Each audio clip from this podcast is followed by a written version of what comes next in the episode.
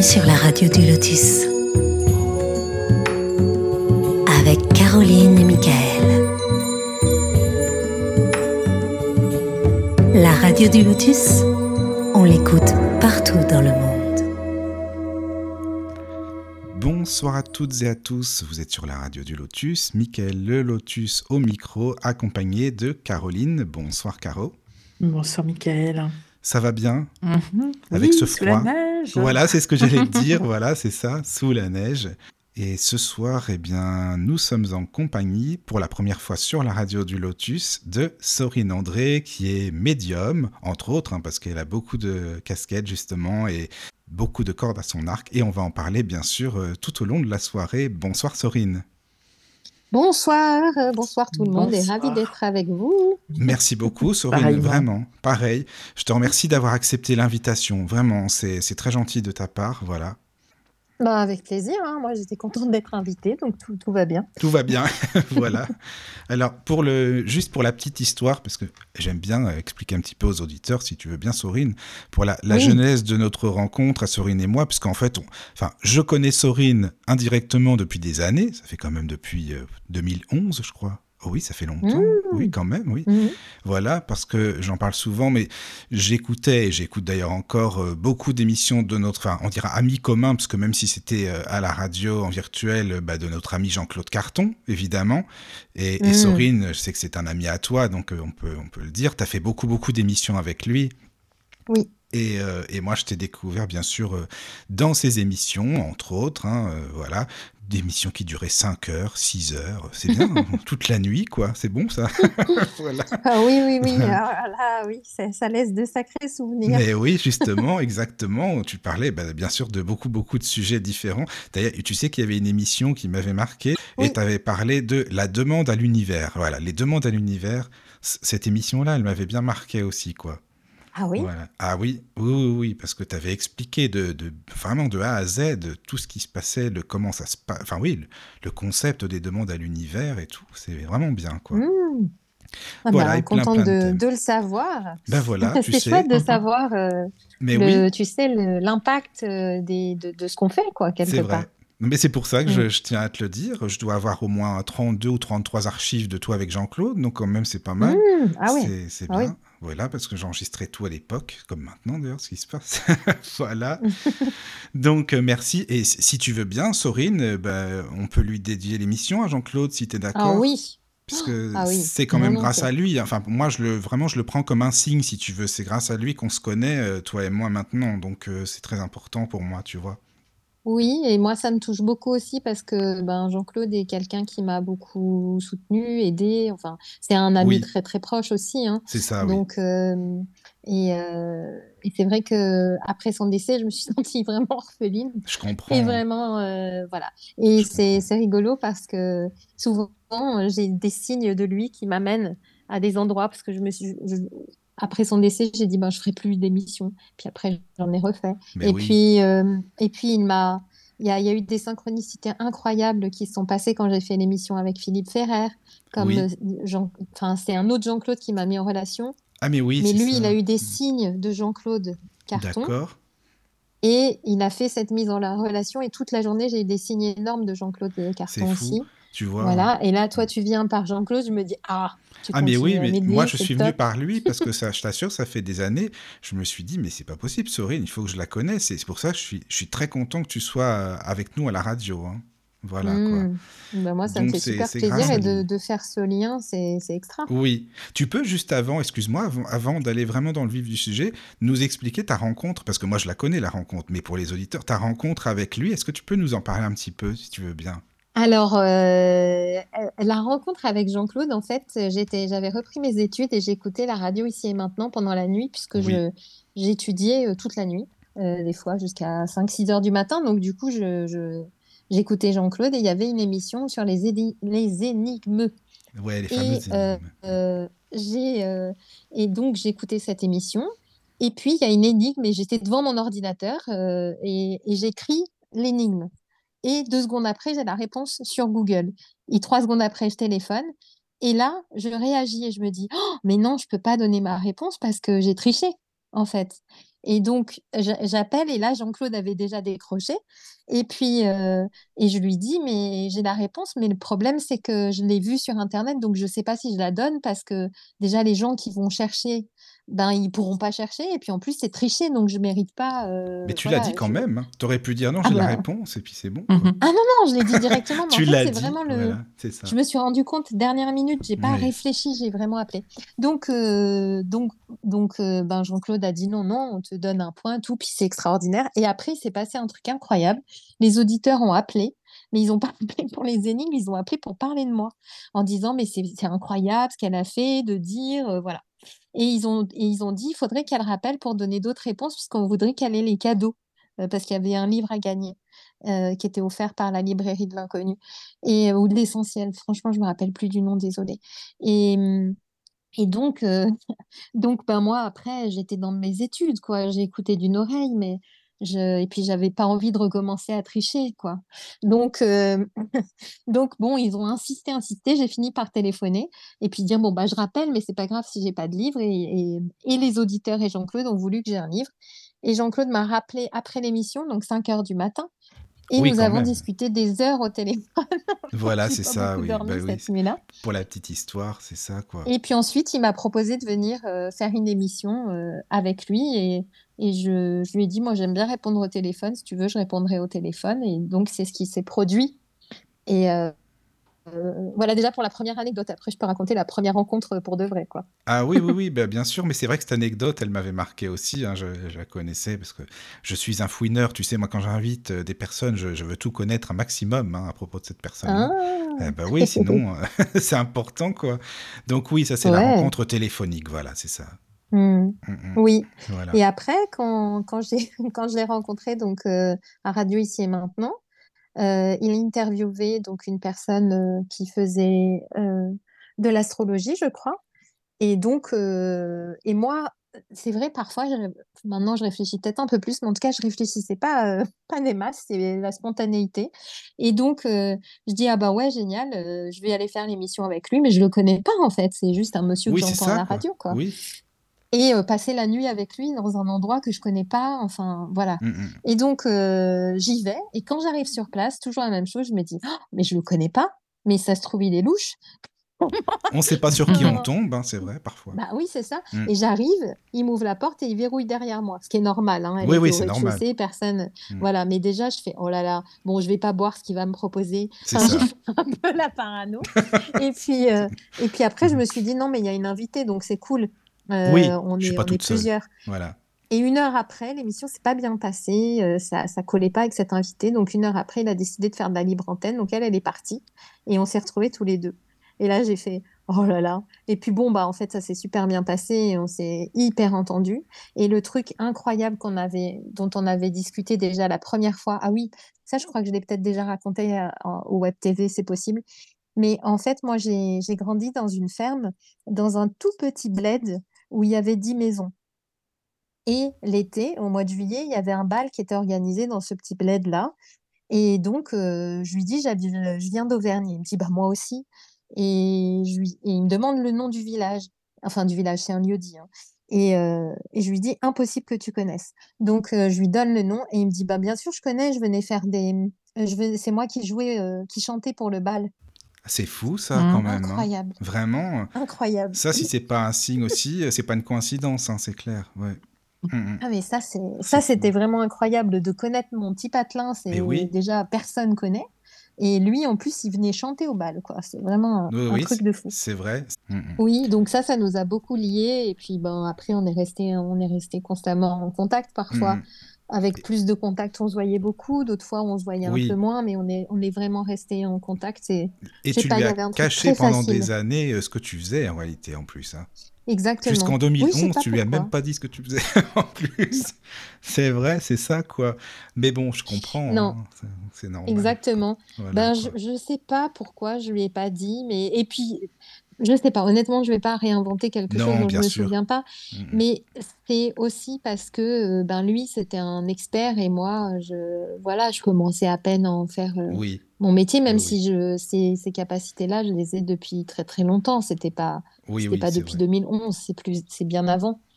Et puis tu voulais peut-être pas non plus te mettre euh, en valeur euh, comme ça, alors qu'il invitait toujours des médiums et tout, et en plus des médiums euh, connus. Enfin voilà, c'est possible aussi. Hein. Oui, oui, oui, tout à fait. Puis je sais pas, ça s'était pas présenté. On avait une relation autre en fait. Oui, c'est ça. on était content de se voir, de papoter, mais il n'y avait pas de relation un peu, je peux pas dire professionnelle, mais tu vois, où il y avait cet échange un peu, un peu plus professionnel, quoi. voilà, oui, oui. Qui n'a pas changé dans notre amitié. Euh, de, au contraire, on s'est vu encore plus souvent après. C'était vachement bien. C'est bien, c'est mm. sympa. Au contraire, même hors émission, c'est vraiment sympa de connaître la personne euh, dans la vie quotidienne, quoi. C'est bien. Oui, oui, oui, tout à fait. C'était, c'était chouette. Et, moi, c'est le genre de personnalité avec laquelle je match bien. C'est des personnes très entières qui passent pas avec tout le monde. Hein. Soit on les adore. Ah, ça c'est clair. Soit on l'aime ou soit on l'aime pas. Ça c'est sûr. on se... Oui, je, je confirme, c'est sûr c'est clair. Voilà. Et juste, alors pour, euh, pour la petite histoire, tu as fait ensuite des émissions hein, en 2014, début 2015 sur la Web TV Étoile du Cœur, avec des émissions à thème que tu présentais euh, toi justement aussi. Oui, tout à fait. Oui, après, il, il, m'a appris aussi beaucoup de choses euh, sur l'animation, interviews, voilà. comment parce que bon moi c'était un peu de toute façon c'est mon style aussi d'être un peu d'être un peu en vrac c'est pas ce que je voulais dire mais de faire un peu du vrac mm-hmm. donc de faire comme ça vient et, euh, et lui, il m'a, il m'a appris pas mal de choses et, et, euh, et il m'est arrivé un autre truc extraordinaire avec Jean-Claude. Je mhm. discutais avec Nico euh, de la web radio ah Akasha. Oui. Nico Akasha. Tu vois qui c'est? Oui, oui, oui. Donc, euh, parce qu'on est, on est assez proche avec Nico. Et donc, euh, je discutais avec lui en lui disant, justement, on était en chat euh, tous les deux, et je lui disais, écoute, moi, c'est bon, après Jean-Claude, je fais plus d'émissions. Et lui, il, voulait lancer sa web TV pendant que Jean-Claude était en vie, et du coup, il disait, bah, moi non plus, ça m'a, ça a un peu cassé quelque chose, donc on ne savait pas. Mm. Voilà. Et, euh, et puis, euh, et là, je reçois, je vois un. Donc, j'étais devant mon ordinateur en train de discuter avec lui et je vois un mail apparaître, un message non lu dans ma boîte d'envoi. Donc, un truc trop bizarre. Les éléments envoyés, c'est exceptionnel s'ils se mettent en non lu. Enfin, je ne sais pas pourquoi ils se mettraient en non lu. Et, mais bon, il apparaît en non lu, puis j'appuie euh, machinalement. Et là, c'était un mail de Jean-Claude que Jean-Claude m'avait envoyé. Donc, pas un mail que je lui avais envoyé. Donc, j'ai jamais compris pourquoi il est apparu dans cette boîte. Et euh, dans ce mail, il disait Maintenant, tu peux te lancer toute seule. Je t'ai tout appris et j'ai plus, je, je, je, suis très fière de là où t'en es parce que j'ai plus rien à t'apprendre. Ah Donc, tu peux faire tes émissions toute seule. Et J'étais extrêmement sous le choc, quoi. J'étais très émue. J'ai fait une capture écran euh, à Nico et je lui ai dit euh, lis parce que là il y a un truc. Et c'est à partir de là qu'on s'est dit bah, on va le faire. On y va, voilà, c'est ça. Non mais là c'est vraiment plus qu'un signe. Hein. C'est assez clair que si tu si t'as pas compris avec ça, c'est qu'il y a un souci, quoi. C'est ça. Et donc vous avez fait des émissions avec Nico aussi, oui, que j'écoutais d'ailleurs à l'époque. Oui, c'est ça. Oui, oui, on en a fait pendant un temps avec Nico, exactement. Voilà, c'est mm. ça. Donc, euh, bah, tout ça pour euh, parler de Jean-Claude, eh bien, on lui dédie l'émission, comme je te disais, hein, euh, voilà, avec plaisir, mm. en sachant qu'aussi, à la fin de. après le décès de Jean-Claude, tu as fait une interview avec François Brune, justement concernant Jean-Claude Carton aussi. Ça, c'est important aussi. Oui, voilà. tout à fait. Et vous aviez l'air bien, bien, bien branché, parce que bah, évidemment, lui, c'était un ami, donc pareil, tout le monde se connaissait. Et, euh, j'ai mhm. trouvé ça sympa, l'interview que tu avais fait avec lui, avec François Brune. C'était vraiment bien. Oui, parce que j'avais envie, euh, je l'avais rencontré, je le connaissais pas, le père François Brune. Je l'avais rencontré quelques temps avant où Jean-Claude avait fait une conférence pour présenter son livre. Euh, oser l'impossible et le réaliser.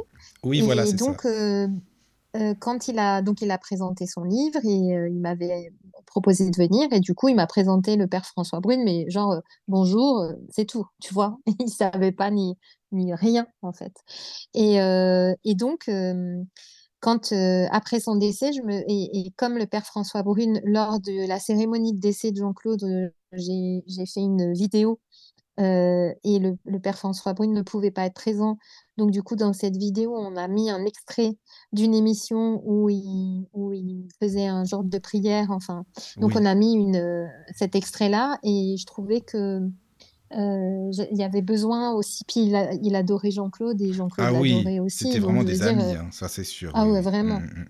Ça, oui. Et, et par le, biais de la, la compagne de Jean-Claude, et eh bien du coup, je, je lui ai demandé si elle serait d'accord et si comment comment je pouvais rentrer en contact avec le père François Brune pour faire cette émission. Mm, mm. Donc, c'est ce qu'on a fait. Voilà, et c'est une belle émission, vraiment. J'aime beaucoup. Voilà, voilà. Mm. Comme ça, tu sais tout, Mm. Sorine. hein. La petite histoire, vraiment, euh, et pourquoi on est ensemble maintenant euh, ce soir. Et en plus, un signe aussi, enfin moi je sais pas ce que tu en penses, je le prends comme un signe, parce que tu sais, Jean-Claude, il était très très sensible au handicap, enfin tu dois le savoir, hein, il était Oui, vraiment oui, complètement. hyper... Oui. euh, fallait pas, euh, enfin excusez-moi d'être direct, fallait pas emmerder un handicapé quoi avec lui, c'est même Ah pas la tout peine. à fait. Ça, c'est clair. Et moi, je l'avais eu en ligne il y a longtemps. bah, du- bah, je suis non-voyant, hein, comme tout le monde le sait, de naissance. Et on avait parlé un peu de ça avec Jean-Claude, parce que lui, il trouvait qu'il n'y avait rien d'accessible. Et il a raison, c'est vrai, l'accessibilité, euh, c'est pas top top, quoi, dans la vie quotidienne et Mm. tout. Et, euh, et on avait parlé de ça. Et justement, euh, du fait que je suis non-voyant, et lui, il avait bah, il a Vincent, son fils, que tu dois connaître aussi, Oui, bien sûr. pareil, euh, qui, qui, bah, c'est pas évident pour lui non plus. Donc, et c'est vrai que là, on avait un truc aussi qui est passé, tu vois, ne serait-ce que ça Mm. aussi, la sensibilité par rapport au handicap. Et, et toi, tu es là maintenant, donc c'est vraiment toute un, une chaîne qui s'est créée, et tu vois, la boucle est bouclée finalement, je crois. Mm. Ouais, Voilà. c'est chouette. Comme ça, C'est- tu Il y a sais. une personne sur le chat qui s'appelle Elisabeth Carton qui dit Ça me touche ce que tu évoques de ta Ah. relation avec Jean-Claude. Tu Ah es bah. là. Ah bah, c'est génial. Est-ce qu'elle peut nous dire si je peux dire qui elle est? Ah bah, je pense qu'on a compris, mais tu peux le dire, enfin, tu peux lui demander quand même, oui. Voilà, j'ai demandé, j'attends la réponse sur le Voilà, chat. tu- oui, c'est bien. Attends la réponse, c'est ça. Ou qu'elle le dise Mais- elle et puis on Oui. lit sa réponse. Exactement. C'est même Ah, plus c'est chouette que tu sois là. Mm, mm. Mm. Non, mais je tenais à en parler vraiment de. Jean-Claude. Ce que je te dis, j'ai- quasiment 700 émissions. J'ai vraiment, euh, je, voilà, je suis branché à fond. euh, et souvent, on me dit, mais le Lotus, ça dure longtemps, les émissions? Mais je dis, mais ça dure longtemps. Mais c'est, en fait, s'il n'y avait pas Jean-Claude, le Lotus, il n'existerait pas, je t'assure, hein, Sorine. Il n'y aurait pas la radio du Lotus. hein. Ça, c'est sûr. Donc, voilà. Euh, donc, c'est Elisabeth, hein, tu dis, qui est là. Oui. Oui. D'accord. Mhm. Mais Elisabeth, n'hési- n'hésitez pas à répondre. Voilà. Ouais, volontiers. En tout cas, Mhm. ça fait trop plaisir de savoir qu'elle est Ah là, oui. à l'écoute Bah tiens, justement. Si tu veux, Caro, bah, on peut en profiter en attendant pour donner l'adresse du chat si les, les auditeurs veulent se connecter ou via mail. Voilà, je, je te laisse expliquer parce que Voilà, c'est. euh, n'hésitez voilà. pas, n'hésitez pas à nous rejoindre sur le chat. Euh, Faites comme Jean-Yves, Fatma, Marie, Lina, Alix, euh, Elisabeth. Pour l'instant, donc venez nombreux pour poser vos questions à Sorine euh, sur l'adresse suivante tlk.io slash radio du lotus tout attaché ou bien vous passez par euh, l'email le contact laradiodulotus.fr ou via l'application aussi téléphonique la radio du Lotus, vous cliquez sur l'onglet Contact et vous envoyez votre question. N'hésitez Mm. pas. Voilà, voilà. Voilà. Mhm. Et, et si Elisabeth répond, tu nous diras, Caro. Euh, Voilà, voilà. Je te remercie, Sorine, hein, déjà pour, euh, pour cette introduction, parce que c'était vraiment important pour moi, tu vois. Oui. Et je pense que pour toi aussi, donc c'est bien d'expliquer Oui. aussi aux, aux auditeurs euh, le, le pourquoi du comment et de, de cette émission ce soir aussi avec toi et de cette rencontre. Voilà. Voilà. Elisabeth a répondu. hein. Ah, Oui. tiens, alors. Alors, allons-y. Elle dit qu'elle est la petite sœur de Jean-Claude. Aujourd'hui Mhm. Est l'anniversaire du décès de notre frère Michel, parti trois ans après lui. Ah, en plus. Oh, waouh. là Ah là, oui. c'est c'est fou ça.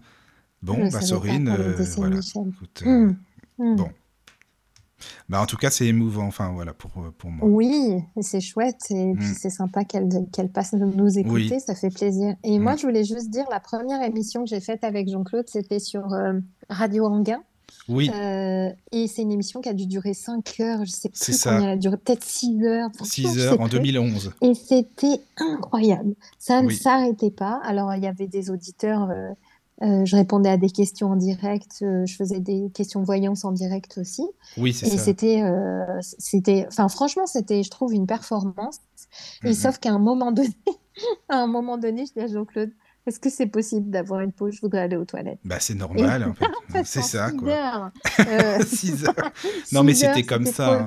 C'était comme ça, 6 heures en d'affilée. Mm.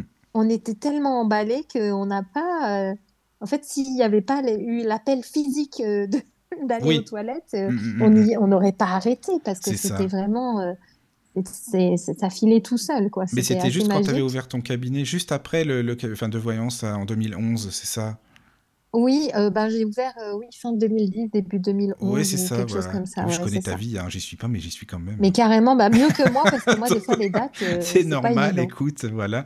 Mais oui, oui, je me souviens très très bien de cette émission. Bon, après, j'avoue, j'écoutais, mais les... il y avait beaucoup de trolls pour moi et je trouvais, pour Jean-Claude, Oui, c'était pas sympa, sympa, quoi. Je te dis, franchement, non, non, non. je Bah, je il le, avait du courage hein, quand Il même, avait parce beaucoup que c'était pas facile. Non, Ouais. parce que les gens, franchement, enfin, ouais, bon, bref, c'était les auditeurs, mais chacun son truc. Mais Jean-Claude, il avait Hmm. Du courage et il était vraiment très très patient parce que moi, j'aurais pété les plombs depuis longtemps, je te dis franchement.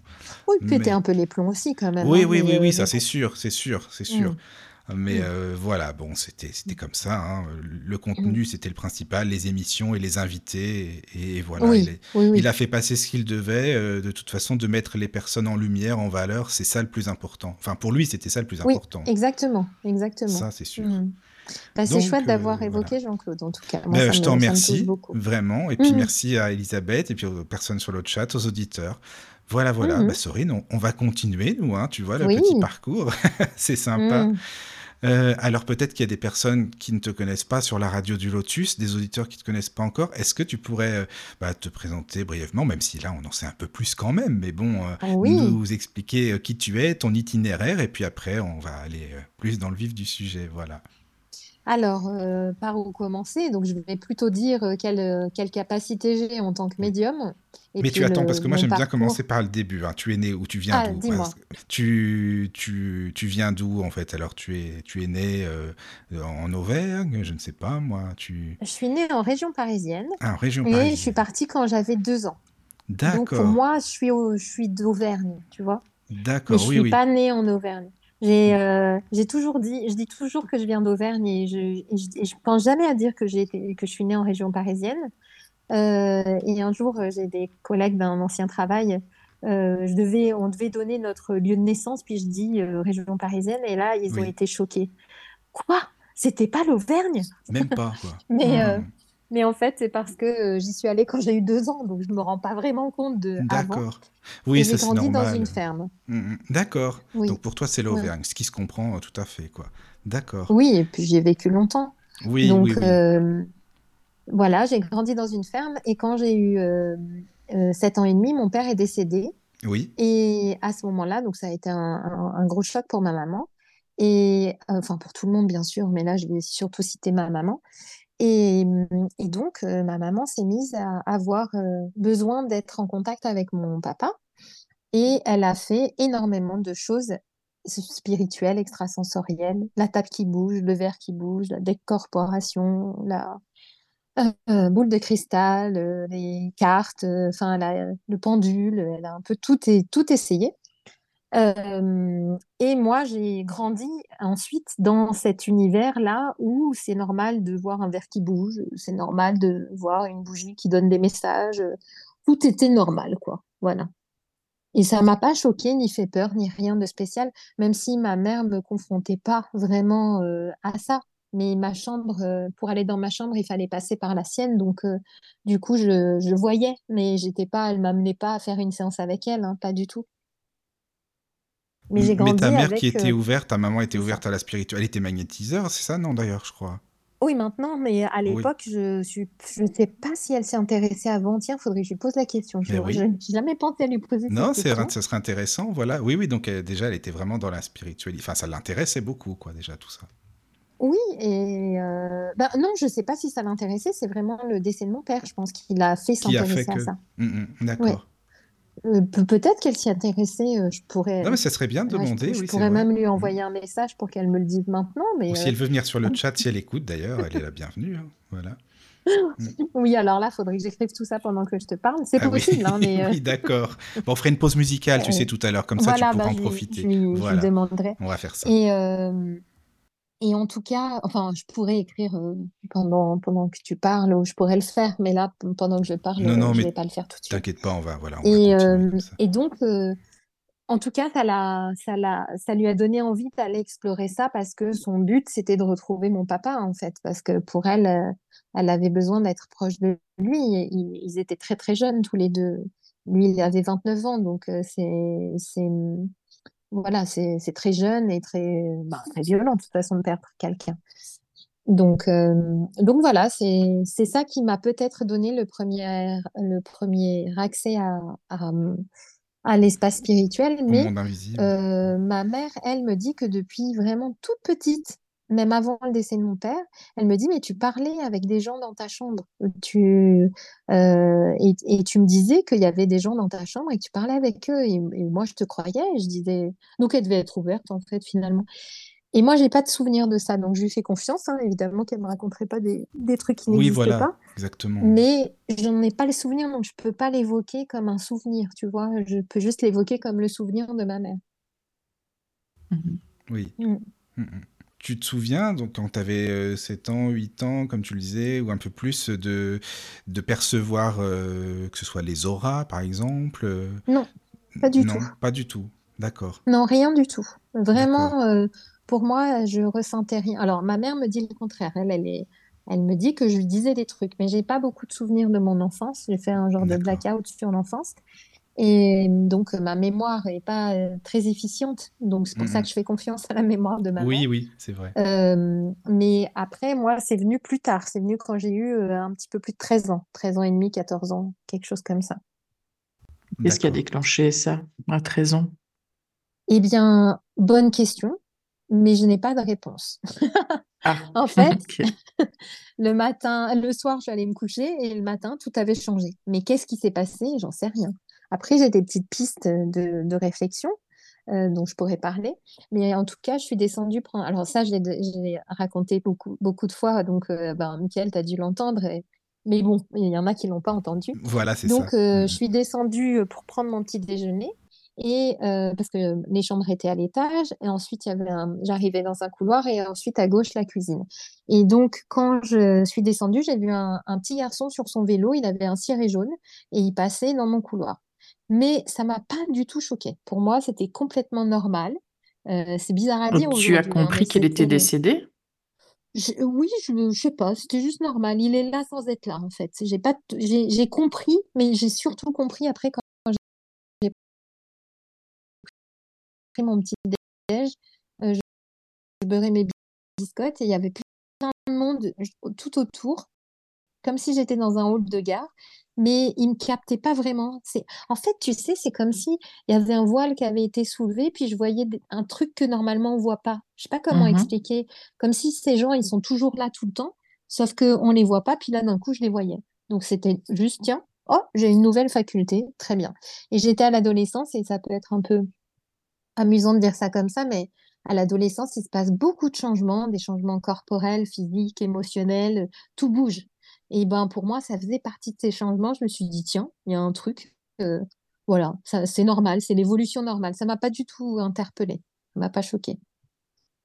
Ni fait peur, ni rien. A, il y avait rien de, enfin voilà. Aujourd'hui, je me dis, mais comment t'as fait pour ne pas avoir peur? Mais à l'époque, euh, non, pas du tout. Et puis après, je suis allée au collège.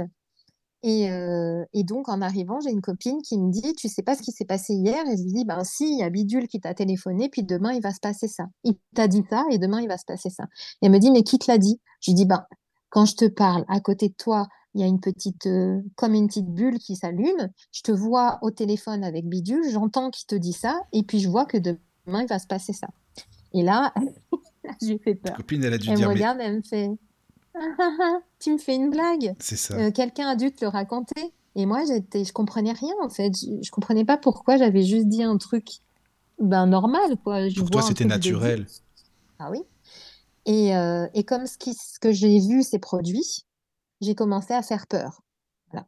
Et là, c'est devenu vraiment moins rigolo pour moi. Mais avant, euh, ben, il n'y a rien qui me faisait peur parce que tout me paraissait parfaitement normal en fait. J'avais pas de, je sais pas, tout était normal. Il y a les autres personnes dans ta famille ne les voyaient pas, mais tu ne leur parlais pas de ça? Euh, après, j'en ai parlé un peu avec ma mère, un petit peu. Alors, l'adolescence, c'était vraiment une période très dure euh, et on s'entendait pas très très bien avec ma maman.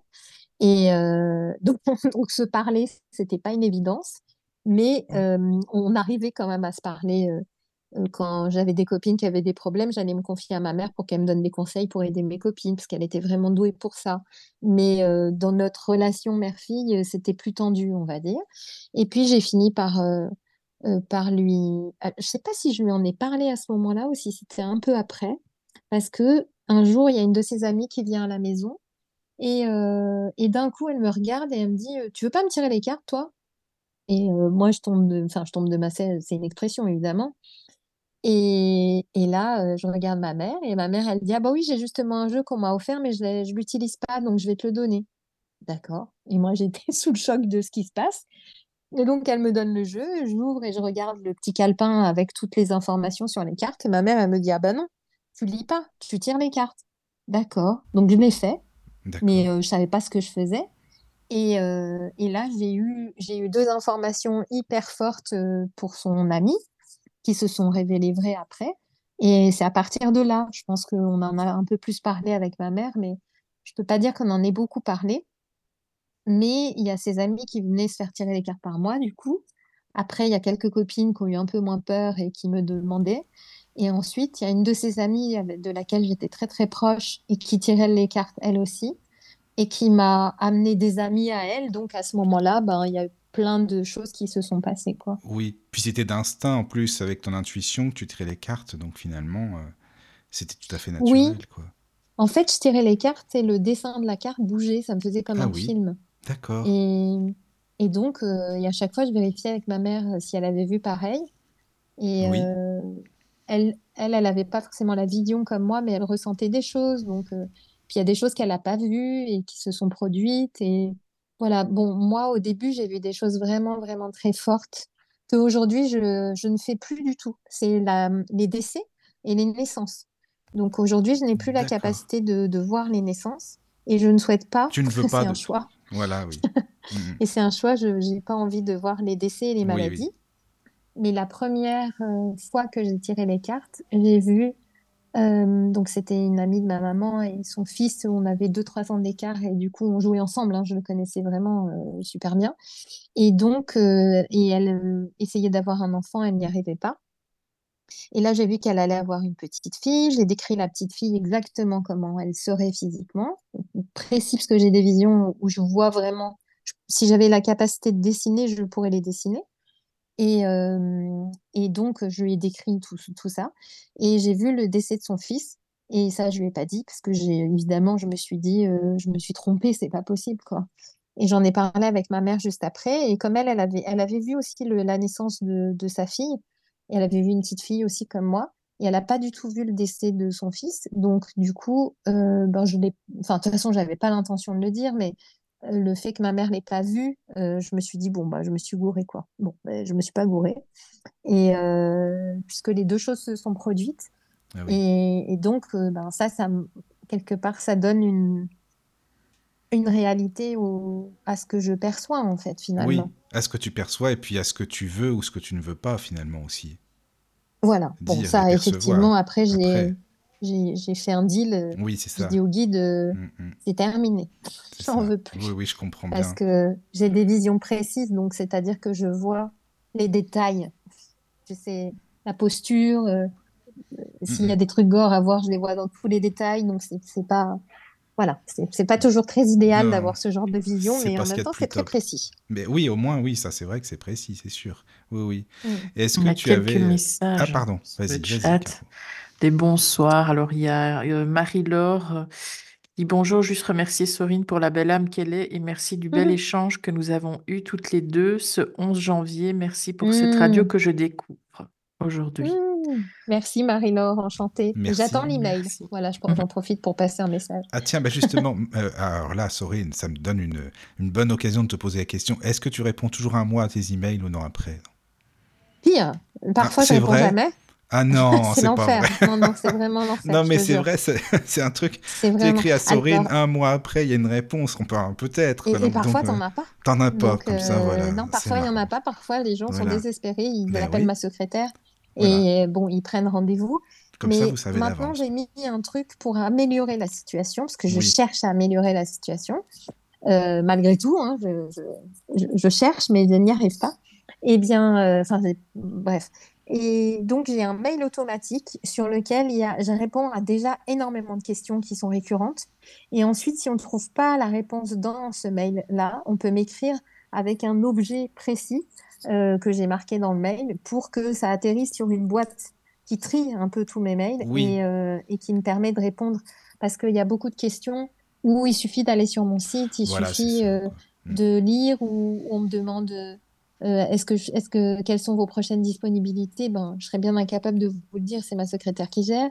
Donc Mhm. du coup, enfin, je pourrais, il faut que je me connecte à mon agenda et tout ça. Oui, Mais je trouve ça extrêmement difficile pour moi hein, de gérer des prises de rendez-vous par email parce qu'on propose un truc, le temps que la personne réponde, le temps qu'on rap... Enfin bref, donc entre deux, il y a un autre rendez-vous qui s'est mis dessus. Donc pour moi, j'y arrive pas. Et, euh, et maintenant, je, je propose d'appeler ma secrétaire directement comme ça. Elle, elle sait gérer tout ça. c'est plus simple. Et euh, voilà. Et donc, euh, après, j'ai essayé euh, plein de choses. Là, j'ai quelqu'un qui, euh, qui, qui a accès à ma boîte mail pour certains mails pour me, me dire que, euh, parfois, elle me dit, bon, si je réponds ça, ça te va, reformule ou qui m'aide pour que je puisse, pour qu'il y ait des réponses. On laisse pas les gens sans réponse. Voilà.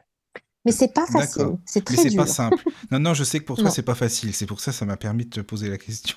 Donc, euh, ne C'est vous inquiétez pas, ça, les amis. plus Voilà. WhatsApp, plus Messenger, Oui. plus euh, Oui, oui, c'est ça. C'est beaucoup. Et je Mhm. vous avoue que quand j'ai passé ma journée en consultation, j'ai plus, en- j'ai pas de force en fait. C'est normal Vraiment, hein. c'est, c'est physique. Mm, Et, et j'ai eu pendant très longtemps, et ça, ça commence à se calmer, mais j'ai eu pendant très longtemps un peu une, une phobie de l'écrit.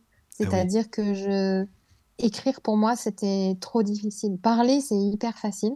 Mais alors, j'aurais peut-être dû répondre avec des Bah, vocaux, bienvenue sur le Lotus. C'est bien. Comme ça, tu es bien ici. Voilà. Ça va, tu peux Bah parler. oui. Mm, mm. Mais écrire pendant très très longtemps, c'est vraiment hyper récent. Ça fait même pas un an que je suis plus à l'aise avec l'écrit.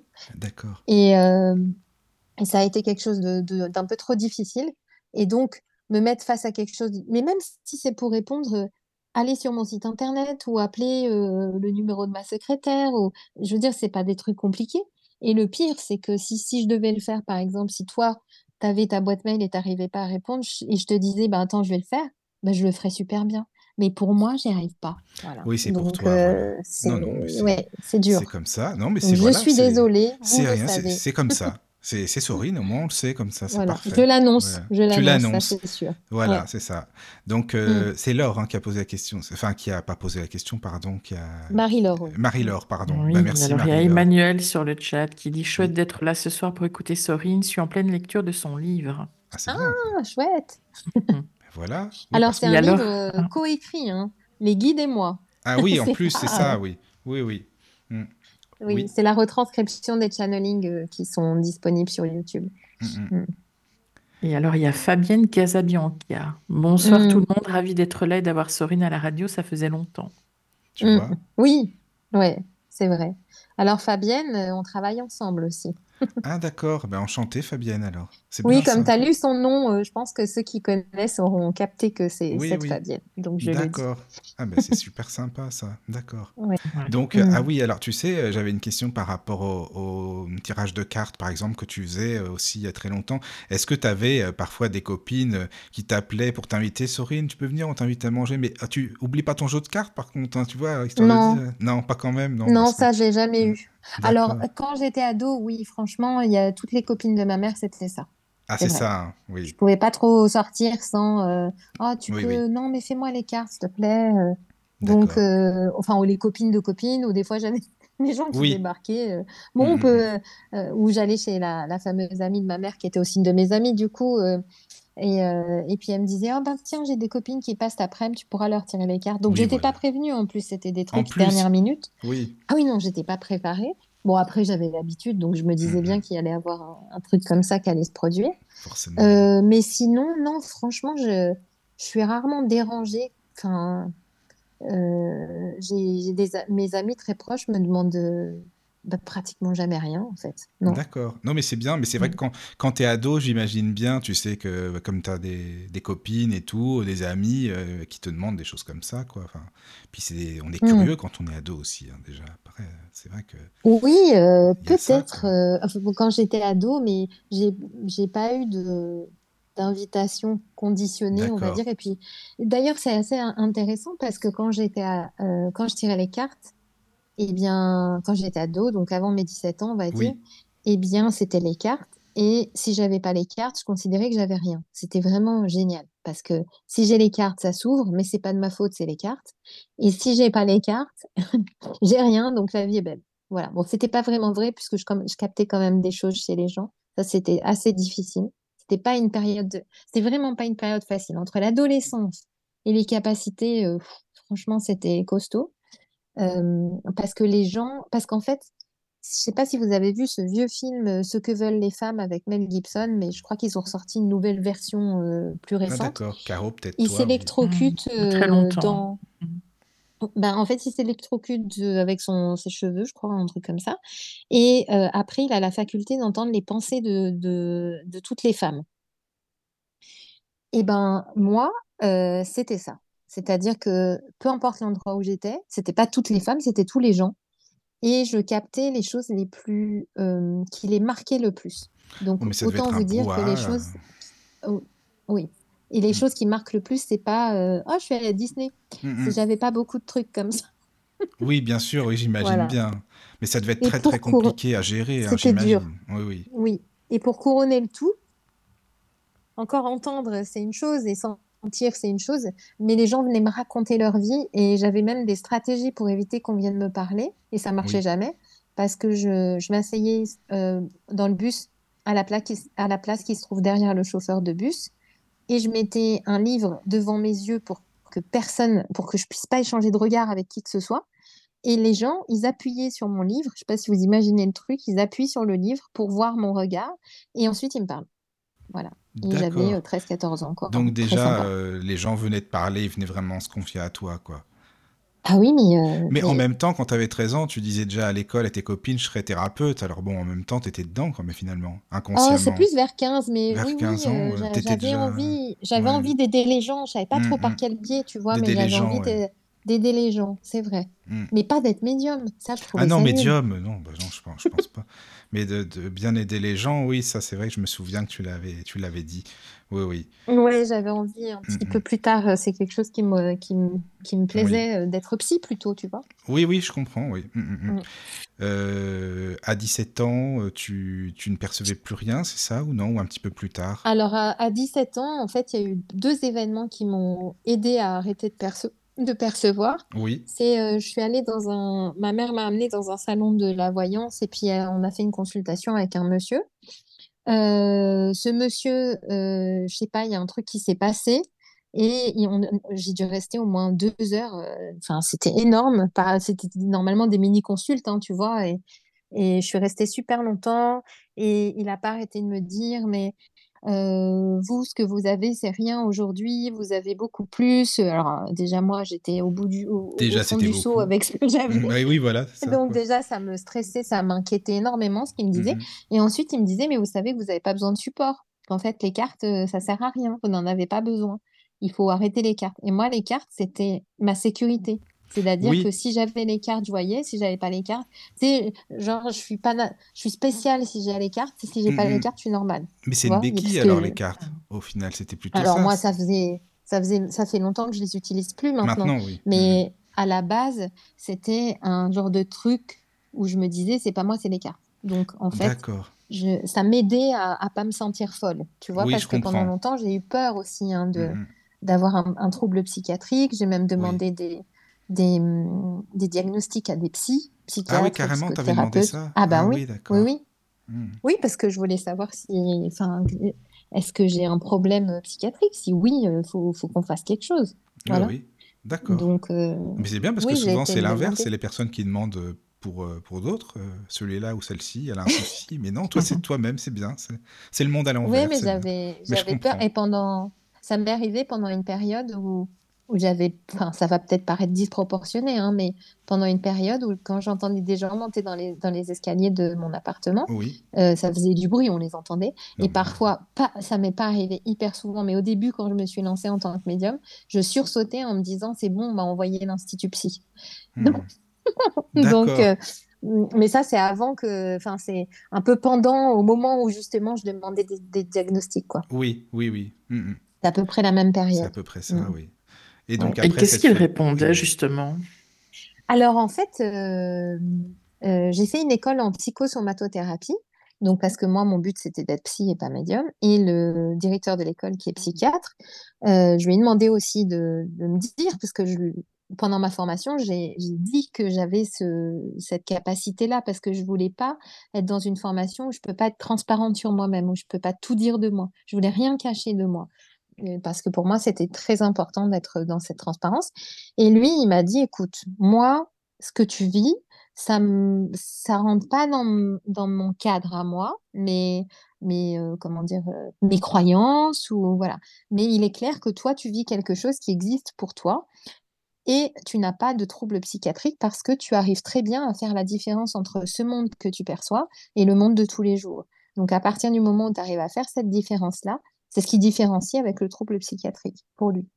Et, il a dit certainement, lui, son, truc, c'était de dire que j'avais certainement développé cette capacité parce que peut-être j'avais un trouble psychologique ou j'ai eu un, choc dans ma vie, ou euh, ce qui est certainement possible hein, au vu de, ma vie. Il y a eu des, à cet âge-là, il y a eu des chocs que j'ai vécus et qui auraient pu amener ça, c'est possible. Mais euh, après, il m'a dit non, il n'y a, pas de, a pas de trouble psychiatrique du tout, puisque tu, tu comprends vraiment bien la différence entre les deux. C'est ça, voilà. Tu es toujours là, tu sais ce que tu dis, c'est pas rien non plus, quoi. Alors, tu sais, j'ai dit, j'ai pas. Enfin, euh, Sorine, quand je t'ai dit le monde à l'envers, je l'ai pas dit pour rien. Moi, je dis jamais les choses au hasard. Et c'est vrai que Fabienne confirme, tu peux lui demander, Sorine, elle connaît bien le monde à l'envers. Je dis oui, oui, Fabienne, je sais, c'est pour ça que je l'ai dit d'ailleurs, voilà, quoi. Oui, oui, voilà. oui, tout à fait. Et tu disais, Sorine, aussi, euh, dans une, autre émission, que tu, tu n'avais plus de perception jusqu'à 25 ans, c'est ça? C'est ça. Donc oui, les deux choses qui sont arrivées, c'est ce médium qui me dit...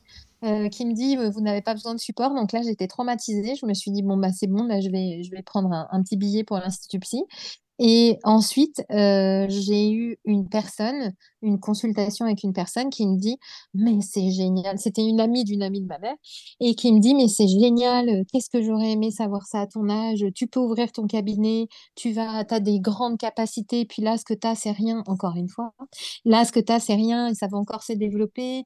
Et puis, tu peux ouvrir ton cabinet, t'installer comme médium. Donc, je lui ai dit, elle, elle est folle. Donc, elle, c'est pas la peine au secours. Donc les deux m'ont extrêmement choquée.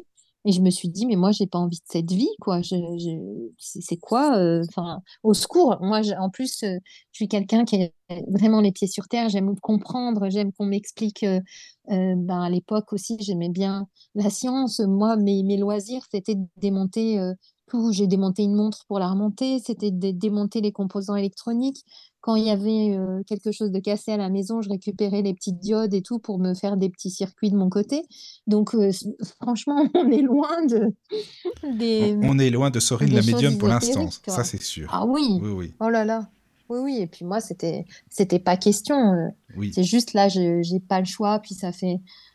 Les amis de ma mère sont contentes, ça leur fait plaisir, quoi. Voilà, mais j'avais pas vraiment la notion aussi forte que ce que je pourrais avoir aujourd'hui. Et donc ça, ça m'a bloqué du jour au lendemain, plus rien. J'essayais les cartes, je voyais plus rien. Donc je voyais les cartes, mais je voyais plus mes dessins s'animer, donc je je pouvais plus rien dire. Et, et puis aussi, les... enfin plus rien. Les... les gens continuaient à venir me parler, mais j'entendais plus ce qui se passait à l'intérieur d'eux. Enfin, ah, c'était les vacances. Hein. Oh ah oui, mais justement, est-ce que tu, tu, le prenais vraiment comme des vacances D'avoir cette sensation d'avoir perdu. Ça doit être bizarre, quoi, justement, aussi. Ah non, c'était génial. C'est vrai? Ah, d'accord. D'accord. Ah, c'était les vacances, c'était enfin, je suis sauvée, quoi. Tu mmh, vois, c'était vraiment. Tu l'as pris comme J'avais l'impression que c'était, c'était, c'est cool, c'est terminé, c'est eh derrière moi, je vais pouvoir faire mes trucs bien rationnels. Voilà, c'est ça. Comme j'ai envie, Alors, finalement. Euh, ça faisait partie de ma vie quand même quand ça m'est arrivé. Mmh. Euh, euh, quand je rencontrais des gens ou des personnes avec qui j'ai vécu, je leur en ai parlé quand même. Ça a existé dans ma vie. Oui. Parce que voilà, bah, raconter qui je suis, c'est aussi raconter que ça a existé dans ma vie. Euh, c'était normal, mais ça a existé, c'était le passé. Et puis j'avais un jeu de cartes que je trimballais quand même. J'ai toujours trimballé mon jeu de cartes avec moi. Ça, par contre, je, ne m'en suis jamais séparée. Déjà parce que c'était le jeu de cartes de ma mère et qu'elle me l'avait offert. Et, voilà, moi, à partir du moment où, où c'est un, objet qui vient de cette manière avec un, peu d'affectif derrière, ben, je vais pas m'en séparer déjà. Oui, je comprends. Mais euh, il était dans un coin posé. Et, euh, et à mes 25 ans, cet objet-là, il a disparu. Donc, c'est-à-dire mon jeu de cartes, Euh, pas, pas à mes 25 ans, pardon. Un peu avant mes 25 ans, peut-être 20 24. Ou... Et impossible. Après, on a déménagé. Le jeu était bien visible. Euh, on en a parlé pour, euh, enfin bref, parce que je cherchais le jeu et impossible de le retrouver. Il était visible et ensuite impossible de le retrouver. Et puis un jour, il était posé sur mon bureau. Donc je dis à mon ami, euh, c'est toi qui l'as mis sur le bureau? Et la réponse est ben non.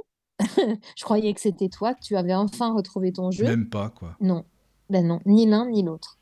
Donc Mhm. on n'a pas compris. Ça nous a un peu interpellés. Mais Et la vrai. même journée, oui, pardon. Je dis oui, oui, c'est vrai, mais ça peut être un phénomène d'apport aussi au final, peut-être hein, quelque chose comme ça. Bah alors ça, je sais pas. Ou alors j'ai été somnambule, Ou alors, enfin, oui, voilà, on peut, on imaginer plein de choses au final, on sait pas quoi. voilà, et Mhm. quand je suis revenue, il était posé là, et soit l'un ou l'autre ont été somnambules, mais mais en même temps, c'était pas possible puisqu'on est parti euh, le matin pour aller au travail, et quand on est rentré le soir, le jeu était là. Donc je je sais pas, il y avait pas, par exemple, euh, je sais pas, peut-être une femme de ménage qui passe ou Oui, quelqu'un qui vient chez moi ou bon, il y avait pas. Donc il y avait pas cette explication possible. mais il était là. Déjà, c'est ça, quoi. Il était là, posé, tranquille, bien en vie. Voilà. Donc Tiens, bizarre. d'ailleurs, c'était quoi Et comme jeu? C'est le Béline, le tarot? le tarot quoi? Le maçonnique, tarot tarot maçonnique. maçonnique, D'accord, d'accord. Mm. Il y a Fabienne qui dit sur le chat, euh, voilà le monde à l'envers. Toi, tu flipperais d'avoir perdu tes capacités. La majorité des personnes ont cette peur, mais pour elles, ce sont des vacances. J'adore, c'est extraordinaire comment C'est ça. Tu réagis. Mais c'est pour ça que je t'ai... Oui, Ouais. voilà, mais Fabienne, je te remercie beaucoup. Ah, Fabienne, c'est bien, on est, on est connectés aussi. C'est pour ça que... son- ce- Non, mais c'est vrai, Sorine, je te disais, je suis sûr, il y en a plein qui se diraient, non, mais là, je peux... je, je suis pas bien, quoi, parce que c'est un truc qui fait que bah, on sent exister aussi, parce qu'on a ça, et qu'on est quand même... euh, tu vois Ah ce que je veux dire? Les autres nous Mhm. demandent, et, c'est- et ça pourrait être ça, mais toi, c'est l'inverse, exactement, c'est ça, Ah quoi. non, ah oui, oui. Et puis Mhm. pour moi, c'était un peu, c'était rigolo parce qu'il y avait les copines de ma mère et ça, c'était sympa. euh, et je voyais que je leur rendais oui. service, donc euh, c'était sympa, mais c'était plutôt un, un- un petit calvaire quand même. Hein. oui. C'était pas, je rentrais à la maison, je pleurais. Bon, je, je suis quelqu'un qui pleure hyper facilement, donc ceux qui me connaissent, c'est pas vraiment un critère de dire que je pleurais. Mhm. Euh, mais ma mère, elle me demandait ce qui se passe et, et je lui disais non, ça va bien. Parce qu'en fait, moi, ça allait bien, mais c'est tout, toute la peine des autres que je recevais et qui me mettaient sans dessus dessous. Oui. Donc, euh, c'est tous les jours. Il y a des moments où je me disais, bah, je vais juste pas sortir de la maison parce que c'est pas la peine, quoi. Et bon, bah, Mhm. je sortais quand même, puis j'allais à l'école. Ça te compliquait Mais la vie, euh, quoi. ouais, ouais, non, non, c'était des vraies vacances. Mais souvent, les gens me disent, ah, t'as de la chance. Ben, je dis, viens, fais un vie ma vie. On verra. On verra. Mais oui, c'est vrai, t'as raison. tu n'as pas eu cette coupure euh, à l'âge adulte, enfin maintenant, actuellement, je sais pas, dans les dix dernières années, par exemple? Non, il n'y a plus de coupure depuis mes 25 ans, ça s'est, ça s'est jamais arrêté. Ça s'est que renforcé, Mhm. augmenté. Et moi, j'ai fait que freiner, parce que ça, c'est mon style aussi, je fais que freiner. Quand j'ai une nouvelle capacité, je freine pendant un an, je résiste. Et au bout d'un an, je sais pas pourquoi un an, bah, je cède. Je finis par céder en plus. Je sais pas pourquoi je me prends la tête à résister, puisque je finis par céder. Et mais bon, ça, c'est mon côté euh, rebelle. C'est euh, ça, rébellion, et puis après on y va, c'est parti. J'accepte quand ça. même, quoi. Oui, je comprends. Mm, mm. Mm. Et du coup, euh, à mes 25 ans aussi, pour finir, il y a, il y a eu deux appels. J'ai reçu deux coups de téléphone de copains de l'époque, euh, du moment où je tirais les cartes, et qui m'ont appelé et qui m'ont dit, ah, euh, j'ai trouvé ton numéro. À l'époque, on pouvait appeler les opérateurs de téléphone portable et ils savaient que j'en avais un. Ils avaient trouvé mon numéro de téléphone grâce à ça. Et ça faisait ben, depuis mes 10 18 ans, peut-être, non, peut-être 19 ans pour un, qu'on s'était pas revus. Et, euh, et donc, euh, il, il me dit, j'ai retrouvé ton numéro et je voulais savoir si tu tirais toujours les cartes. Et les deux, la même journée, et la même journée, je retrouve mon jeu de cartes. J'ai fait, bon, d'accord, vous avez mis le paquet, j'ai compris. Donc, je veux bien, mais là, on va faire les choses à ma manière. Ça va être hyper structuré. Plus de trucs euh, en vrac où je ressens tout sur tout le monde, quoi. Donc euh, là, je me suis mise à travailler énormément pour réussir à comprendre, gérer, dompter, maîtriser. mais attends, mais ça a dû être vraiment un travail euh, assez complexe quand même au début. Il faut beaucoup de patience, j'imagine. T'as, dû euh, Oui, ça vraiment. m'a pris cinq, pris. entre 5 Ah, et 6 ans. ah oui, quand Ouais. même. Voilà, c'est ça. C'est Oui. pas du jour au lendemain, quoi. Mm, mm. Non, non, Non, non. Non. Et là, on anime des stages, ben, avec Fabienne d'ailleurs, on anime des stages de, pour apprendre à développer les capacités extrasensorielles. Oui, Et dans nos stages, alors, euh, petite précision, nos stages sont ouverts à des personnes pour qui on estime qu'elles peuvent le développer. C'est pas forcément ouvert à tous parce que on peut développer des capacités à un certain niveau pour tout le monde. Oui, oui. Mais pour euh, plus, plus, euh, ça, on fait une sélection. Bref, on pourra rentrer. On pourra en mais je parler, oui, parce que tu sais, euh, Mm. moi là-dessus, je suis assez catégorique. Tout le monde est médium, euh, comme moi, je suis pilote de chasse sur Facebook. Alors, tu sais, c'est pas évident, j'imagine. Non, mais c'est vrai, hein, c'est toujours ce que je dis, parce que bon, bon on, va- on en parlera, t'inquiète pas. Oui, on sais. pourra en reparler. Ouais, tu me comprends Et- de toute façon, voilà. Et du coup, euh, euh, il y a des gens qui me disent, oui, mais euh, enfin, euh, Sorine, pour toi, c'est facile. Et je leur dis, mais non, moi, j'ai bossé six ans avant que ça soit facile. Et j'ai bossé, et j'ai les les premières cinq années, il y a quelqu'un qui venait me voir une fois par semaine. Donc, c'était un, ami de ma cousine euh, que je ne connaissais pas. Je lui avais dit, je veux vraiment quelqu'un dont j'ai jamais, même, même si tu m'as parlé de lui une fois dans ta vie, je n'en veux pas. Je veux quelqu'un que je ne connais pas, dont j'ai jamais entendu parler. Et, euh, et lui, il a été cool de se prêter à, à cet exercice. Et pendant cinq ans, six ans en tout, mais pendant euh, cinq ans, je crois que pendant cinq ans, il est venu une fois par semaine. Donc en plus, c'est un investissement de fou. hein. Et ensuite, euh, un, peu, enfin, peut-être pas pendant cinq ans, une fois. Des fois, je me perds dans le temps. Mais ensuite, il est venu toutes les deux semaines. Mais on s'est vu et il venait, il ne me disait rien. Je lui tirais les cartes, je lui disais et il repartait. Et ensuite, euh, la fois d'après, donc je lui tirais les cartes, je lui disais pour la semaine suivante. Et lui, il me disait ce qui s'était passé la semaine d'avant. Et il m'a envoyé aussi d'autres personnes. Et j'ai fait aussi un travail de, de thérapie et de stage avec euh, Thierry Piras, qui est un, Ah, mais j'allais t'en parler en plus. C'est bien, Oui. Oui, oui. qui est chaman aussi. Voilà, qui est et du coup, oui. lui, qui m'a énormément aidé à trouver mon interrupteur pour mettre off. Parce que moi, j'ai pas eu de problème à allumer. Oui, euh, ben lui, je suis, je suis restée même plus, plus que Mm. ça, mais pendant deux ans et demi, on a, on était, on était vraiment en intensif, quoi, une fois par semaine aussi. Oui, oui. D'accord. Mm.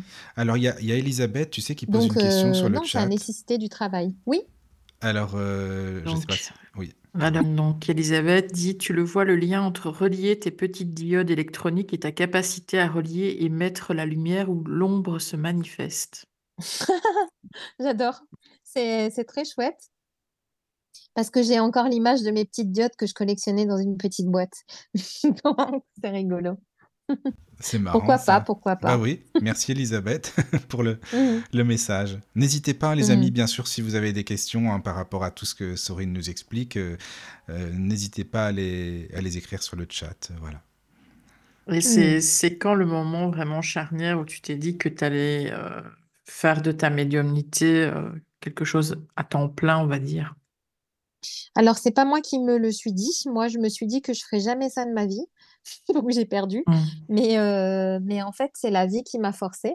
Euh, j'ai fait une formation pour devenir psychosomatothérapeute et j'ai quitté mon travail. Je bossais dans une grosse entreprise euh, que j'adore. J'adore cette entreprise. J'ai adoré travailler là-bas. C'était vraiment dur pour moi d'en partir, mais j'avais envie de faire autre chose. Et je me suis donc j'ai tout quitté et je me suis dit je vais me lancer en tant que psychosomatothérapeute et puis de toute façon c'est ce que je veux faire depuis toujours. Les gens viennent tout le temps me parler donc je vois pas pourquoi ça marcherait pas. Pour moi Ah, j'étais tu- partie, j'étais à fond. tu pourrais nous, excuse-moi, Sorine, nous expliquer ce que c'est Oui. pour les personnes qui ne connaissent pas euh, en quoi ça consiste? Bien sûr. Oui. C'est une approche globale de la personne. Donc, euh, en thérapie, on va avoir une discussion avec euh, les gens pour ben, mieux se connaître, travailler sur des problématiques, par exemple l'affirmation de soi, le rapport aux autres, ou simplement ben, faire un travail de connaissance de soi approfondi. Et on va avoir une approche globale, c'est-à-dire ne pas seulement s'intéresser au verbal, mais aussi tout ce qui est physique, émotionnel, alors, moi, il y avait la petite touche spirituelle après, mais pendant la formation, il n'y a pas la petite touche spirituelle. hein. Là, c'est vraiment sur la globalité de la personne, sur le mental, les émotions et le corps, pour avoir une approche globale de la personne. Enfin, aujourd'hui, je dirais qu'elle n'est pas globale puisqu'il manque l'aspect spirituel, mais, mais voilà, en, en gros. Et c'est un travail de thérapie comme euh, n'importe quel autre Oui, thérapeute, voilà. quoi, on va dire. Mm. D'accord, merci beaucoup. Voilà. Et donc, euh, j'ai quitté ce travail, je me suis lancée et moi, j'avais, je suis quelqu'un qui, dans mon tempérament, j'ai plutôt confiance en moi. Et, euh, et du coup, je, je me suis dit, c'est bon, ça va être le succès, quoi, tranquille. Eh bien, au bout d'un an, le téléphone n'avait toujours pas sonné. Donc ça, c'est embêtant. Ouais.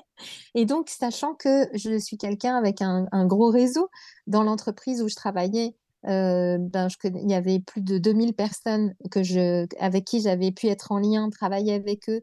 Et qui, à mon pot de départ, il y avait je ne sais plus combien de centaines de personnes, mais c'était assez gros. Et tout le monde m'a dit, mais donne-nous tes cartes, on va en parler autour.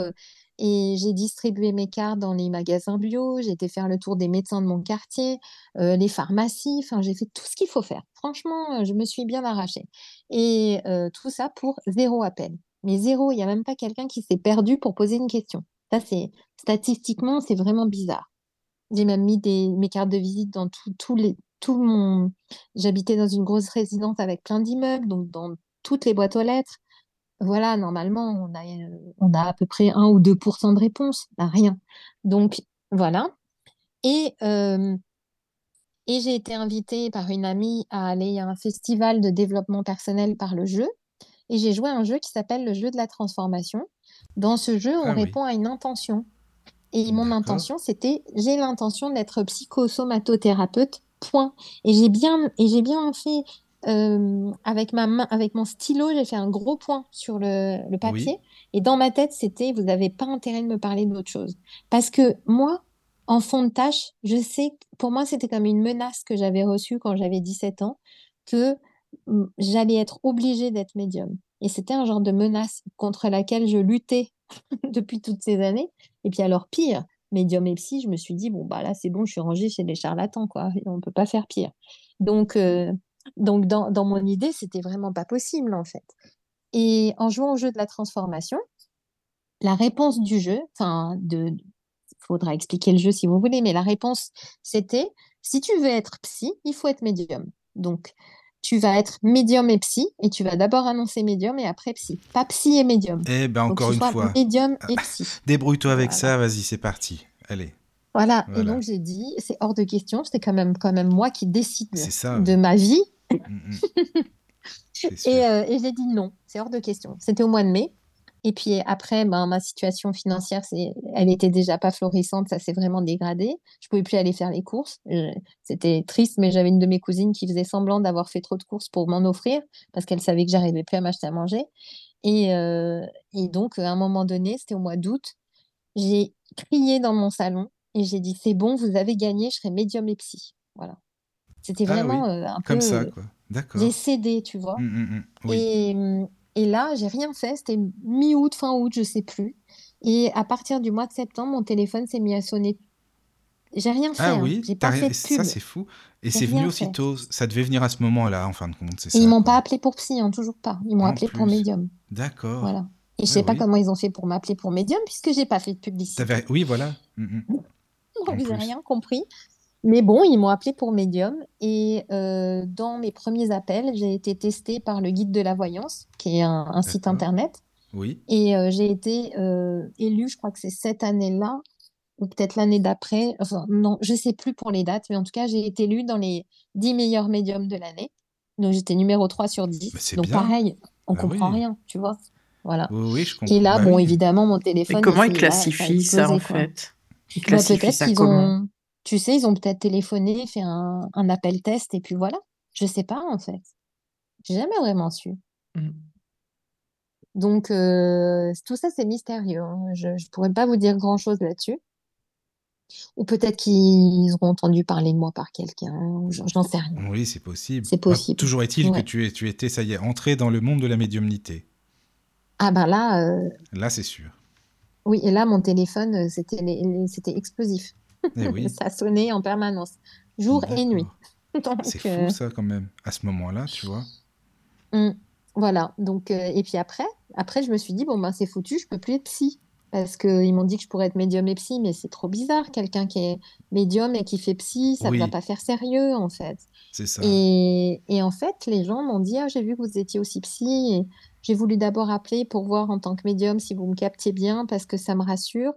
Et ça me rassure de venir voir un psy chez qui je peux parler de spiritualité. Donc, donc voilà, donc j'ai eu plein de monde qui est venu pour ça. Parce que du coup, j'avais, il pouvait être entier. En fait, moi, ce que j'avais envie dans ma formation de psy, c'était de pas me cacher, de ne pas cacher une part de moi en ne disant pas que j'étais médium. Et, et c'est rigolo, je m'en rends compte au moment où je vous parle. Hein. J'ai jamais fait cette euh, analyse-là. C'est bien, on Mais analyse en même temps, tu vois, c'est ça qui est bien. ouais, Mm. c'est trop bien. Oui. Et donc, euh, j'ai j'ai pu justement, euh, euh, à ce moment-là, les gens m'ont dit qu'au contraire, c'était plus complet parce qu'ils n'avaient pas besoin de cacher une partie d'eux. Ils pouvaient parler de tout. Oh oui, c'est vrai, c'est vrai, oui. Oui, oui. Et alors, t'as pas des gens qui ont peur que tu lises dans leur tête parce que qui se disent ah non, la médium, oh là là, elle va tout savoir et tout, elle va lire, faut filtrer, Dans ma vois. vie de tous les jours, tu veux dire, Oui, dans ou la vie de tous dans, les dans jours, les dans la vie de tous les Non, jours. Non. c'est Parce que tu sais qu'il y a beaucoup de gens qui pensent que les médiums lisent dans les pensées, hein, je t'assure. ben, moi, je suis éteinte. Enfin, éteinte, c'est mal dit, mais j'éteins mon canal. Oui, oui, c'est oui, oui. vraiment extrêmement rare. Ça peut arriver, malheureusement, sans, sans ma volonté, je veux dire.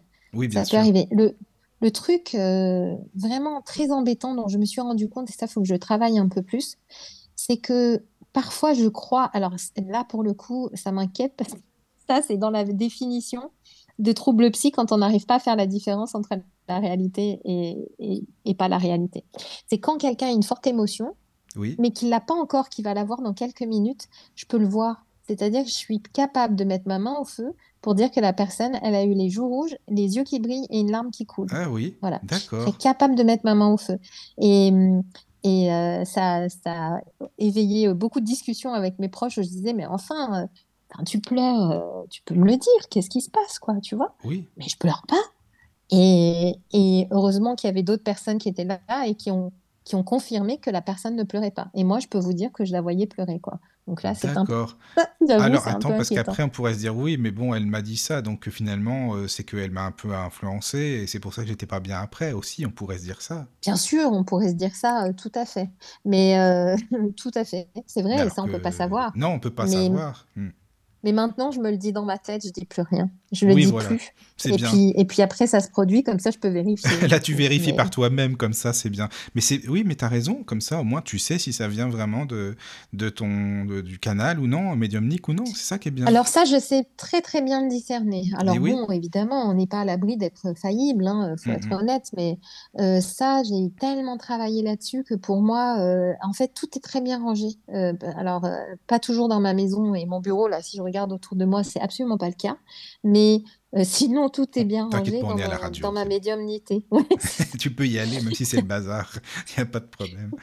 Voilà, Euh, tout est dans, tout est bien rangé, c'est-à-dire les guides, je les vois sur ma droite, les, les vies parallèles, vie antérieure, c'est sur la gauche, euh, les défunts, c'est un petit peu au-dessus. Enfin, tout est Ah, bien, bien intéressant ça. organisé. Tout est bien ordonné comme ça, organisé, Oui, c'est intéressant. et Ouais, je sais si c'est ma pensée, si c'est mon jugement, si c'est mes sensations personnelles ou les sensations euh, spirituelles qui me sont envoyées. Hmm. Je, ça, je suis hyper euh, vigilante à faire la différence à chaque fois. Et dans mes séances, je fais vraiment attention. Si moi j'ai une pensée personnelle, ça peut, ça peut arriver. Je ne m'empêche Oui, pas de penser hein, pendant, pendant une séance. Et, mais ça, je sais la mettre de côté. Hmm. J'y reviendrai après la séance, mais c'est Oui, pas une pensée que je dois partager. C'est hyper important de faire la différence Oui, oui, pas se vrai. tromper d'infos pour les Hmm. personnes quand même. Ben, ça serait dommage, oui. Et puis après aussi, tu, tu oublies certaines choses. Bon, après, le- ben, tu parlais J'oublie à déjà peu près tout, à oui. peu près tout. Mm. Voilà, c'est ça, oui. Oui, oui. Mm. Bon, de toute façon, euh, tu vas pas, t'imagines, tu te rappellerais de tout, ça serait plus un cerveau, ça serait plus qu'un ordinateur, là. Tu serais, euh, serait Ouais, certainement que hein. c'est une bonne idée d'oublier, mais d'un Mais autre côté, tu sais, ça fait aussi partie des choses dans mon, dans mon petit monde à moi qui oui, sont frustrantes parce que je passe ma vie à, à pas vivre en fait. Tu vois, je, fait des séances, il y a des Ouais, trucs formidables je, qui se ce que dire. j'oublie. Mm, mm, forcément, Donc, oui. du coup, oui. je, je passe beaucoup de temps à oublier. Mais après, ce sont les autres qui te disent, bah tiens, Sorine, tu m'as dit ça, euh, il s'est passé telle et telle chose aussi, donc voilà. Bon, heureusement qu'eux se rappellent, sûr. sinon ça serait foutu, là, si personne... ça serait vraiment le monde Alors, on enregistre toutes les séances, Ah, donc euh, bien ça, du coup, c'est pratique. Mm, mm, Donc, elles sont enregistrées. c'est Donc génial ça. ça, euh, ça c'est quand même bien. D'accord, Mais oui, c'est sûr, les autres se rappellent et c'est utile pour les gens qui oui, viennent en séance. Ça, je suis contente. Mais ça. euh, je serais aussi contente de vivre, de, de profiter aussi moi de. Alors quand je suis en séance, c'est chouette. Hein, je dis pas le contraire. Je sais que je vis des bons moments, mais j'en ai très peu de souvenirs. d'accord, oui, oui, je comprends. J'en Alors ai un sais, peu, il y a, hein, j'en ai pas il y a. Fabienne qui laisse un message sur le chat, Sorine. Euh, alors, vas-y, Donc, Caro, si ça fonctionne, oui. Euh, elle dit oui, mais c'est aussi une aide pour que l'autre puisse se sentir libre de s'exprimer aussi. D'un autre côté, il faut Ah, juste pas le dire. C'est par rapport à la psy et Ouais, c'est ça, quoi. de tout à l'heure. Ah, d'accord, ok. Côté Oui, psy. oui, oui. D'accord. Merci Fabienne. C'est sympa les petits messages. Tu vois, je Mais il y a des Sorine, psys c'est... actuellement euh, qui euh, ne disent pas qu'ils sont. Alors, je ne sais pas s'ils sont médiums ou s'ils sont très intéressés par ce côté spirituel, mais dans leur cabinet, euh, il y a un livre de pendule ou il y a euh, un truc qui traîne, un oracle qui traîne quelque part dans la bibliothèque, mais c'est mi- c'est mis en avant. J'ai déjà vu ça. Hmm. Oui, et il y en a qui ont une grande ouverture, pas forcément de capacité Mhm, extrasensorielle, mais une, une ouverture et qui sont capables, tout à fait capables d'être à l'écoute. Moi, il y a une, quand il y a des gens, puisque j'ai plus de place pour prendre des personnes en thérapie aujourd'hui, donc quand il y a des gens qui veulent une thérapie, mais j'ai euh, des collègues euh, vers qui je renvoie. Et je dis toujours aux, gens que ce sont des, vous pouvez leur parler de spiritualité sans problème, ils sont super ouverts. Et dans leur euh, profil ou dans leur site internet, c'est pas écrit. Mais, mais moi, je le sais, c'est pour ça que je les conseille, quoi. Et ça Mais veut pas bien. dire qu'ils vont avoir des prédictions sur la personne. Non, Mais il y a beaucoup de psys qui ont le, tu sais, euh, l'intuition, de toute façon. hein. Mm. Ah oui. Oui, c'est marrant ça que toi aussi, Caro, t'as vérifié ça, tu vois. C'est Je n'ai intéressant. pas Mm. vérifié, j'ai constaté. Oui, voilà, oui. Oui, c'est ça. Oui, Mm. oui. Qu'est-ce que vous pensez, les amis, si on fait une petite pause musicale? Parce que, tu sais, euh, Sorine, euh, tu m'as envoyé des, des belles chansons, donc si tu as envie qu'on les diffuse, parce que je demande toujours à mes invités d'envoyer des morceaux, parce qu'on rentre dans leur univers, tout simplement. C'est ça qui est le plus important aussi, et ça va vraiment avec l'émission. Et, et donc voilà, si tu veux qu'on fasse une petite pause musicale, eh bien, Ouais. c'est parti. On passe une Est-ce que tu veux que je dise le, le titre Mais et le oui, nom? bien sûr, avec plaisir. Donc, c'est Omer Adam, le nom de l'auteur, euh, de, l'interprète, oui. excusez-moi. Et puis, le titre, c'est Opa. Eh bien, on écoute. À tout de suite. À tout de suite. À tout de suite.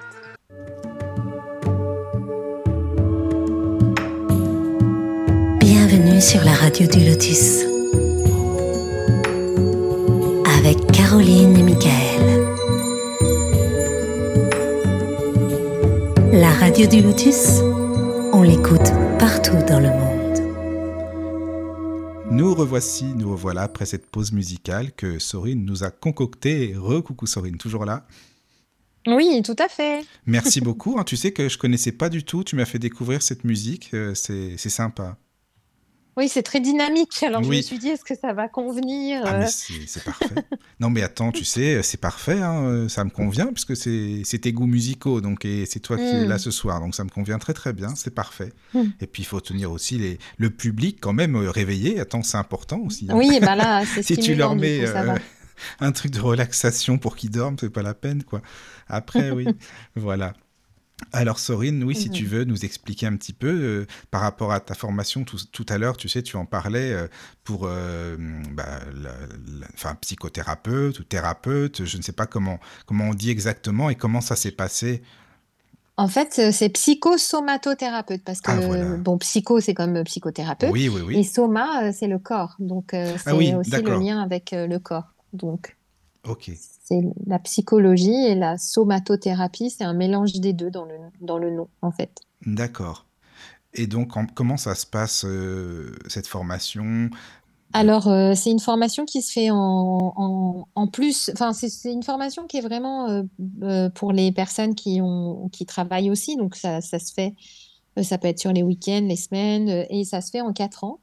Et on peut la faire en plus court si on vient plus souvent, si on cumule plus de semaines. C'est ce que j'ai fait. Moi, je l'ai fait en deux ans et demi. Ah oui, tu as fait ça, Donc, oui. c'était un oui. rythme euh, assez intensif. J'y allais à chaque fois pendant une semaine Mhm. et on travaille à fond. Donc, ce qui est chouette, c'est que c'est une formation expérientielle, expérientielle, c'est-à-dire qu'on a de la théorie et de la pratique.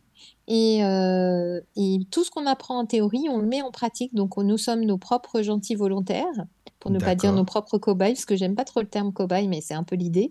Oui. Donc, nous sommes euh, nos, nos propres euh, volontaires, ce qui fait qu'on on apprend, on travaille sur nous et on, et on, et on fait travailler les autres. Donc, euh, quand on sort de cette formation, en tout cas moi ça a été mon cas, quand on sort d'une formation, c'est toujours dur de se lancer et, et de se dire on va prendre les premières personnes en thérapie. C'est, une responsabilité quand même assez grosse de sûr. se dire euh, on va travailler sur euh, aider les gens à travailler sur eux-mêmes et puis euh, et pour- enfin voilà, faut pas se gourer quoi. Mm, mm, Et, mm. euh, et en fait, comme on a eu beaucoup d'expérience pendant la formation, finalement, en démarrant, on se rend compte qu'on n'est pas du tout novice. Au début, on croit qu'on est novice. Mais en fait, quand on va avoir nos clients, eh bien, on va se rappeler de plein de choses qu'on a déjà vécues en formation. Et, et, ça va être hyper aidant. Donc, euh, moi, c'est ce que j'ai vraiment, vraiment apprécié dans cette formation. Et c'est aussi ce que je mets, la manière dont j'aime travailler dans mes stages, c'est qu'il y a de la théorie, mais il y a beaucoup de pratiques. C'est important aussi. Hein. Et puis après, ça vient tout seul, comme tu le dis, ça te rappelle la formation et c'est inconscient, c'est là, de toute façon, c'est là en toi, quoi, au final. Ah bah c'est ça. Une fois, mmh. je me suis retrouvée face à une situation délicate oui. Euh, où la personne se sentait mal et on avait eu une situation identique en formation. J'ai tout de suite su comment réagir. D'accord. Oui, c'est important ça. Mm. Ah oui, c'était vraiment. Tu sais, Sorine, vraiment, je te remercie d'expliquer. c'est très important hein, que tu expliques comment ça se passe et euh, en combien de temps se, fait cette formation. Parce que maintenant, on entend beaucoup de soi-disant hein, thérapeutes euh, qui font ça. Ça y est, en une semaine, ils sont thérapeutes limite, tu vois. Donc euh, tout le monde. Oui, parce qu'il y a pas mal de. Si tu veux, il y a pas mal de, il y a des comment dire il y a des techniques en fait apprendre une technique ça peut prendre une semaine franchement mmh mais après il y a la pratique, il y a l'expérience, il y a le, euh, par exemple l'hypnose. C'est, il y a beaucoup de gens qui se forment à l'hypnose en une semaine. Euh, parce que la technique, elle est pas, euh, c'est pas non plus ultra compliqué d'apprendre la technique d'hypnose. Mais après, tout ce qui est compliqué, c'est, c'est la posture, comment on se positionne en tant que thérapeute, faire attention à nos projections, notre propre histoire, comment ne pas me faire mêler notre histoire avec l'autre, comment ne pas faire mêler les désirs de l'autre avec, euh, par exemple, si quelqu'un se dit, moi, c'est sûr, j'ai vécu un traumatisme, voilà, mais je mhm. m'en rappelle pas. Et que le thérapeute, il a envie d'aider l'autre et il va lui faire faire une hypnose avec cette induction dans l'esprit, c'est-à-dire la personne est sûre qu'elle a vécu un traumatisme, mais elle s'en rappelle pas, eh bien, avec l'hypnose, je veux pas faire peur de l'hypnose parce qu'il y a plein de trucs géniaux et il y a des, praticiens qui sont vraiment géniaux, attention. Hein. Mais euh, il y a aussi des risques d'induction, c'est-à-dire qu'on peut induire un souvenir qui n'existe pas. Donc, si on n'a pas la performance, le recul et, euh, et les connaissances de tout ce qui peut tourner autour de cette technique, bah là, ça ne va pas. Mais la technique en tant que telle, je peux comprendre. Évidemment, en une semaine, on peut apprendre quelque chose.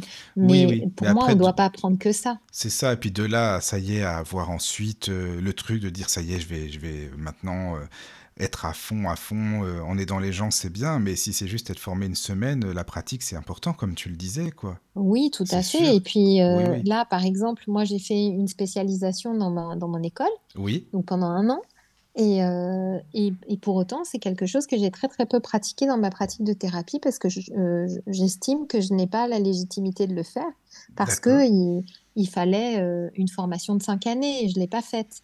Donc, ah euh, j'ai fait pendant un an pour faire une spécialisation, mais je ne suis pas experte. Par contre, je peux faire, au lieu de faire des exercices qui pourraient durer 30 minutes l'exercice, moi, je n'ai pas jamais 7 minutes d'exercice parce que 7 minutes d'exercice, quand on a fait une formation de un an, ça va, mais je ne le ferai pas plus. Alors que moi, dans ma formation, quand je les ai explorés moi-même, c'était des exercices que j'ai pu faire pendant 30 minutes, mais mon formateur était là avec nous pour nous montrer tout un tas de choses. Mmh, mmh.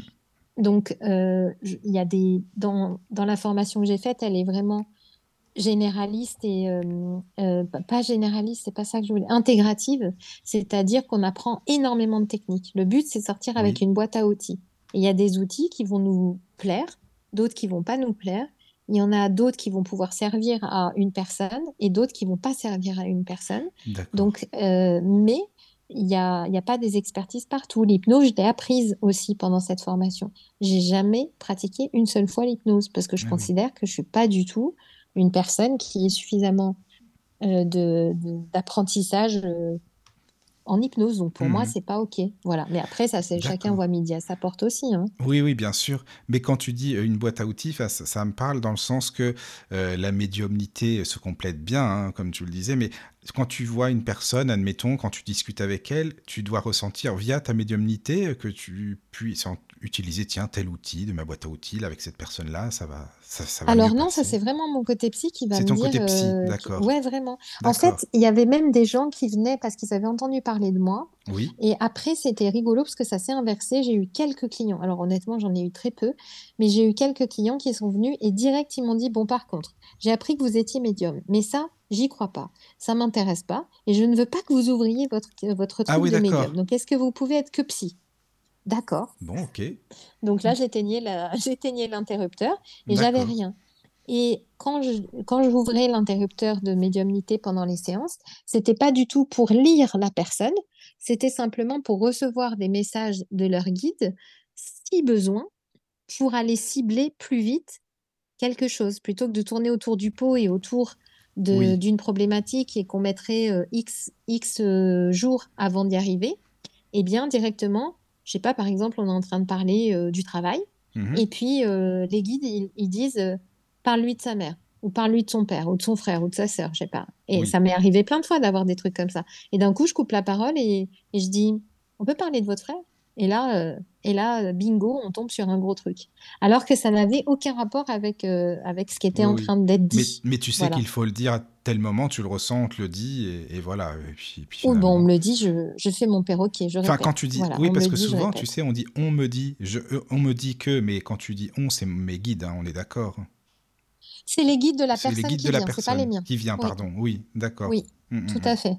Oui, oui, tout à fait. Mm. Euh, S'il y a des messages, n'hésite pas. Il y a Fabienne pas. qui demande, peux-tu définir les guides? Ah, merci Fabienne, ça c'est bien ça. Les guides, ce sont des êtres spirituels, donc non incarnés, des esprits. Vous pouvez utiliser d'autres mots que les miens. Euh, je fais juste une petite parenthèse. Je vais me faire de l'autopub. hein, Je ne sais pas si c'est possible. Euh, en fait, j'ai, pour moi, c'est hyper important que les choses, qu'on sache de quoi on parle. On peut utiliser d'autres mots pour dire la même chose. Donc ça, c'est toujours un peu embêtant. On, utilise des mots. Les médiums utilisent des mots différents chacun. Et moi, j'adore définir les mots que j'utilise. Donc j'ai sur mon site internet un truc qui s'appelle le lexique de la guidance. C'est une formation gratuite auquel vous pouvez vous inscrire. Et du coup, vous avez toutes mes définitions. Ça ne veut pas dire que je détiens la vérité. C'est juste pour comprendre comment je parle. Donc là, je vais vous décrire ce que je dis aussi dans ces vidéos-là les guides. Donc des êtres spirituels qui nous accompagnent. Euh, et pour moi, ce sont des, êtres qui ont été là avec nous au moment où on a choisi notre, euh, notre incarnation, au moment où on a dit oui à cette vie-là, eh bien, on forme une équipe. Donc, euh, il y a des guides qui vont venir pour nous aider à nous rappeler de quelles décisions on a pris en s'incarnant. Quel est notre chemin de vie et qu'est-ce que on a et qu'est-ce qu'on a eu en... Excusez-moi, j'ai eu juste un bug. J'ai ma maman qui m'a répondu à la question de tout à l'heure et je viens de le voir, donc du coup, ça m'a fait bugger sur ce que j'étais en train de dire. Et je vous le dirai après. Et donc, et donc à ce moment-là, on détermine cette équipe qui va nous accompagner et qui vont nous aider à nous souvenir quelle est l'expérience de vie qu'on a choisie, qu'est-ce qu'on voulait faire, quel est le chemin et comment ils vont nous ramener dessus. Et ils sont là tout au long de notre vie, à partir du moment où on s'incarne, hein, même un petit peu avant, et jusqu'à un peu après la fin de notre vie. Donc, ils nous, ils accompagnent aussi. Qu'est-ce que je veux dire? Oui, pour moi, nos guides, ce ne sont pas nos défunts. Alors bien sûr, nos défunts peuvent venir nous guider, donc c'est un peu embêtant, on a un- presque le même mot pour dire deux choses différentes. Mais Donc, oui, ils ça peuvent venir. Sorine, tu as raison, excuse-moi de te couper parce que j'allais te poser la question et souvent on dit les guides, voilà, ce sont vos défunts, les proches qui Alors sont pas toujours là. pour qui- moi. Mais pas Ouais. pour toi, voilà, Ah d'accord. non, pas du tout. D'accord. Non, mais vraiment pas. Par contre, évidemment que nos défunts, ils peuvent venir nous guider. Évidemment qu'on peut avoir un ancêtre qui est collé à nous et qui Oui. veut nous apporter quelque chose ou nous transmettre un héritage familial, euh, positif ou pas d'ailleurs, hein, qui veut nous transmettre une information familiale et qu'il peut être à nos côtés. Oui. Mais moi, j'ai vraiment une vision géographique, donc, euh, enfin, je ne sais pas si on peut dire géographique, mais en tout cas, nos défunts, je ne les vois pas au même endroit que les guides. Et les guides ne sont pas des personnes que l'on a connues pendant cette vie-là. C'est possible que de- lors d'une autre incarnation, on ait été incarnés ensemble, ça, ça peut arriver. Ça, oui. Mais globalement, oui, ça c'est possible. Mais globalement, j'ai jamais vu de défunts qui faisaient partie des guides. Par contre, j'ai déjà vu des défunts qui venaient guider la personne. C'est comme un petit bonus, quoi, en Oui, oui. supplément. Ça veut dire que les guides, en fait, euh, auraient une vibration plus, plus haute, une fréquence plus haute que les défunts qu'on a connus, par exemple, pour toi. Non, c'est différent. C'est pas, différent. euh, je sais même pas si on peut dire plus haut ou plus pas plus haut. La seule chose qu'on peut dire, euh, en tout cas ce que j'ai remarqué après, moi, c'est évidemment, ça se trouve dans six ans, je vous dirai autre chose. Mais là, j'en suis là aujourd'hui. Oui, oui. C'est euh, que les, les défunts eux, ils vont nous aider avec, alors, il faut que je fasse attention à ce que je dis, mais ils vont nous aider avec de l'affectif. Ça ne veut pas dire que nos guides, ils s'en foutent de nous, d'accord? Il y a de l'affectif aussi, mais c'est pas de l'affectif comme des humains. Les défunts, ils sont encore proches au niveau des sensations, euh, comme les humains. Et donc, parfois, nos guides, si on doit prendre un chemin et que et qu'on prend le mauvais et que pour nous ramener sur la route, eh bien, il faut qu'on se prenne un mur, on se prendra un mur, d'accord?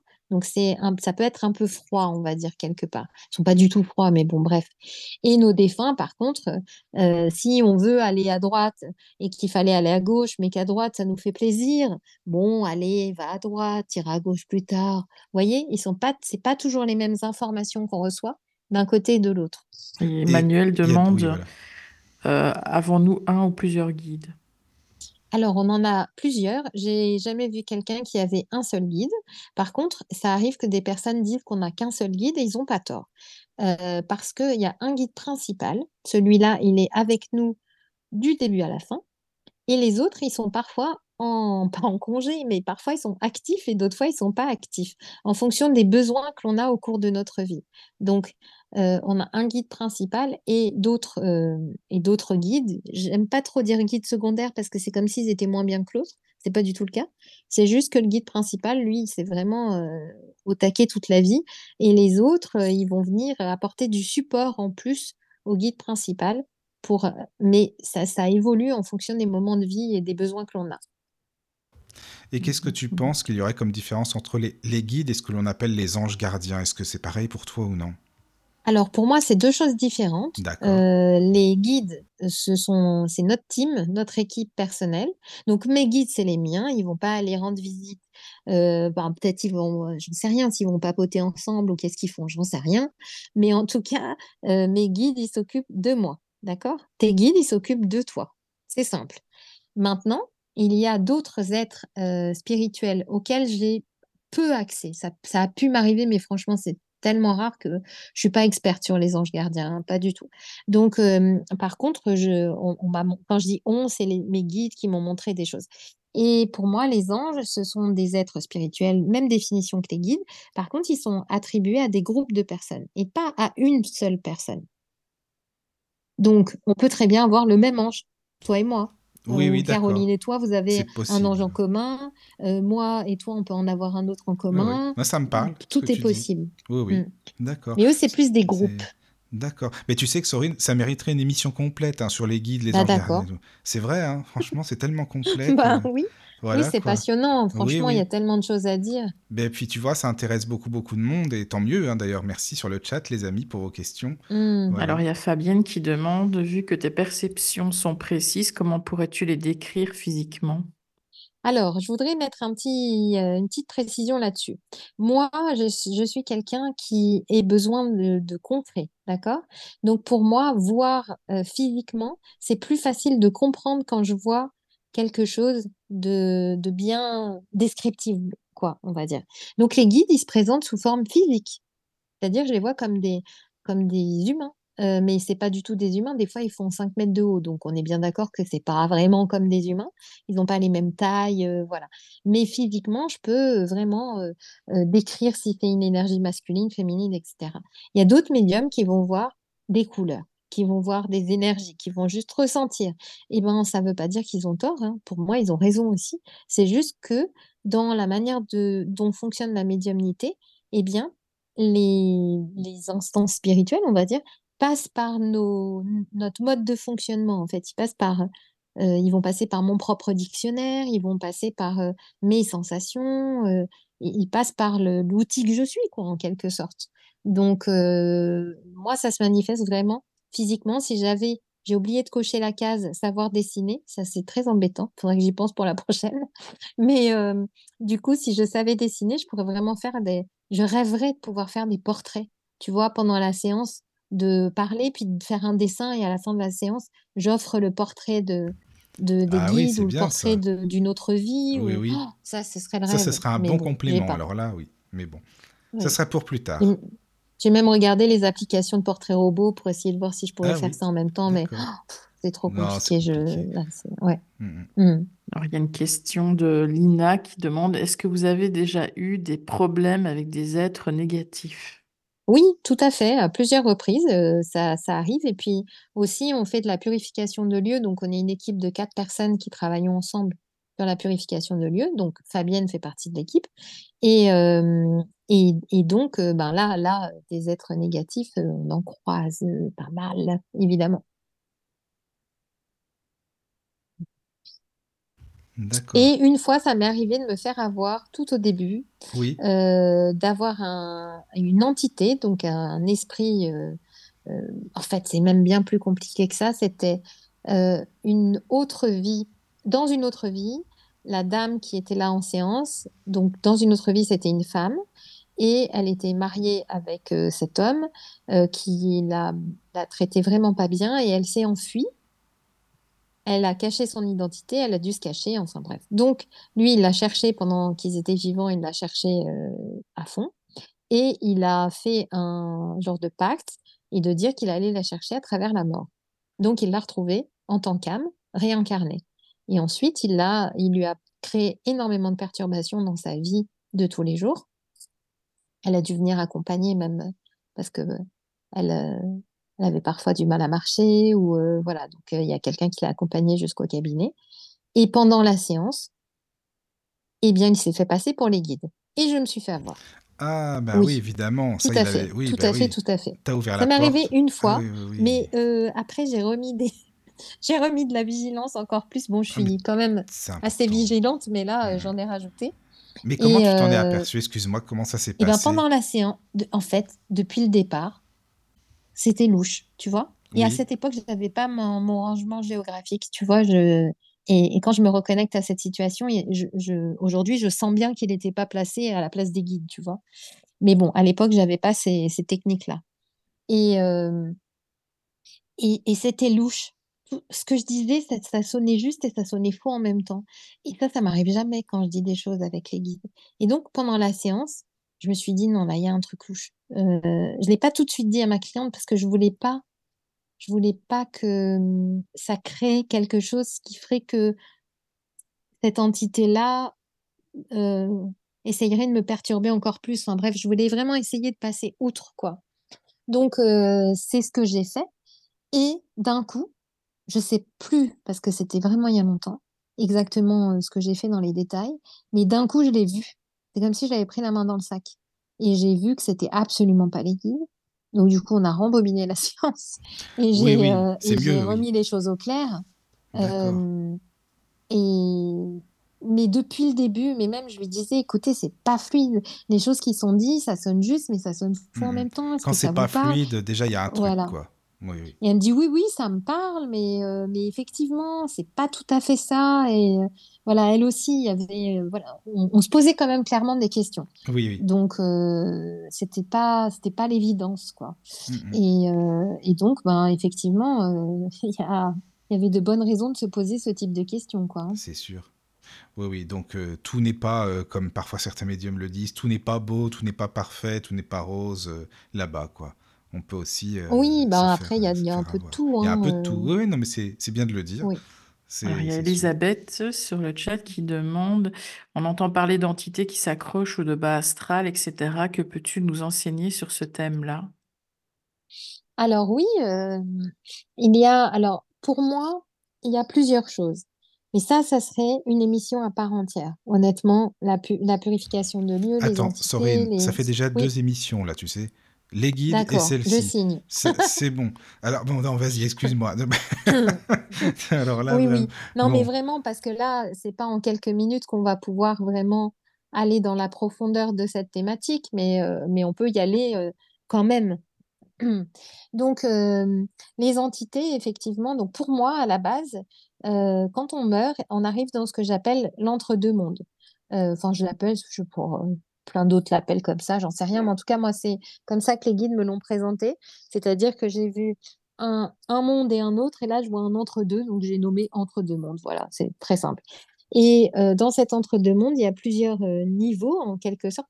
J'aime pas du tout utiliser le terme de niveau, parce que c'est comme s'il y avait un truc mieux que l'autre, mais c'est différents endroits, on va dire, où à la base, on arrive plutôt dans un, un endroit neutre, Et puis, euh, et puis ensuite, euh, l'âme, on va travailler sur euh, revoir sa vie, mais pas la revoir en tant qu'être humain, la revoir en tant qu'âme avec la distance et savoir si ce qu'on avait prévu, on l'a bien fait de cette manière, qu'on peut être, par exemple, je sais pas, être, dans le don de soi pendant toute sa vie et d'un point de vue humain, être euh, quelqu'un de où on se dit oh là là, c'est merveilleux, c'était génial euh, sa vie.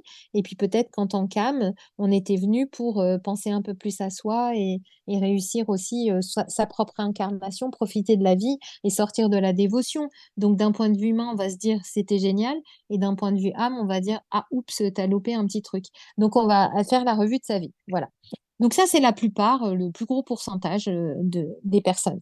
Et puis, il y en a qui, quand ils décèdent, sont pas euh, d'abord, ben, soit voulaient, voulaient pas, ou soit ont des choses à régler qu'ils n'ont pas envie de régler, ou soit sont pas bien, ou soit leur décès s'est passé d'une manière qui fait que ils n'ont pas compris qu'ils étaient décédés. Ça, ça peut arriver aussi on ouvre plein de sujets trop intéressants.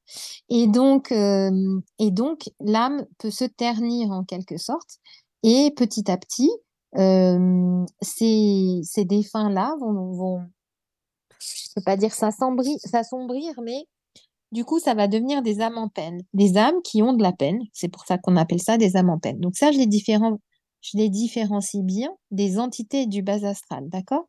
Et si euh, il encore longtemps, leur âme s'abîme de plus en plus et, euh, elle euh, et, elle se dégrade en quelque sorte. Parce que quand on fait de la purification de lieu, quand il y a une âme en peine, on voit encore à quoi la personne pouvait ressembler de son vivant. Plus les âmes se dégradent, moins on accède à cette mémoire-là et plus il y a de mal-être de l'âme, en fait, parce que moi, je le vois vraiment comme ça. Et ensuite, ces entités-là, elles, donc ça, c'est une partie des défunts. Et, et, plus on descend dans, dans le bas astral, on va l'appeler comme ça, hein, enfin c'est comme ça que ça s'appelle, euh, plus ces entités-là, donc c'est pour ça que là de défunt, on peut passer au mot entité, il n'y a plus vraiment de, on ne peut plus vraiment lier à l'histoire de vie qu'ils ont pu avoir. Et ces entités-là, elles, elles vont se nourrir de l'énergie en fait euh, que l'on va dépenser. Donc, par exemple, de la peur, de la colère, euh, de ce type d'énergie-là. Et ils peuvent aussi s'accrocher à des vivants. Donc, et, les, et, les, et forcément, bah, quelque part, bouffer un petit peu leur énergie. J'explique ça avec beaucoup de simplicité parce que j'essaye oui, Oui, non, mais c'est parfait, Sorine, merci. C'est parfait. Parce qu'il y a vraiment tellement plein d'autres trucs à dire. Oui, oui, non, mais tu sais, ce que tu me fais hein, penser, excuse-moi, est-ce que ça a un rapport aussi avec les larves astrales ou non? Oui, alors ça, c'est encore Parce que ça m'y fait penser aussi un peu. On les appelle des rampants. Ah, voilà, oui, oui, oui, oui, d'accord. Nous, on appelle les rampants. Hmm. Et les rampants, c'est vraiment euh, comme un, un, truc qui rampe. Voilà. C'est pour ça qu'on l'appelle euh, les rampants, hein, tout simplement. Qui bouffent notre énergie. Euh, et, eux bouffent notre énergie. Exactement. Et parfois, il y a même des zones dans la maison où on va se sentir moins bien. Donc, il y a tout ce qui est géobiologie. Donc, ça, c'est encore un autre ah sujet. Donc, tout ce qui est géobiologie qui peut avoir un impact sur les lieux, mais aussi, il y a des zones euh, comme des espèces de, trous, euh, enfin, vortex, des trucs qui tournent un peu avec euh, des entités de base astrale et des rampants. Donc, ça, effectivement, là, quand on a une maison comme ça, c'est bien plombé et on a des pertes d'énergie, des pertes de morale, ou alors quand on arrive sur cette zone-là, d'un coup on se met en colère, et puis on sort de la zone, et puis ça va mieux. Donc on peut déjà avoir plein de manifestations dans la maison où on va s'en rendre compte. Donc, et aussi, il y a des entités qui viennent s'accrocher à des gens parce qu'ils ont été envoyés par d'autres, en fait. Donc tout ça, c'est ce qu'il y a dans la magie, les possessions, les envoûtements, des choses comme ça aussi. Voilà, mais là, on est dans des sujets. Ah oui, il y a euh, plein, plein de sujets. C'est vaste aussi, hein, tu sais. C'est vrai qu'il y a tellement, tellement de choses à dire. Tu as raison, c'est énorme. Mmh. Et il y a aussi euh, la mémoire des murs. Bien sûr, la mémoire des lieux et des objets. Et des objets, Tout oui. Tout à fait. Moi, j'adore, me... quand on fait une purification de lieux, oui. j'adore me connecter euh, à l'âme de... à l'âme des lieux. Donc, pour moi, il y a plusieurs âmes dans le lieu. Il y a l'âme du domaine, c'est-à-dire, imaginons qu'on ait une maison, mmh c'est la maison plus le terrain. D'accord mais on peut se connecter aussi à la maison et au terrain. Mais on peut se connecter aux deux. Donc c'est, ça peut être différent. Et parfois, on a des tensions entre la maison et le terrain. Ah oui, Il ça y a des terrains qui voulaient pas avoir la maison. Donc, du coup, ça, il y a des problèmes.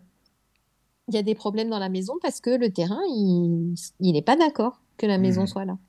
Bah, Donc, puis après, avec tout euh, ce qui est tellurique aussi, euh, en plus, c'est ça, quoi. En Ah, il y a tellement, tellement... Non, mais il faut prendre en compte tout ça. hein. C'est important, t'as Mhm. raison. C'est... Moi, je te remercie, Et puis les objets vraiment, aussi, Les euh, objets. Bah, oui. Toi, en tant que médium, bah, tu fais de la psychométrie aussi euh, avec Ah, je me ob- rappelle pas de la définition de Tu sais, de, psychométrie. de, de lire dans les objets euh, la Ah mémoire oui, de l'objet, l'histoire de l'objet, c'est pareil aussi. euh, Ça doit t'aider beaucoup pour, euh, j'imagine, hein, tout ça. Pour, euh, Alors moi, je, c'est encore plus bizarre. Je parle aux objets. Ah, non, c'est que pas pour bizarre moi, du les tout. hein. objets, ils ont une âme Mm, et je mm. le, et je parle avec l'âme de l'objet. Donc il y a deux choses dans un objet. Il y a sa mémoire. Oui, Par exemple, c'est comme avec un humain. Si tu veux, tu peux parler avec lui et tu peux parler avec son histoire. Tu oui, peux oui. avoir accès à toute son histoire ou simplement discuter avec sa personnalité. Mais c'est- Les deux, t'es pas bien sûr, ça bizarre. hein. marche ensemble. hein. Non, non, mais bon. je suis bizarre aussi dans ce cas-là, je te dis franchement. À mon avis, on est Ah, deux. cool. Tu sais pourquoi? Parce qu'en bien. fait, ce que je t'explique, c'est que j'ai déménagé il y a un, an et demi, tu vois. Et euh, quand j'ai déménagé, j'ai quitté l'appartement. euh, tu enfin, justement, peut-être c'est bizarre, mais bah, j'ai remercié l'appartement euh, pour tout ce qui s'est passé depuis le temps. Mmh. euh, tu vois, j'ai fait le tour un peu en, comme si, oui, pour, pour remercier, enfin, pour Ah, parler mais à- oui. au mur, à l'appartement. Donc, si t'inquiètes pas, t'es pas bizarre du tout. hein. Non, non, c'est bon. Bah, Moi, quand j'ai déménagé, là, juste avant Oui. d'arriver dans la maison où je me trouve, euh, c'était très dur de quitter mon appartement. Mais je J'avais l'impression d'abandonner quelqu'un. C'est ça, quoi. oh C'est là là, c'était C'est dur. vrai. Et hein. puis, on s'entendait tellement bien. Mais oui, puis il Mais y a une atmosphère, une ambiance, c'est particulier, quoi, c'est normal. C'est complètement, ça, quoi. complètement. Mm, mm. Mm. Ah, mais c'est... c'est- Attends, il y a d'autres questions sur le chat? Ah, je sais pas si Caro, tu nous entends, par contre.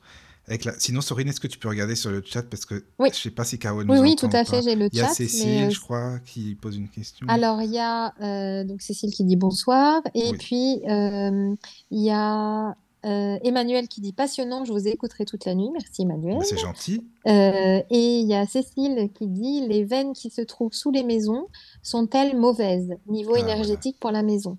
Alors, est-ce qu'on parle de veines d'eau? Parce que Ah oui, veine, c'est un peu euh, Mm. vaste. Mais peu disons, vaste. parlons des veines d'eau. On va répondre à cette question.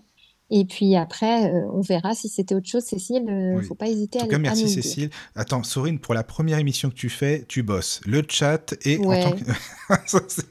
ça, alors Et ça, j'envoie des messages à ma mère pour avoir ses réponses. Tu En vois, plus, tu vois, tu fais pas mal. ça hein. aussi. Oui, oui, Ma mère ben aussi, voilà. elle est au taquet, elle répond direct. Eh ben tant mieux, c'est bien, c'est parfait, c'est parfait. Voilà. Donc, euh, euh, alors, oui, ça peut. Est-ce que ça pose forcément des problèmes? Non, parce que dans l'absolu, il y a énormément de, lieux où il y a des veines d'eau quand même. On est dans, dans un pays où il y a de l'eau quand même un petit peu partout. Donc, euh, voilà. Mais c'est sûr que si on se trouve avec une. Ça dépend de la vitesse de l'eau, ça dépend de sa, la profondeur, ça dépend de la largeur de l'eau et ça dépend surtout de l'endroit sur lequel elle est. Donc, si évidemment c'est dans un couloir, ça m'est déjà arrivé d'avoir des maisons où on a un couloir et il y a une veine d'eau qui est pile dans la longueur du couloir, bah c'est super puisque c'est un endroit où on n'est pas statique. Donc, c'est un endroit qui fait bouger. Donc, c'est parfait parce que c'est effectivement, c'est pas des endroits. Vous savez, des fois, il y a des halls d'entrée ou des couloirs dans lesquels on papote avant de partir. Ben, chez eux, ça n'existait jamais. Il n'y a personne qui est resté dans ce couloir. On passe, mais on reste pas statique. Donc, parce que justement, cette veine d'eau, elle faisait que euh, on peut pas être statique. Si on a une veine d'eau sous notre lit, ça c'est embêtant parce que du coup, on va se vider énergétiquement. Alors, d'un côté, ça peut être chouette parce que en fait, ça, euh, comment dire, ça, ça peut être chouette parce que ça, ça nous vide, ça nous nettoie, mais sauf qu'on n'y reste pas cinq minutes, on y passe la nuit. Donc, à force d'être vidé, on est vidé. Donc, euh, on va bien dormir, mais on va pas avoir un sommeil compensatoire, par exemple. Mm, On mm. va se réveiller fatigué. Bah, surtout qu'on a- est fait d'eau. Oui. En plus, alors c'est forcément encore, euh, encore pire. D'ailleurs, euh, d'ailleurs, je crois que Cécile, elle dit euh, oui, c'était bien ça la question. C'est ça. Oui, exactement, elle a dit que c'était ça. Mm. Et puis, il y a Caroline qui dit, désolée, mais je capte pas toutes les phrases sur Zoom. Ah, mince. mince, j'espère que ça va s'améliorer Bah, et j'espère, qu'on oui, va te vrai. réentendre, Caroline. C'est dommage. Euh, Mhm. alors, sinon, tu sais, est-ce que tu pourrais nous expliquer euh, un petit peu bah, ce que tu fais? Tu nous as parlé, bien sûr, hein, de la médiumnité, euh, bah, là, nettoyage des lieux, purification et protection. Qu'est-ce que tu pourrais nous expliquer encore par rapport à tout ce que tu proposes? Parce qu'il y a des auditeurs Ben, je sont- vais. Oui, oui, il y a, il y a plein d'autres choses. Et y puis, il y a mon sujet choses. préféré dont je n'ai pas encore parlé. Oui, Et je vais juste répondre à la question. Donc, est-ce que ma maman s'intéressait à la spiritualité avant oui, le décès de mon papa? Donc là, elle m'a répondu. Elle m'a répondu non, pas du tout. Ah, c'est C'est juste vrai quand il est décédé, euh, j'ai ressenti que je pouvais communiquer avec lui. Ah, Donc, c'est vraiment le décès de mon père Oui, qui a éveillé le reste. Mais sinon, avant, ça ne l'intéressait pas du tout. mais c'est intéressant je d'avoir la réponse. Ben, merci Mm, beaucoup à mm. ta maman. Puis c'est gentil de nous Bah oui. écouter, ça fait plaisir. Mm. Bah, Voilà. c'est cool. Et puis, de toute façon, moi, j'avais pas, euh, je l'avais pas non plus, puisque j'ai jamais pensé à poser la question. Donc, euh, Ouais, donc euh, ben voilà, Bah, C'était l'occasion, c'est bien. Donc, Oui. Fabienne a, a fait cesser le teasing, puisqu'elle a dit ce dont j'allais, ce dont j'allais parler, c'est euh, la réincarnation, les vies antérieures Ah oui, ça, je sais que c'est euh, un thème qui te tient à parallèles. cœur. Ouais, voilà, ça Ah c'est oui, sûr. oui, Je sais bien que là, là-dessus, ouais, c'est, c'est, Ça, c'est la tu pourras en passion. parler pendant des heures, ça c'est sûr. Voilà. Voilà. Je Mais vais pas te demander si tu y crois d'ailleurs. Tu sais, t'imagines le type. Au fait, Sorine, est-ce que tu crois en la réincarnation Sinon, à part ça, hein, tu sais, hmm, hmm, Eh ben, jamais. écoute, oui, mais tu sais, moi, je questionne tout. C'est-à-dire, euh, je peux te dire que j'y crois maintenant parce que j'en ai l'expérience, mais j'en ai pas la certitude. Comment on peut savoir, en fait? Oui, Euh, mais en tout cas, moi, je- en tout cas, ma croyance, c'est que ça existe. Maintenant, si demain, j'avais discuté avec quelqu'un euh, avec qui j'avais fait une émission d'ailleurs, mhm, euh, qui est psychanalyste transgénérationnel, et on avait parlé de, la- de, de moi, ce que je capte comme vie antérieure, et il m'a dit, mais tu sais, pour moi, tu dois, tu, ce que tu captes, c'est juste ça, je ne remettais pas en question. Par contre, il me disait, euh, peut-être que ce que tu captes, c'est juste des mémoires des ancêtres, et que c'est pas des autres vies qu'ils ont eues, et que c'est peut-être des ancêtres. Donc, qu'est-ce que j'en sais en vrai? Moi, je Oui, dis que c'est des vies antérieures ou des vies parallèles, mais peut-être c'est des ancêtres, peut-être c'est encore autre chose qu'on ne connaît pas aujourd'hui. mhm. Aujourd'hui, c'est comme ça que je le définis. Mais Mais t'as raison de le dire. T'as raison, c'est important. oui, Oui, mais enfin, c'est qu'est-ce qui compte en fait? C'est que ça apporte aux gens. Je veux dire, c'est que ça les aide. C'est ça qui compte. C'est le tout plus à fait, important. Hmm. tout à fait. Oui, ça apporte. Et pour Oui, moi, c'est vraiment, euh, c'est vraiment assez euh, magique en fait, euh, parce que les autres vies. Alors, attends, juste avant, je voulais dire, donc moi, je me connecte au guide pour connaître le chemin de vie, c'est-à-dire pourquoi est-ce qu'on s'incarne et qu'est-ce qu'on doit réaliser. d'accord. J'ai aussi cette euh, vision voyance, euh, mais plutôt des potentiels, c'est-à-dire qu'est-ce qui, qu'est-ce qui, euh, qu'est-ce qui pourrait se passer, quelles sont tes potentialités, et, et ensuite c'est à toi de prendre la décision, parce qu'on a chacun notre libre arbitre. Donc, enfin, en, en quelque sorte, parce que déjà notre âme, elle a choisi déjà beaucoup de choses avant, donc notre libre arbitre d'humain, il est un peu limité parfois par le fait que l'âme, elle ait déjà choisi Hmm, des hmm. événements. Disons les grandes Et puis, lignes, il y a des, voilà, il y a des événements qui sont figés sur notre route, mais Mhm. globalement, on a quand même une capacité d'action. Et il y a aussi tout ce qui est vie antérieure. Et aujourd'hui, je les appelle les vies parallèles. Donc ça, on va y aller progressivement parce que si je l'explique tout de suite, euh, là, je, je peux perdre du monde. Mais, euh, mais les vies, euh, donc la réincarnation, oui, pour moi, ça existe. Et c'est comme l'équipe des guides, on a l'équipe de nos anciennes vies, euh, l'équipe de nos vies parallèles qui est là pour nous inspirer à la fois des points forts. Donc, imaginons qu'on ait été herboriste dans une autre vie. Et bien, dans cette vie actuelle, on aura de la facilité à apprendre tout ce qui concerne les plantes. Ça ne veut pas dire qu'on connaîtra déjà toutes les infos, mais ça veut dire que notre capacité d'apprentissage sera plus facile. Et puis, euh, si, et, et puis, il y a aussi nos axes d'amélioration. S'il y a des choses, des blocages qu'on a eus dans nos autres vies, ben, on peut les avoir aussi dans notre vie actuelle. Moi, je les appelle nos colocataires. C'est comme si on était en coloc avec d'autres euh, êtres, et eux, ils vont nous influencer sans qu'on le sache. Mais tout le monde a, certainement déjà fait cette expérience. Euh, par exemple, ça peut vous arriver, en fait, de, de vous sentir tiraillé. Il y a d'un côté, vous avez envie d'aller à droite, et puis il y a une autre petite voix en vous qui vous dit, mais non, on va à gauche. Et, euh, et en fait, le, le côté qui dit va à droite, c'est ce que vous avez vraiment envie de faire dans cette vie-là. Et vous allez écouter le, qui- le côté qui dit va à gauche parce que vous comprenez pas d'où il sort et puis il est un peu plus fort, il est intérieur. Et vous allez dire, mais c'est bizarre ce que j'ai fait là. C'est moi qui l'ai fait, d'accord, mais c'était pas moi. Et c'est comme ça qu'on va capter aussi qu'il y a quelque chose qui n'est pas vraiment nous, mais qui est un peu nous. Donc ça, c'est des indices que l'on a pour capter nos autres vies, parce que pour moi, j'ai la certitude que tout le monde peut avoir la capacité de se souvenir et de se et de se rappeler, enfin, d'avoir des informations sur nos autres vies, en fait. Alors peut-être pas dans tous les détails, mais des grands des grands traits. Donc, euh, et pour moi, mon rêve dans la médiumnité, c'est qu'il n'y ait plus personne qui vienne euh, en consultation, qui n'ait plus besoin de venir en consultation avec moi, parce que ils auront appris à le faire par eux-mêmes. Moi, je, je rêve vraiment d'apprendre au maximum de personnes à être autonomes, parce que je trouve que c'est vraiment plus c'est intéressant. important, c'est vrai. hein. Mm, mm, Oui. je suis d'accord. Mm. Alors, tu sais, il y a des questions sur le chat. hein. Tu vois, le Oui, sujet, c'est c'est oui, j'ai vu, passionnant. j'ai vu. Oui. Alors, euh, alors, euh, ah oui, par, e- par exemple, est-ce que, est-ce que tu, tu m'as, posé la question, est-ce que tu y crois? Et ça serait bizarre que je te dise que j'y crois Mais pas. oui, c'est ça. Et il y a Fabienne qui dit le monde à l'envers, Michael. Eh oui. Ah ah, elle pourrait répondre je fais, euh, mais je ne sais pas si j'y crois. Mais c'est vrai, Bah, tu Fabienne. vois, c'est un peu C'est ça. une réponse. Mhm. C'est pas mal comme réponse. Lina, pourquoi lorsque deux personnes parlent de nos vies antérieures, elles ne captent pas la même chose? Rien n'est réellement vérifiable.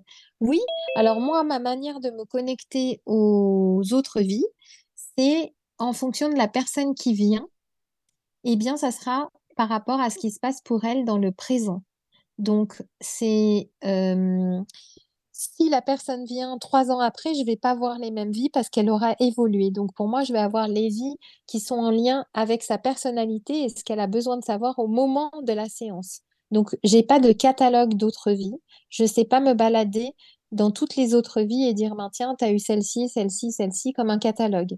Euh, moi, c'est vraiment en fonction de l'actualité. Alors, il faudrait savoir si tout le monde fonctionne comme ça ou si d'autres médiums, eux, vont capter, par exemple, la dernière incarnation chronologique. Moi, ça marche jamais, ça. Je suis incapable de capter euh, quelle était la dernière chronologique. Ce que je capte, c'est quelle est la plus importante à connaître pour aujourd'hui. Mais il n'y a pas une Et réincarnation super importante pour cette vie-ci, par exemple? Une vie qui est vraiment. si, euh, Oui, hein. si, si, il y a, il y a- ah, ah bah, oui et non, parce que euh, en fonction de notre évolution, euh, parfois, euh, Mm, mm, ça, ça peut disparaître, ce lien. Il n'est pas pour toute la vie, mais il y a des gros trucs qu'on a à vivre dans notre vie. Et ben, Oui, cette autre vie, on va la voir quand même un petit peu en, en fond de tâche, mais ça dessus. sera quoi. peut-être pas Mm. la principale, quoi. D'accord. Et rien n'est réellement vérifiable. Alors pour moi, un truc qui est vraiment indispensable, c'est que quand vous êtes en séance avec quelqu'un, si la personne vous parle de quelque chose et que ça vous fait rien, c'est-à-dire il n'y a rien qui se passe, il n'y a pas de Oh, on dirait qu'elle parle de moi, il n'y a pas de sensation physique, pas de- des petits picotements ou, des choses ou une sensation qui arrive, ou il y a, y a rien, c'est comme si ça parlait de quelqu'un d'autre, ben, c'est très simple, c'est que ça marche pas. Voilà. Et si quand la personne parle, moi dans mes séances par exemple, je démarre la séance et j'aime bien démarrer la séance avec rien. Alors pas parce que ça m'influence, parce qu'en fait ça m'influence pas du tout. Sais- comme j'ai appris à tout trier, comme je le disais tout à l'heure, donc ça va pas me déranger. Par contre, pour la personne qui vit la séance, je trouve que c'est vraiment une meilleure expérience d'avoir une séance sans avoir parlé. Parce que sinon, après, on a toujours le doute de dire Ah, mais attends, je lui avais dit ça, donc elle a peut-être rebondi. Donc, moi, je trouve que c'est vraiment mieux de démarrer avec rien pour le médium hein, et pour la personne qui reçoit la séance à ce moment-là, de dire ben, Est-ce que ça me parle ou est-ce que ça me parle pas? Est-ce que ça a des, résonances par rapport à ma vie, en fait? Donc, quand on se connecte à une autre vie, euh, par exemple, euh, euh, ça a pu m'arriver de dire à, une personne dans son autre vie, elle avait une maman qui était, qui a eu un choc dans sa vie et qui a eu une grave dépression et qui n'a pas pu s'occuper des enfants. Donc elle, elle était la fille aînée et elle s'est occupée de toute la famille. Voilà, donc je lui dis, puis je lui dis plein d'autres choses. Après, je ne vais pas raconter tous les détails. Mais euh, cette personne-là, à la fin, toute fin de la séance, avant qu'on raccroche, hein, donc euh, c'était vraiment toute fin de séance, c'est des séances qui durent en gros une heure et demie. Eh bien, elle me dit, c'est incroyable parce que dans mon enfance, ma mère a fait une grave dépression, elle ne pouvait pas s'occuper de nous. Et par contre, bah, c'était pas moi la grande sœur, c'était ma grande sœur. Mais il y a ma grande sœur qui s'est occupée de nous. Donc, quand vous m'avez parlé de ça, ça a fait énormément de résonance. Donc, du coup, la personne peut vérifier qu'il y a des choses qui sont en lien. Donc, Voilà, déjà, ça, c'est une manière de vérifier. important. Oui, ça lui parle, quoi, déjà. Mm, voilà. Et mm. après, il y a une autre manière de vérifier, et ça, on peut pas le vérifier tout le temps, c'est clair, Mais, ah bah tiens, c'est justement la question que Fabienne vient d'écrire. Est-ce que tu as eu des personnes qui ont retrouvé une vie antérieure? Et c'est exactement ce que j'allais dire. Excellent. Une- un autre moyen de vérifier, c'est effectivement quand on retrouve cette autre vie dans l'histoire. Ah bah, elle a écrit dans l'histoire, par exemple. J'adore. Non, mais Fabienne, tu lis dans Bravo la tête. Fabienne. Alors là, ça c'est de la, on est bien connectés tous là, c'est bon ça. Oh là là. Oui. Alors ça, ça m'est déjà arrivé. Eh bien, et, et un truc, euh, alors j'ai plein d'histoires, mais une histoire euh, que je trouve assez fantastique, c'est que là, dans une autre vie, j'ai une, une personne qui est venue me voir et dans une autre vie, c'était une chanteuse. Et, parfois, moi, honnêtement, j'ai des doutes. hein. Pendant la séance, je me dis, bah attends, euh, là, je sais pas, ils ont fumé un truc, hein, c'est bizarre. Donc, euh, mais je le dis quand même, voilà, parce que quand je suis dans la séance, j'ai à la fois moi, en tant qu'être humain, qui juge ce qu'il dit en mode, oh, j'espère que c'est le truc parce que ça m'a l'air un peu farfelu. Et puis, mais je le dis quand même parce que moi, en tant que médium, ben, ça coule et c'est évident que c'est juste. Voilà. Donc, je lui dis euh, dans une autre vie euh, qu'elle était une, une femme chanteuse et qu'elle elle avait un succès international et que quand elle se déplaçait dans d'autres lieux, euh, les chefs de, de pays, je ne sais plus comment on dit, bon, peu importe, président, chef de pays, ils étaient très,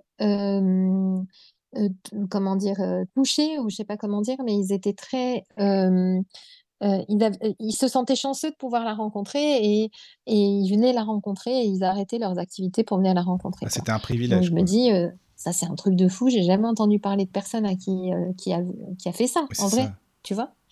Et ensuite, et elle avait, et, et je lui ai dit, c'était une chanteuse à peu près à époque Edith Piaf, un genre d'Edith Piaf. Et moi, je me dis, mais attends, c'est n'importe quoi, parce que si c'était un genre d'Edith Piaf, on la connaîtrait, tu vois. Bref, donc là, je me disais, euh, bon, bah, en même temps, c'est génial, elle va peut-être pouvoir la retrouver dans l'histoire. Figurez-vous qu'elle l'a retrouvée dans l'histoire. Et l'histoire est vraie. Mais Ah oui, c'est quelqu'un qui est, qui morte plus jeune et qui n'a Ah pas eu euh, la notoriété dans le temps, mais elle a eu la notoriété énorme à son époque. Et le truc magique, c'est qu'il y a des, des disques avec euh, phonographe, là, tu vois, Oui, de, cette personne-là. Et il y a des personnes qui les ont numérisés. Ah, Donc, en fait, on a pu entendre sa voix. D'accord. Ah, c'est trop ça, bien c'était ça. magique parce Ah que oui, moi, j'ai pu aussi vérifier la voix que j'ai entendue. d'accord. Ah, c'est génial ça. Voilà, donc ça, c'est extraordinaire de, de oui, réussir à, à trouver la voix. Donc ça, j'avoue, c'est pas oui. souvent. hein, euh. Et puis, il y en a d'autres où euh, c'était quelqu'un, un homme politique dans l'histoire, et puis on l'a retrouvé aussi. Et la manière dont je l'ai décrit, la personne, elle m'a dit, ben, ça me fait penser à quelqu'un que j'admire depuis toujours, mais je sais pas pourquoi je l'admire. Mais il y a deux, deux personnages très importants qu'elle admirait dans sa vie. Et je lui ai dit, ben, envoyez-moi les, la photo. Enfin, la photo, voilà. c'est quelqu'un qui habitait, euh, qui vivait, je sais plus à quel siècle, mais c'est super vieux. Et en fait, on a des tableaux de cette personne. Donc ça, c'est un truc de fou. On Ah peut, oui, quand voilà. même. Et en voyant les tableaux, euh, j'étais choquée euh, parce que moi, je le vois toujours sur ma gauche. Et donc, il Mhm. était à gauche. Puis je regarde mon ordinateur et je fais, ah oui, non, en ah oui, ben oui, tout à fait. Enchanté, monsieur. C'est ça C'est quoi. bien, c'est bien vous. Donc ça, génial. évidemment, si on me fait pas confiance à moi, quand je dis oui, oui, c'est le même, je pourrais mentir, hein, bien sûr. C'est Après, ça, ça, c'est pas mon style, mais, Mhm. mais de toute façon, j'ai raconté l'histoire de la personne. Ensuite, on peut le vérifier. Une autre fois, c'était un dresseur d'ours qui était, euh, qui était funambule. Quand même, c'est Bah pas, oui, c'est pas pas un truc plus. commun. C'est vrai, on l'a pas retrouvé dans l'histoire. Mhm. Non, mais tu vois, c'est ça, quand euh, tu peux le vérifier, et c'est là que tu te dis, mais oui, il y, a- il y a quelque chose, quoi. C'est pas, ça ah existe, bah quoi. oui, Après, forcément, oui, quoi. tout à fait. C'est ça. Alors, tu sais, il y a Elisabeth qui pose une question aussi, je sais pas si tu l'as vue, Ah oui, où. alors je, tu veux que je la lise? Oui, oui, si tu veux bien. Euh, tout le mois qui a précédé le départ de Jean-Claude, je me suis réveillée à 4h44 et la nuit de son décès, je suis restée réveillée jusqu'au petit matin. Un mois après, à 4h44, il est venu me dire que tout allait bien et depuis plus rien. Que peux-tu nous dire sur les heures miroirs? Eh bien, je ne peux pas vous dire grand-chose. D'accord. La En tout seule cas, chose... Elisabeth, merci pour la question, parce que c'est vrai que les heures Oui, merci, miroirs, on en parle beaucoup, Hmm, donc euh, voilà, c'est pour ça. Mm. hmm. Et euh, oui, merci.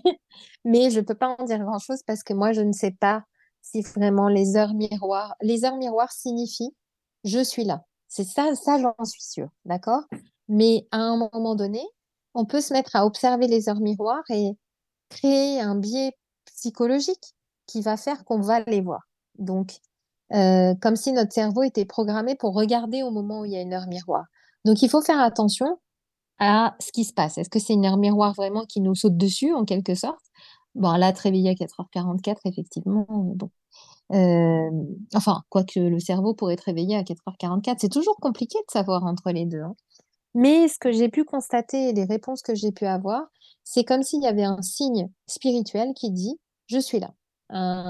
Comme un soutien en fait qu'on vient recevoir, comme une confirmation. Mais je suis pas du tout Mais moi, je pris et c'est comme un truc qui me parle pas des masses. Je sais Mm. pas, je- oui, je l'aurais pris comme toi, comme un signe, en fait, en se disant, ben alors, comment la personne était, par exemple, Elisabeth, quand elle se réveillait à, à 4h44, admettons, l'état d'esprit, le... Enfin, voilà, tu vois, euh, l'énergie, et Mm. puis de dire, oui, oui, c'est un signe, c'est lui, tu vois. Je sais pas, Oui, puis comme là, c'est hyper précis ce qu'elle dit. Donc précis, évidemment, euh, voilà, là, il y a des sensations, il y a des évidences. On peut Oui, pas vraiment oui, euh, oui, suis chercher ailleurs. C'est ça, quoi. Mm. Mm, mm. Mhm. Ah, mais c'est intéressant. Merci, les amis, pour vos questions. hein. C'est c'est très bien comme Ouais. ça. Voilà. Il y a Cécile qui pose une question d'ailleurs. Oui. Donc, merci Cécile pour la question.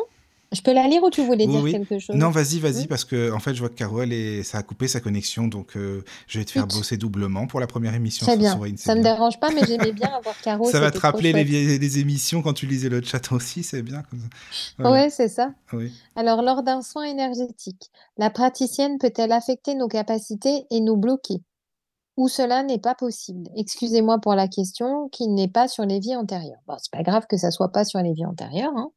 Euh, le sujet euh, c'est ouvert à plein de choses. Donc, euh,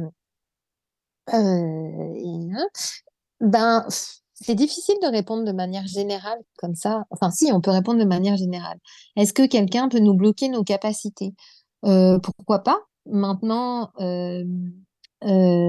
est-ce que ça dépend si c'est une demande de votre part, si là c'est pas la question, hein, j'ai compris, mais ça ça dépend si euh, la personne souhaite le faire ou, juge que c'est bien pour vous. Alors moi j'aime pas juger que c'est bien pour quelqu'un sans lui en parler, hein, c'est pas dans mon éthique, mais bon, ok. Et euh, oui, pourquoi pas, en soins énergétiques, on pourrait... Moi, une fois, ça m'est arrivé avec une ostéo qui me dit qu'elle avait euh, zéro capacité, bien sûr, mais ensuite, on en a quand même discuté. Eh bien, elle m'a fait un... Elle me faisait son soin d'ostéopathie, hein, je veux dire, ça, ça, c'est pas un soin énergétique. Et à un moment donné, d'un coup, je commence à avoir des défunts, je commence à avoir des messages spirituels et tout. Et je me rends pas du tout compte qu'il se passe ça. Et c'est juste qu'après, elle me parle. Et là, du- d'un coup, je me dis, ah, attends, attends, mais je suis pas en mode connexion, là, qu'est-ce qui se passe? Et en fait, je lui dis, mais qu'est-ce qui se passe? Est-ce que vous avez, j'ai l'impression que vous avez ouvert mon canal. Et là, elle me dit, effectivement, je suis passée à cet endroit, puis j'ai senti que, j'ai senti qu'il y avait besoin d'une ouverture. Et ah, bah non, moi, je suis pas du tout d'accord. Euh, je le ferme parce que je décide de le fermer, donc euh, je suis pas d'accord qu'on me l'ouvre comme ça. Alors, elle, était un peu embêtée, tu vois. Mais euh, Ben, c'est oui, possible Mais c'est possible. d'affecter, Mhm. euh, c'est possible. Mhm. Maintenant, euh, Bah, admettons, par exemple, ça je sais pas, nécessite analyse plus plus, quoi. On peut imaginer Oui. ce qu'on veut. Admettons, regarde par exemple un, un thérapeute qui a vraiment des super capacités et tout et qui fait vraiment n'importe quoi avec ça. Admettons, hein, je sais pas, avec Oui. des, Oui, oui. des clients ou autres. Et tu penses que bah, là-haut, on pourrait lui enlever parce qu'il fait, faut- il fait de la merde avec, quoi. C'est tout, quoi. Tu vois? Tu penses? Euh, je sais pas. Tu sais, ça dépend, euh, ça dépend. En fait, c'est hyper magique parce que c'est hyper complexe. Ça dépend du chemin de vie de chacun. Oui. Et est-ce que, Mhm. et par quoi on doit passer? Et est-ce que ce praticien-là, il doit continuer d'avoir ses capacités pour se rendre compte qu'il est à côté de la plaque? Par exemple, dans d'autres vies, j'ai vu des personnes qui avaient des capacités extrasensorielles Oui. et ensuite qui s'en servaient de manière euh, vraiment excellente, et puis ensuite euh, qui ont été jalousés ou à qui on a donné des, exi- des exigences. Par exemple, il y avait des, un roi, euh, euh, il y avait des gens qui venaient de loin et, Oui. il y avait un, un- un roi euh, qui exigeait de passer devant tout le monde, et puis elle, c'était hors de question. Genre, t'es un humain comme un autre, hein, C'est ça, quoi. Et, et puis, au final, euh, ce roi-là, il... c'est drôle parce que tu sais que tu me demanderais ça à n'importe quel autre moment, je me rappellerai pas. hein. Mais là, ça me vient pendant qu'on discute. Euh. Celle-ci, je m'en rappelais plus du tout de cette vie-là. Ah oui. Et, et là, ça me revient, puis j'ai tous les détails. Et donc, euh, elle, donc lui, il a très très mal pris cette affaire. Et donc, euh, il, il a, euh, euh, il l'a bloqué, il a fait en sorte de lui nuire, en fait, hein, de, de lui mettre des bâtons dans les roues. Donc, Ah oui. elle, elle a très mal pris, euh, bien sûr, et elle s'est défendue. Mais en se défendant, elle a utilisé ses capacités extrasensorielles pour faire de la magie et pour se mettre en défense, en quelque sorte. Et pour, elle a commencé, du coup, à transformer ses capacités pour nuire. Euh, Voilà, pour oui. nuire à Pour cette personne le sens, quoi. et Ouais, aussi pour nuire, euh, parce qu'après, ça a tout changé. C'est-à-dire qu'il y avait beaucoup de gens qui venaient et elle a eu quelque chose euh, dirigé contre les hommes. Et il y avait beaucoup de gens qui venaient la voir euh, parce qu'elles avaient, eu des, des mauvaises expériences avec des hommes. Oui, oui. Et elle, ensuite, elle était en mode punitive. Tu vois, donc ça l'a Ah, transformée voilà. dans une mauvaise direction. Ben oui, ça s'est transformé. Oui, mais en même temps, c'est elle qui l'a quand même, euh, qui a fait en sorte que, euh, même inconsciemment ou pas. Ah oui, elle aurait fait- pu choisir Elle aurait pu chose, hein, choisir. Ouais, d'accord, voilà, exactement. C'est Elle ça, aurait pu, je sais pas, déménager. Enfin, elle aurait pu Oui, choisir oui. plein de choses. En tout cas, c'est ce Mhm. qui s'est passé. Et du coup, euh, ben, du coup, elle a utilisé ses capacités pour nuire, mais dans sa tête, elle utilisait ses capacités pour aider ces femmes qui étaient malmenées. Mm, c'est Tu vois, c'est une question de point de vue aussi, quelque Oui, part. je pense que c'est ça. C'est une question de point de vue, exactement. C'est ça. On peut pas Parfois, on fait du mal à quelqu'un en pensant Oui. qu'on lui fait du bien. Exactement, oui.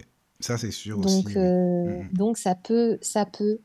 Alors, juste pour continuer, parce que Cécile a, oui. a noté d'autres choses, elle a dit non, je n'avais pas souhaité bloquer, au contraire, et elle a fermé la praticienne. Alors, elle a fermé, ça veut dire elle, elle pratique plus, ou est-ce qu'elle a fermé les capacités? C'était pas très clair là. Non, elle a fermé la praticienne qui m'a fait le soin. Ah oui, Donc, c'est si peut-être elle a Cécile. fermé les Ouais. capacités, mais je sais pas si Ou elle a compléter, fermé. si tu veux, euh, ouais. Voilà. Mm, oui, je veux bien. Et en tout cas, euh, pour moi, si ça a été bloqué par quelqu'un d'autre, hormis s'il y a eu de la magie, évidemment, ça c'est encore autre chose. Mais si ça a été bloqué par quelqu'un d'autre, il n'y a aucune raison de ne pas le débloquer soi-même. Voilà. Parce que euh, on refuse, en fait, de ce qu'on a accepté comme soin, on le refuse. Ah, elle a dit non, elle ne pratique plus. Donc la praticienne ne pratique plus. Ok. Donc euh, elle peut le refuser ou elle a pu le faire par erreur ou j'en sais rien. C'est trop dur de, de, de dire oh là là, elle est vilaine. Je ne peux pas le dire, j'en sais rien d'ailleurs. Puis c'est pas un truc que j'aime dire de toute façon. Euh, et, et là, c'est possible de le réouvrir. Par contre, si on envoie de la magie, un sort, quelque chose comme ça, pour bloquer oui. quelqu'un, Et il y en a bon, qui bah le là c'est hein. autre chose. Tu Bien sais sûr. qu'il y en a malheureusement, hein, en ce moment c'est la mode, en plus tu as plein de bouquins, bah, tu dois le voir aussi, tu sais, dans les librairies, des bouquins de Mhm. magie, et ci et là, et pour Ouais, des petits jeunes qui achètent ça, c'est fou, hein. il y en a plein. Oui, Donc, et puis on euh, croit voilà. que ça marchote euh, vite fait, mais non, C'est ça, il y a des trucs qui marchent. Mm, mm. Nous, en, en purification individuelle, donc ça, c'est plus la spécialité de Fabienne, Oui, euh, et en purification individuelle, ben, des fois, il faut, faut, faut, comment dire, euh, faut pouvoir euh, gérer ça ensuite, euh, Mm, c'est ça. parce que c'est dur. Et, Ben, là, euh, contre la magie, c'est dur de, de le faire par soi-même, parce qu'on est Oui, oui. affaibli dans ce cas-là. Bah Mm. déjà, et puis peut-être que bah, on se rend même pas compte de toute façon, puisque forcément, quand on est concerné, nous, c'est peut-être plus difficile que quelqu'un de l'extérieur, comme vous, par exemple, Fabienne ou toi. Mhm. Et puis, ça doit vous manger de l'énergie aussi, quand même, j'imagine. En tout cas, non, beaucoup d'énergie, certainement. Oui, oui, tout à fait. Oui, Mm. oui, euh, tout à fait. Après, on est, on est aidé aussi par d'autres êtres euh, spirituels qui nous aident, qui nous accompagnent, parce que Oui, oui. voilà, il n'y a pas que notre énergie à dépenser là-dedans. Mm, mm, mm, c'est Et. Fabienne qui dit comment réouvrir le canal dans ce cas-là. Alors, si c'est un soin énergétique qu'on a reçu, vraiment, euh, vous vous posez tranquille et vous refusez le soin. Vous renvoyez ce que vous avez reçu et vous, et vous, et vous revenez à l'é- à l'état précédent. Bon, après, si vous refusez le soin et qu'elle vous avait super Ah bien aidé sur un côté, euh, bon, Ça, c'est réfléchir. Tant pis. Hein. Mais euh, sinon, ben, c'est travailler sur ses capacités et, et apprendre à se reconnecter puis à les réouvrir. Donc ça, je peux pas vous donner euh, comme ça euh, de... c'est- trop court. Il faudrait un, un cours entier, quoi, en fait. C'est ça. Mais par exemple, ça serait, vous pourriez vous entraîner à euh, spontanément à, à répondre quelque chose, par exemple sur euh, tiens le temps qu'il va faire demain, sans essayer d'observer vraiment. De, ça peut être euh, est-ce qu'il va rester des baguettes à la boulangerie alors qu'il Mhm. est tard le soir? Ça peut être des choses très simples où il n'y a pas de pression et essayer de capter. Ça dépend de quelle Oui. pas de capacité vous aviez. Hein. Si c'était un défunt, bah, vous demandez à votre entourage s'ils sont d'accord, bien sûr, et si le défunt est d'accord, de toute façon. Sinon, il ne faut pas le forcer à se présenter. Mais de demander, euh, voilà, ben, j'ai, envie de tester et puis peut-être ça va pas marcher. Et on, on- c'est comme, euh, tiens, je, ça y est, je, je me rappelle plus comment on fait du vélo. Et ben, tu remontes dessus, tu te casses la figure, tu Voilà. remontes et puis ça va remarcher au Ça revient moment, quoi. après. Oui, c'est ça. Mm, Mm. Oui, oui. voilà. D'accord. Bon, bah, tu vois, c'est bien, Sorine. Plein de questions. Euh, bah, voilà, ça fait. Ouais. C'est ouvert. En fait, il y a eu finalement plein de sujets, quoi, complètement différents. Mais c'est bien, tout se complète de toute façon. Et ça, ça, c'est le principal. Voilà. Mm, Et mm, puis, et puis, ça fera des thèmes hein, pour la suite, si tu as envie, évidemment, bien sûr. C'est bien. mm. Voilà. Ouais, ouais, c'est clair, volontiers. Ah oui. Mais sympa. s- sinon, toi, Sorine, tu pratiques plus ou oui, parce que tu faisais beaucoup de voyance il y a un certain, enfin, à une époque, hein, t'en faisais pas mal. Maintenant, t'en fais beaucoup moins ou plus? Enfin, comment ça se passe? Euh, ben, si j'en fais dans ce que j'appelle le chemin des potentiels, Oui, ce que tu disais tout euh, à l'heure. Oui, c'est voilà. quelque chose, c'est Mm. pas une voyance euh, figée, c'est pas il va se passer Oui. ça puis t'as pas le choix. Mm, Voilà, c'est si tu continues dans la même direction, il va se passer ça. Si tu changes, eh bien il peut se passer ceci, cela. Et euh, tu pourrais aller prendre le chemin de droite, celui de gauche, celui du milieu. euh, Voilà, Oui. voici les les euh, comment dire les options, les possibilités. Ouais, c'est vraiment des potentiels et des possibilités pour moi. Bon, il y a quand même des trucs qui sont figés sur notre route et il y a quand même des messages qu'on doit entendre parfois. euh, ça peut être un peu insistant sur Mais certains messages ça doit être compliqué, non? Parce que toi, tu, tu Mm. filtres, enfin, tu essaies de pas filtrer ou un Je minimum filtre même. Tu, rien. tu filtres Non. rien, voilà, oui. Mm, La Mm. seule chose que je demande au guide, c'est, et ça c'est un deal qui est respecté, donc c'est cool, Oui. c'est euh, je veux pas savoir la maladie et les décès, ça Ah ne oui. m'intéresse La pas, santé. parce que je ne saurais pas quoi en faire. Voilà. En Je ne saurais temps, pas si je le dis, si je le dis pas. euh, Je... Moi, j'ai pas envie de décider de ça. Donc, euh, je Bah, si préfère en ne même pas temps, euh, c'est très compliqué hein, comme choix, j'imagine, ça doit être hyper, hyper euh, difficile. Non, mais c'est un bon deal. hein. Moi, je pense que t'as, t'as eu raison, quoi. C'est sûr. Mhm. Hmm. Oui. Ah oui, quand même, Euh, et parce que ça m'est déjà, ça déjà arrivé, ça m'est arrivé en pleine réunion. Je travaillais pour une grosse entreprise et il y avait le, le super dirigeant qui était là avec la super RH de la grosse boîte. En fait, c'était une, une, une grosse entreprise avec plein de filiales et là, c'était le directeur de la big entreprise. Voilà. Donc, euh, qui était là. Et il y avait la RH qui était là à côté. Et on prend le, le petit déj. Là, on était souvent invités à des petits déj. Donc, tu as le croissant dans la bouche et on te pose des questions. C'est vraiment assez drôle. Et donc, moi, je commence à me prendre un, croiss- un croissant et d'un coup, je vois euh, la, la, la personne, euh, enfin, une des personnes qui était là et je vois la mort derrière elle, en fait. Et je la vois morte. Et là, je me suis mise à crier. Voilà, très bien, j'ai fait comme ça, un truc comme ça.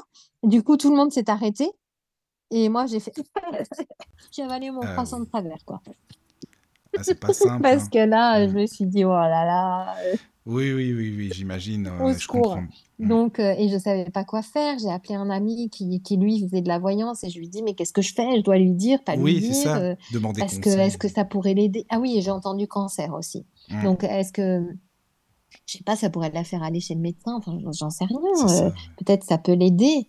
Et c'est, c'est vraiment une, pour moi, c'est une trop, une charge trop lourde que j'arrive pas à porter et j'arrive pas à savoir quoi faire avec. Donc, je préfère, ben, louper l'info, quoi. Je Oui, veux oui. pas de cette information. Non, mais après, de Et toute façon, bon, j'ai rien dit à cette dame et je sais pas ce qui lui est arrivé, mais effectivement, elle hmm. a été en arrêt maladie après, puis euh, j'ai pas eu de nouvelles, mais j'ai pas voulu me renseigner plus parce que oui. Je me suis dit, euh, je vais culpabiliser quatre Mais fois même plus pour de toi, pas lui avoir voilà, c'est ça, euh. c'est ce que j'allais te dire. ouais, non, pour toi, c'est pareil. euh, et non, énergétiquement, ça ne doit pas être simple quand c'est comme ça. Je comprends, Oui, mais ouais, oui, oui. Non, puis bon. Après, c'est pas plus mal finalement pour toi. T'es, t'es protégé dans ce sens-là et c'est bien, quoi. Hmm. oui, tout à fait. Alors bon, d'un autre côté, c'est délicat parce que d'un autre côté, quand je m'entraînais avec cette amie de ma cousine dont je parlais tout au début, eh bien, il y a une fois où je l'ai, où j'ai vu euh, toute une scène et euh, je lui ai dit, peu importe ce qui se passe, et il va se passer quelque chose de plutôt euh, qui va pas te plaire. Mhm. Euh, c'était, il y a la police qui va arriver et, et qui va vous arrêter et tu feras une nuit en garde à vue. Mais fais ça, s'il te plaît. Ah Voilà. oui, Je lui ai dit, peu importe ce qu'on te demande, tu ne prends pas le sac à dos parce que quelqu'un va te proposer de porter un sac à dos. Tu ne le prends pas et tu ne conduis pas la voiture. Je lui ai dit, essaye juste de retenir ces deux informations et s'il te plaît, si tu vois ce mec, j'ai décrit le mec, Oui, il avait oui. tel, tel blouson, telle coupe de cheveux, les couleurs, euh, la couleur de la coupe, enfin bref. Je lui ai fait le plus de détails possible. Et, euh, et je lui ai dit, et je lui ai dit, peu importe, tu vas te faire arrêter, mais c'est vraiment pas grave. S'il te plaît, ne prends pas la voiture, ne prends pas le sac à dos. Parce que moi, qu'est-ce que j'ai vu? J'ai vu que dans la voiture, il y avait de la drogue, euh, mais, mais pas à petite dose, hein, euh, D'accord. une grosse quantité, et qu'ils allaient partir en, dé- en délit, partir en fuite avec ça, et Oui, ça oui. allait être lui qui allait Donc, porter il se ce serait sac à dos, fait accuser pour, pour ça, et qu'il allait conduire. Non, Eh mais oui. ça, c'est pas En- le pire encore.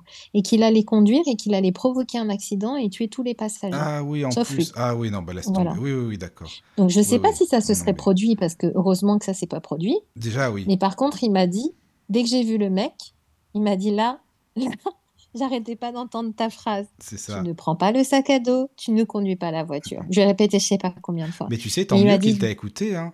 Et c'est heureusement, hein. Alors, tu vois, c'est pour ça que des fois, c'est difficile de dire, Oui. est-ce que c'est une bonne décision de ma part de, Mm, mm, de dire, je veux pas ce genre d'infos. Mais bon, c'est hein. ma décision. Voilà. Mais là, en tout cas, ça a été salutaire, ça a fonctionné, c'est très bien quand même pour, pour lui, quoi. Voilà, enfin, en tout cas, il, il m'a dit à un moment donné, il m'a proposé de prendre le sac à dos, j'ai dit Oui. non. Il m'a proposé de prendre la voiture, j'ai dit non. Et j'ai passé une nuit en garde à vue. Et, euh, et c'est et c'est la meilleure chose de ma vie. Ça m'a fait réfléchir toute la nuit. Et à partir de là, j'ai changé euh, ma manière de penser, ses études. Enfin, ça lui est... Pour lui, c'est vraiment un, gros bénéfice, quoi, Oui, oui, mais ce, c'est ce bien. moment-là. Mm, mm. Ouais. En tout cas, merci pour le témoignage, hein, Sorine. Je trouve ça vraiment super intéressant, quoi. C'est bien. Alors, il y a plein de mess- Tu tu as de la lecture encore. T'as vu ça un peu? Oui. C'est du boulot, hein. C'est bien. Alors, euh, Voilà. Cécile qui dit, cela fait un an, donc euh, ça par rapport à la Oui, par- praticienne qui a voilà. fermé ses capacités. Euh, non, je suis restée perchée une semaine à ne plus toucher terre et j'ai compris très vite que rien n'allait. Mais c'est une belle leçon.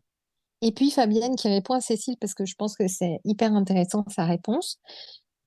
Ah ben Cécile, elle n'a pas fermé, elle t'a désancré et si tu te sentais perchée, elle t'a, elle a trop ouvert. En gros, enfin, c'est ma perception. Donc, moi, je peux pas dire ce qui s'est passé, mais le fait que tu sois resté perché, effectivement, que vous soyez, bon, je sais plus comment on dit tu ou vous, que euh, vous soyez perché pendant une semaine, ça, c'est pas normal. Donc, il y a un désancrage là, je rejoins vraiment Fabienne. Une Je sais pas si c'est qu'elle a ouvert. beaucoup. Ah oui, c'est Une énorme. semaine, c'est énorme. Ben oui. Oui, oui. Ah oui, c'est ça, c'est pas. C'est là, il y a ça, un, soin qui est. Au contraire, c'est de la déconnexion, c'est Oui, pas de c'est la ça, connexion. carrément, quoi. Mm, mm. c'est comme s'il y avait une séparation entre le corps physique et le corps éthérique, Oui, en fait. oui, C'est oui. il y a un décalage.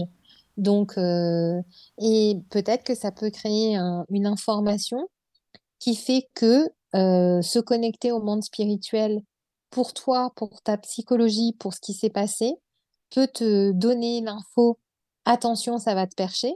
Et ça, et donc, je sais pas si c'est elle qui a coupé. Peut-être que oui, hein, j'en sais rien. Mais il faut aussi penser à ça. Le fait d'être perché comme ça pendant une semaine, ça donne une information. Attention, le contact avec le monde spirituel peut être perché et donc ça peut être dangereux. Et donc, il y a un processus qui se met en place pour te protéger et qui fait que tu vas plus dans ce, dans cette direction-là. Donc, pour moi, il y a aussi ce facteur qu'il faut vraiment pas oublier. Oui, c'est sûr, parce que ça me paraît énorme, vraiment. Mais tu sais, y a- tu me diras, il y a beaucoup de gens perchés hein, maintenant. Mais bon, ça, c'est moi. Je, je suis désolé, hein, mais c'est ce que je pense vraiment, Mm. quoi. Il y en a plein, ils sont pas Mm. sur Terre, quoi. Mais bon, bah, chacun Oui, son truc. Hein, oui. bon. Et, Voilà, quoi. et c'est dommage parce que, Oui, enfin, c'est dommage, bon, quoi, à chacun son truc, Enfin, chacun, oui, là où c'est dommage, c'est que on s'incarne, franchement, en tant qu'âme, on s'incarne et on fait des efforts pour s'incarner, tu vois, c'est, c'est pas rien, quoi, c'est énormément de, de, d'efforts, boulot, hein, euh, là-bas, déjà, et, à la et puis base. énergétiquement, et puis on est un grand truc et on arrive dans un petit bidule dans le ventre de notre mm, mm. maman. Et tout ça, il faudrait comprendre de ça qu'en fait, le but, c'est de se couper de son corps. Bah, pour moi, ça n'a pas vraiment de sens. Non, En tout cas, pour moi, il y a besoin d'être unifié.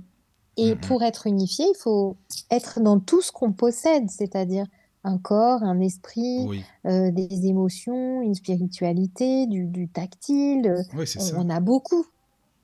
De la matière. Mm, mm. Voilà. Bah, on est incarné, hein, but, comme tu le dis. oui, hein, exactement. Oui, oui, C'est de pas se couper de tout ça, quoi. c'est ça. En tout cas, c'est bien, Cécile, son témoignage, je trouve, tu vois, parce que Carrément, voilà, merci beaucoup, hein. Merci. Alors, je crois qu'il y a Elisabeth aussi qui a laissé un message. Exactement. Franchement, t'es Voilà. trop fort. Écoute, j'essaye, je- j'essaye de gérer en même temps. hein, tu sais, je fais comme Ah oui, c'est incroyable. Moi, je, je suis euh, complètement épatée. Euh, alors, Elisabeth, pratiques-tu l'écriture automatique et crois-tu et qui crois-tu qui agit à ce moment-là? Merci Elisabeth pour Ah, cette ça, bonne c'est une bonne question. question. Merci, Elisabeth. Ah oui, Oui, ça, c'est bien. je ne pratique pas l'écriture automatique. C'est pas un truc qui m'a, comme je vous l'ai dit, l'écriture et moi, c'est toute une histoire. Donc euh, non. Euh, ça m'est déjà arrivé, bien sûr, j'ai déjà essayé, ça fonctionne, c'est assez intéressant. Et euh, pour moi, ça, il, peut y avoir des, âmes en peine qui en profitent pour avoir une discussion. Il peut, je n'ai pas dit que c'était toujours des âmes en peine. Il peut y avoir des personnes qui communiquent avec leur guide de cette manière et ça marche très bien. Il peut y avoir des personnes qui communiquent avec leurs défunts et ça marche très bien. Le problème, c'est que c'est assez difficile d'être sûr quand on démarre. On ne sait pas qui va arriver. Donc, il y a des petits trucs à faire, des protocoles en quelque sorte pour se protéger. Donc, bien apprendre à se protéger, se nettoyer, se ressourcer, se recharger, être aligné. Voilà, donc ça, vous utilisez vos propres pratiques pour ça. Et ensuite, de demander, de demander vraiment à ce que ça soit une âme saine qui vienne. Si on ne demande pas, y a... et puis, il y a de fortes chances que ça soit une âme en peine qui vienne parce que c'est les premières qui sont les plus proches de nous, en quelque sorte. Hein puisqu'elles sont proches du monde des vivants. Donc, euh, et qui vont discuter avec nous, et puis ça va leur faire plaisir, ils vont être contents de, de pouvoir discuter. Puis après, ça dépend, on peut aussi avoir des âmes qui sont euh, pas bien dans leur basket et qui vont venir. Et là, bon, bah là, c'est moins rigolo, ils peuvent nous agir de manière négative sur nous. Donc, c'est pratique. Le verre qui bouge, la table qui bouge, le Ouija, les, les écritures automatiques. Je dis pas que c'est euh, vraiment à bannir. Je pourrais le dire honnêtement, hein. mais c'est à faire avec euh, un comment dire euh, avec un encadrement peut-être, avec quelqu'un, avec des experts. Oui, quelqu'un qui connaît à fond le dans sujet, l'absolu, quoi. je dirais, ne le faites pas, honnêtement. Ça serait mieux. Mais après, il y a des experts qui sont vraiment très, très sécurisés, très Oui. sécurisants et qui, voilà, bien sûr, évidemment C'est comme si tu disais, euh, tiens, les séances de spiritisme, allez-y, faites-les tout seul. Ben non, c'est pareil, quoi. Exactement. Pour moi, l'écriture automatique, on est dans, on est dans le spiritisme Oui, de la même manière. Mm. Ouais, tout à fait. Donc, euh, mais euh, je connais des personnes qui le pratiquent euh, et qui, et qui ça marche très bien. Je connais Oui, quelqu'un oui. qui, qui discute avec son compagnon qui est défunt et ça marche et c'est lui et on est sûr et on a vérifié. Et euh, voilà, mais elle a vérifié aussi, elle est venue me demander. euh, moi, j'ai vérifié. J'ai demandé, je lui ai demandé à lui, à son compagnon. Euh, j'ai vérifié à travers ses écrits, en me donnant les écrits, de me connecter à qui était là, quelle était l'énergie. Donc, on a, on a fait des trucs, quoi, pour être sûr. Mais Oui, oui, après, c'est très tentant. Tout ça, tu sais, tu as envie d'essayer, tu as envie que ça ça. marche. euh, C'est ça, voilà. exactement. Oui, mais après, il faut pas que ce soit que ça devienne une addiction, parce que tu as même des médiums, enfin, des, Bien qui, se lèvent même la nuit pour écrire une ligne et qui sont à fond, à fond. euh, c'est vraiment un truc, Mm, euh, tu vois, il y a ça aussi, quoi. mm. Faut Oui, et l'addiction, devienne. elle peut être dans les deux sens Elle les. aussi. Oui, C'est-à-dire voilà. que les personnes qui sont connectées à, euh, qui, qui, qui vont vers euh, la médiumnité ou qui vont consulter des médiums, ils peuvent aussi, euh, ben, ça peut rendre accro parce que quand Ah on a perdu quelqu'un, un proche, et que grâce au médium, on a de nouveau un contact, ben, on a Oui, encore envie et c'est normal. Oui, Quand on a des décisions à prendre et qu'on a un médium qui nous répond puis que ça nous aide, ben, on a Mhm. envie encore que ça soit l'autre qui répond. Mais Oui, attention, euh, là, on se déresponsabilise. C'est mon médium m'a dit de faire ça. ça, donc je le fais. Ben non, Non, mais c'est non, mais t'as raison. hein. C'est exactement ça. Ou alors des gens qui vont consulter euh, deux, trois médiums. Lui, il m'a dit ci, lui, il m'a dit ça, et j'ai envie d'avoir ce que j'ai envie d'entendre, donc je vais voir le médium qui me convient. Il y a ça Ah bah aussi, ça, j'ai déjà eu aussi. Oui, Et j'ai j'imagine. déjà eu des personnes. Alors, franchement, d'un côté, c'est triste et d'un autre côté, je comprends leur démarche, mais c'est triste, je trouve. Enfin, c'est jugeant de ma part, hein, Non, je, mais je moi je pense, euh, je vois comme ça aussi. Hein. C'est triste. C'est vrai que c'est triste. Mais bon, bah, c'est des personnes qui, voilà, Il y a une ça. personne, euh, par exemple, qui m'a qui m'avait appelé pour euh, savoir comment elle devait s'habiller. Ah oui, ah carrément, d'accord. Oui, parce que, bah alors, écoute, euh, on comprend quand t'appellerai tu as demain matin, l'explication Sorine, si complète, tu veux. Il y a mais pas de très bien. Quand, tu as l'explication complète, tu comprends, mais, mais c'est triste parce qu'elle Oui. me dit, ben oui, ce soir, je vais voir mon amoureux et selon l'état d'esprit dans lequel il est, ben, je veux m'adapter à son état d'esprit pour que ma tenue aille avec l'état d'esprit parce que s'il n'est pas bien luné, euh, j'ai pas envie de faire des efforts pour me faire, enfin, tu vois? Oui, c'est vrai, c'est vrai, je suis d'accord. donc on comprend sa question, bien sûr que elle, elle a une vraie raison de poser sa question, mais euh, mais bon, c'est c'est dur et il y a des questions. Alors il y a une question aussi extraordinaire, ça m'est arrivé une fois, une personne qui m'a dit, il y avait eu un combat entre deux bandes de cité et euh, et il y avait quelqu'un qui avait blessé quelqu'un d'autre. Enfin, il savait pas. Il y avait quelqu'un qui avait été blessé. Je crois pas qu'il était mort. Non, c'était blessé. Et il voulait savoir qui exactement l'avait fait pour qu'il puisse se venger. Euh, oui, J'ai dit, d'accord. bah non, je Bon. vais pas répondre à Non, ta question là, non, c'est peut-être pas trop le. Non, je pense pas que c'est terrible de faire Voilà, ça. mais ça, ça m'est arrivé et pas qu'une seule fois. D'accord. Oui, Donc bah ça, euh, ça maintenant, ça au m'arrive plus, mais Il y a, il y a de tout, hein, il y a de tout. Mais Donc, oui, euh, oui. Tu serais une sorcière et t'aurais demandé de faire de la magie noire, c'est pareil dans ce cas-là. ben oui, il y a, y a vraiment de tout. Donc, Mhm. euh, donc, bien sûr, après, c'est aussi à la fois au médium de faire attention parce que c'est très, très facile. Oui, Je oui, veux oui. dire, être accro à la voyance, c'est facile. Être accro à la médiumnité ou même euh, les vies antérieures, on a envie d'en connaître encore plus. C'est, c'est passionnant. On a... Mais pour moi, c'est hyper important. Bah, déjà, euh, moi, il y a, il y a toujours beaucoup d'attentes pour avoir un rendez-vous. Bon, Oui, là, ça doit être deux mois, donc c'est plus court. Il y a d'autres périodes où ça peut être six mois. Voilà, j'ai déjà eu des, des grosses attentes comme ça. Donc, de toute façon, il y a une attente, donc ça sera pas possible d'avoir euh, des, des trucs trop réguliers. Et ensuite, il y a ma secrétaire. Donc, ça, c'est deuxième point. Euh, c'est que elle, si elle sent que c'est pas le moment, elle vous donne, elle vous dira non. Elle dira non, c'est pas le moment. Euh, des fois, ça peut être frustrant. Il y a des gens qui sont pas contents, hein, qui me disent oui, bah votre secrétaire, elle a dit que, mais quand même, moi, je veux prendre rendez-vous. Ben non, si elle a dit que c'était non, c'est non non, en fait, pas parce possible, qu'elle quoi. est très intuitive et moi, je lui fais à 100% confiance. Oui, Et troisième chose, c'est que moi, je me connecte au rendez-vous avant, la semaine d'avant, je regarde. Alors, je veux pas stresser les gens et se dire qu'ils vont avoir un rendez-vous annulé, mais si je vois que c'est pas opportun, je, je, je le dis et, et du coup, le rendez-vous se fait pas. Donc, si je vois que c'est pas possible, ça arrive très rarement parce que entre le temps d'attente et ma secrétaire, on est bon déjà. Mais euh, ça peut aussi, voilà. D'accord. Non, mais c'est bien ça. De le Mm. ressentir comme ça. Puis de toute façon, tu sais, je pense que ce qui doit se faire se fait. Et puis voilà, c'est tout est Tout pour le fait. mieux. Et, et puis, Mhm. attends, il y a encore plein. Sorine, alors Oui, il y il y a a. Fabienne, il y a Elisabeth, il y a des, plein de a J'essaye de naviguer, hein, tu sais, en même temps. Donc voilà, Mais, c'est mais moi, ça. tu me, tu me, tu m'épates. Alors, il y a Fabienne. Alors, déjà, je vais finir peut-être avec Cécile parce qu'elle Oui, nous dit oui, quelque oui. chose. Donc, euh, elle, euh, donc, comme quand je lui parlais de décalage avec corps éthérique et corps physique, elle a répondu. Donc, oui, c'est exactement un décalage. Je me suis sentie de suite à ma place quand j'ai découvert ce monde, comme si je retrouvais une partie de moi. Donc, ça, c'est certainement avant le soin. En tout cas, merci pour votre point de vue. Ben, de rien, Cécile, et merci beaucoup d'avoir partagé parce que c'est quand même une expérience personnelle. Donc, merci d'avoir partagé ça avec nous. Et puis après, Fabienne, et c'est rigolo parce qu'il y a Emmanuel aussi qui a écrit euh, sur le même sujet. Donc, Sorine, tu parlais au début d'un livre que tu as écrit, mais pas seul apparemment. Peux-tu nous dire avec qui et comment?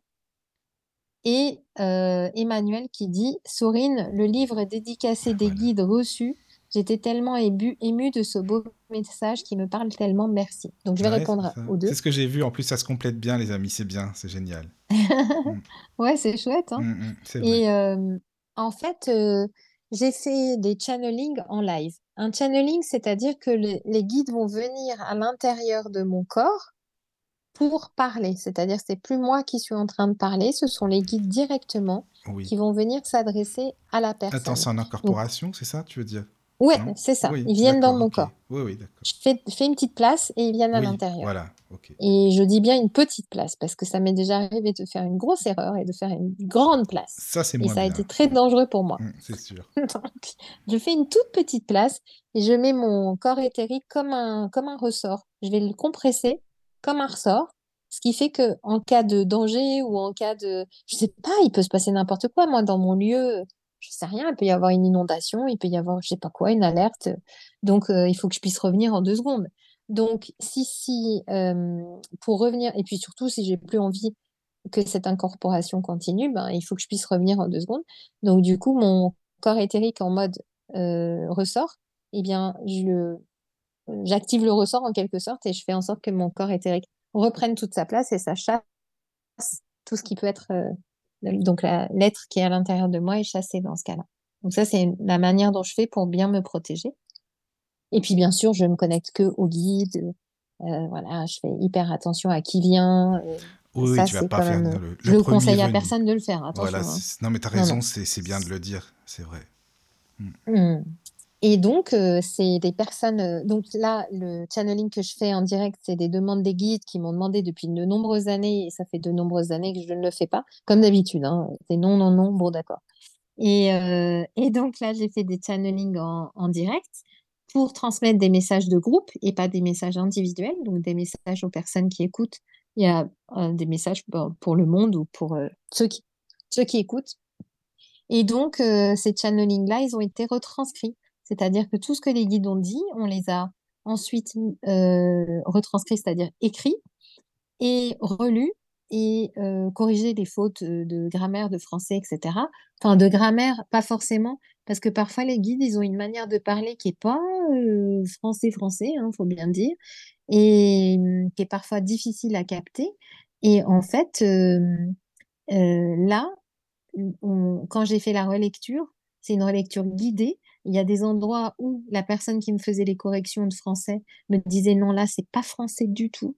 Et moi, en relecture guidée, les guides, ils disaient c'est comme ça, on le laisse comme ça. Donc, on a vraiment fait une relecture avec les guides, avec quelqu'un qui est vraiment excellente euh, en langue française et qui nous et qui me corrige tout et qui est vraiment génial.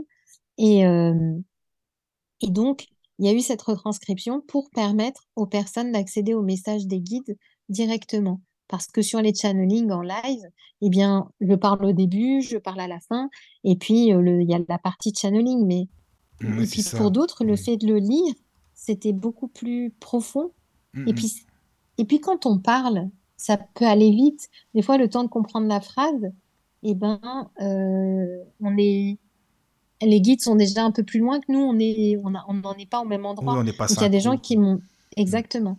Il y a des gens qui m'ont dit que ils avaient dû le réécouter plusieurs fois parce que, ben, ils n'arrivaient pas à suivre, quoi, Oui, Alors qu'avec un, un livre, on peut y aller, enfin, bien sûr, on peut mettre pause sur la vidéo, mais avec un livre, euh, ça leur donnait une autre, Oui. une autre perception, en fait. Donc ce sont des messages, ce ne sont pas des questions-réponses, hein, ce sont des messages, c'est ça? Il y a des messages et puis après, euh, il y a des questions-réponses. Donc là, je suis avec Justine en direct. Et il y a aussi. Fabienne qui est venue parfois quand Justine ne pouvait pas. Et qu'il y a un chat et euh, Justine ou Fabienne lisent les questions au guide et ils y répondent. Ah, c'est bien ça. Donc il y a les deux. Ouais, il y a les deux. Et dans la retranscription, on a retranscrit les deux aussi. D'accord. Et ces messages, on peut les écouter donc en vidéo, tu dis, c'est ça? Oui, oui, oui, sur euh, ma chaîne. YouTube, Ah, vous mettez. Sorine et Channeling et il y a la saison 1, la saison 2 et la saison 3, elle a commencé, mais euh, pour le moment, j'ai Ah pas oui. mis d'autres Attends, mais dates, dis mais donc, Sorine, tu veux faire Medium saison 1, saison 2, tu sais la série. C'est ça. Dis-le, tu peux le Bah dire, oui, t'inquiète pas, c'est bon. on a appelé ça, mais on a appelé ça Oui. saison 1, saison 2, ça Mais m'a c'est amusé marrant, aussi, c'était pensé à ça, tu sais. Oui, bah oui, voilà. Ouais. D'accord. Ah oui. Alors Fabienne dit que tu lis dans ses pensées, hein, tu vois. Ah bon? Ah oui. oui, je l'avais même pas encore vu. Euh, et, euh, et donc, euh, voilà, c'est pour ça que ce livre, évidemment, qui pourrait pas être là si j'étais pas là. Bien sûr, bon, peut-être quelqu'un d'autre l'aurait écrit et ça serait des mots peut-être un peu différents, j'en sais rien. Donc, bien sûr que ça, le fait que c'est un peu mon livre, mais c'est, c'est pas mon livre parce que c'est pas moi qui ai vraiment tout écrit, c'est des messages des guides qui sont retranscrits. Donc, j'ai toujours un peu de mal à dire c'est mon livre. Même si le jour où je l'ai eu entre mes mains, ça m'a fait un vrai truc en me disant, waouh, c'est un truc concret là. euh, voilà. Et comme je te le disais en off tout à l'heure, euh, Oui. j'ai un projet, j'ai vraiment hyper envie de le faire en livre euh, audio parce que Ah mais j'aime oui. bien. euh, Alors ça, ça je peux te dire que là, il faut vraiment absolument. hein. Puis là, faut pas attendre des années en disant non, puis après oui. Hein. faut le faire. Non, non, là, j'ai la hein. motivation. Mais oui, faut que je trouve, euh, tu ça. sais, le, euh, comment dire, un endroit suffisamment calme pour que ça soit vraiment une lecture cool, tu Oui, vois, pour, oui, euh, parce que si important. t'entends euh, le bruit de la perceuse du voisin, bon, c'est Hmm, je suis dommage, d'accord. Non, non, mais c'est vraiment si tu le fais, alors là, je, je serai, j'espère, ton premier auditeur. hein. Oui, oui, Ou et puis tu lecteur, si on seras. peut dire, auditeur, lecteur. Et puis mon premier, peut-être testeur avant même de Ah valider voilà. l'écrit pour, pour être sûr que c'est c'est bien ou ou il y a peut-être s'il y a des choses à reprendre ou quoi. Avec j'aime bien avoir des testeurs euh, Vraiment, je te quand je remercie. sors mes hein. formations. Mais tu sais, Bah, c'est rare que les auteurs lisent les livres en audio, je t'assure, hein, c'est très très rare, vraiment. Ah oui. Moi là, je le dis, bah, on est en direct, hein, on n'a rien à cacher, mais quand euh, je reçois des gens, bah, évidemment, bien sûr que les invités ont souvent écrit des, des bouquins, la plupart des invités, mais je lis les bouquins. Si je les lis pas, ça sert à rien de recevoir l'invité. Je préfère pas faire un truc à moitié, tu vois. Donc soit je les lis Mhm. à fond de A à Z, ou soit non, mais comme je t'ai fait écouter en off, bah, souvent je les lis avec quoi? Bah, Une super synthèse vocale, bien robotisée, là, ça donne envie, Ouais. tu sais. Euh, Ouais. Voilà, enfin, quand on me les lit, les livres, tant mieux, c'est bien, c'est super, mais euh, c'est pas souvent, donc euh, c'est vrai que c'est dommage. Il faudrait qu'il y ait plus de Mm. livres en audio dans ce domaine spiritualité. Voilà. Oui, et moi, ça me plairait, ça me ferait vraiment plaisir. Et puis, comme le, le channeling, c'est quand même ma voix, malgré tout, même si les guides, ils parlent d'une autre manière. Alors après, évidemment, si on veut les écouter, euh, on peut les écouter directement. On va Sur YouTube vidéos. et c'est Mm. c'est accessible gratuitement, sans problème. oui, oui. Donc, euh, et ça sera la voix des guides à travers mes cordes Mais vocales, mais ça sera la manière des guides. Mm, Euh, mais euh, oui, ou alors on aurait pu le mettre en, tu sais, faire des coupures et prendre juste ces parties audio, mais, mais je trouve que c'est pas pareil. J'aimerais vraiment que ce soit Non. moi qui le lise et pas, et pas juste euh, des extraits audio de vidéos. Je sais pas, ça, Oui. ça me fait pas envie. Non, non, je suis d'accord avec toi. Ce- Non, mais puis même, ce sera pas naturel, ce sera pas ta voix, euh, voilà, comme quand tu lis Mhm. euh, bah, en tant que Sorine, quoi, pas en tant que, Oui, hein, enfin, comment dirais-je, ah, ma oui, quelqu'un qui lit, quelqu'un qui lit, Oui, enfin, oui, voilà. oui. Alors, je j'ai pas compris ce que Fabienne voulait dire. Est-ce que tu peux nous conter une anecdote, euh, je sais pas, de à propos du livre, Bah, elle voudrait certainement que je donne une anecdote euh, sur euh, euh, si j'ai des anecdotes sur mon travail ou des choses comme ça, je suppose. Mais juste, Emmanuel avait dit, donc par rapport au livre dédicacé, c'est que j'ai proposé d'avoir des livres avec dédicaces guidées. C'est-à-dire que ce sont les guides qui vous écrivent une dédicace. Ah, Et bon moi, j'en écris une aussi. Donc, euh, je me connecte à la. Donc ça, ça, c'était un, ça, c'est vraiment un challenge aussi. Et euh, c'était très amusant parce que le livre, j'ai tout fait pour l'avoir pour le festival On ne vous demande pas d'y croire là qu'on a passé chez Sandrine dans le dans le nord, vers Lille.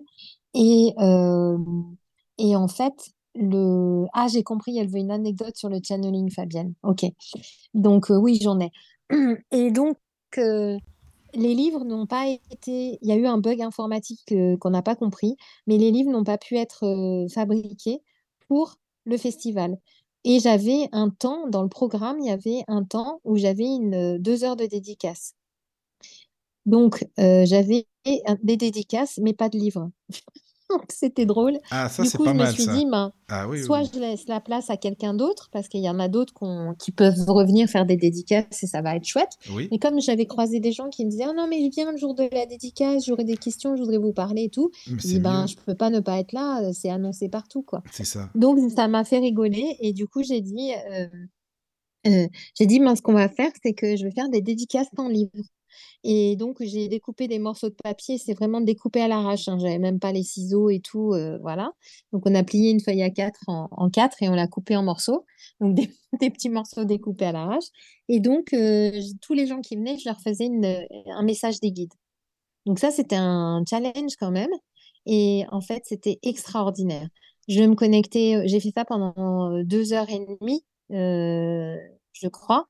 Et euh, bon, par contre, après, j'avais mal partout et j'avais même un bleu sur le doigt. Je ne savais même pas que c'était possible de se faire un bleu sur le doigt à force d'écrire.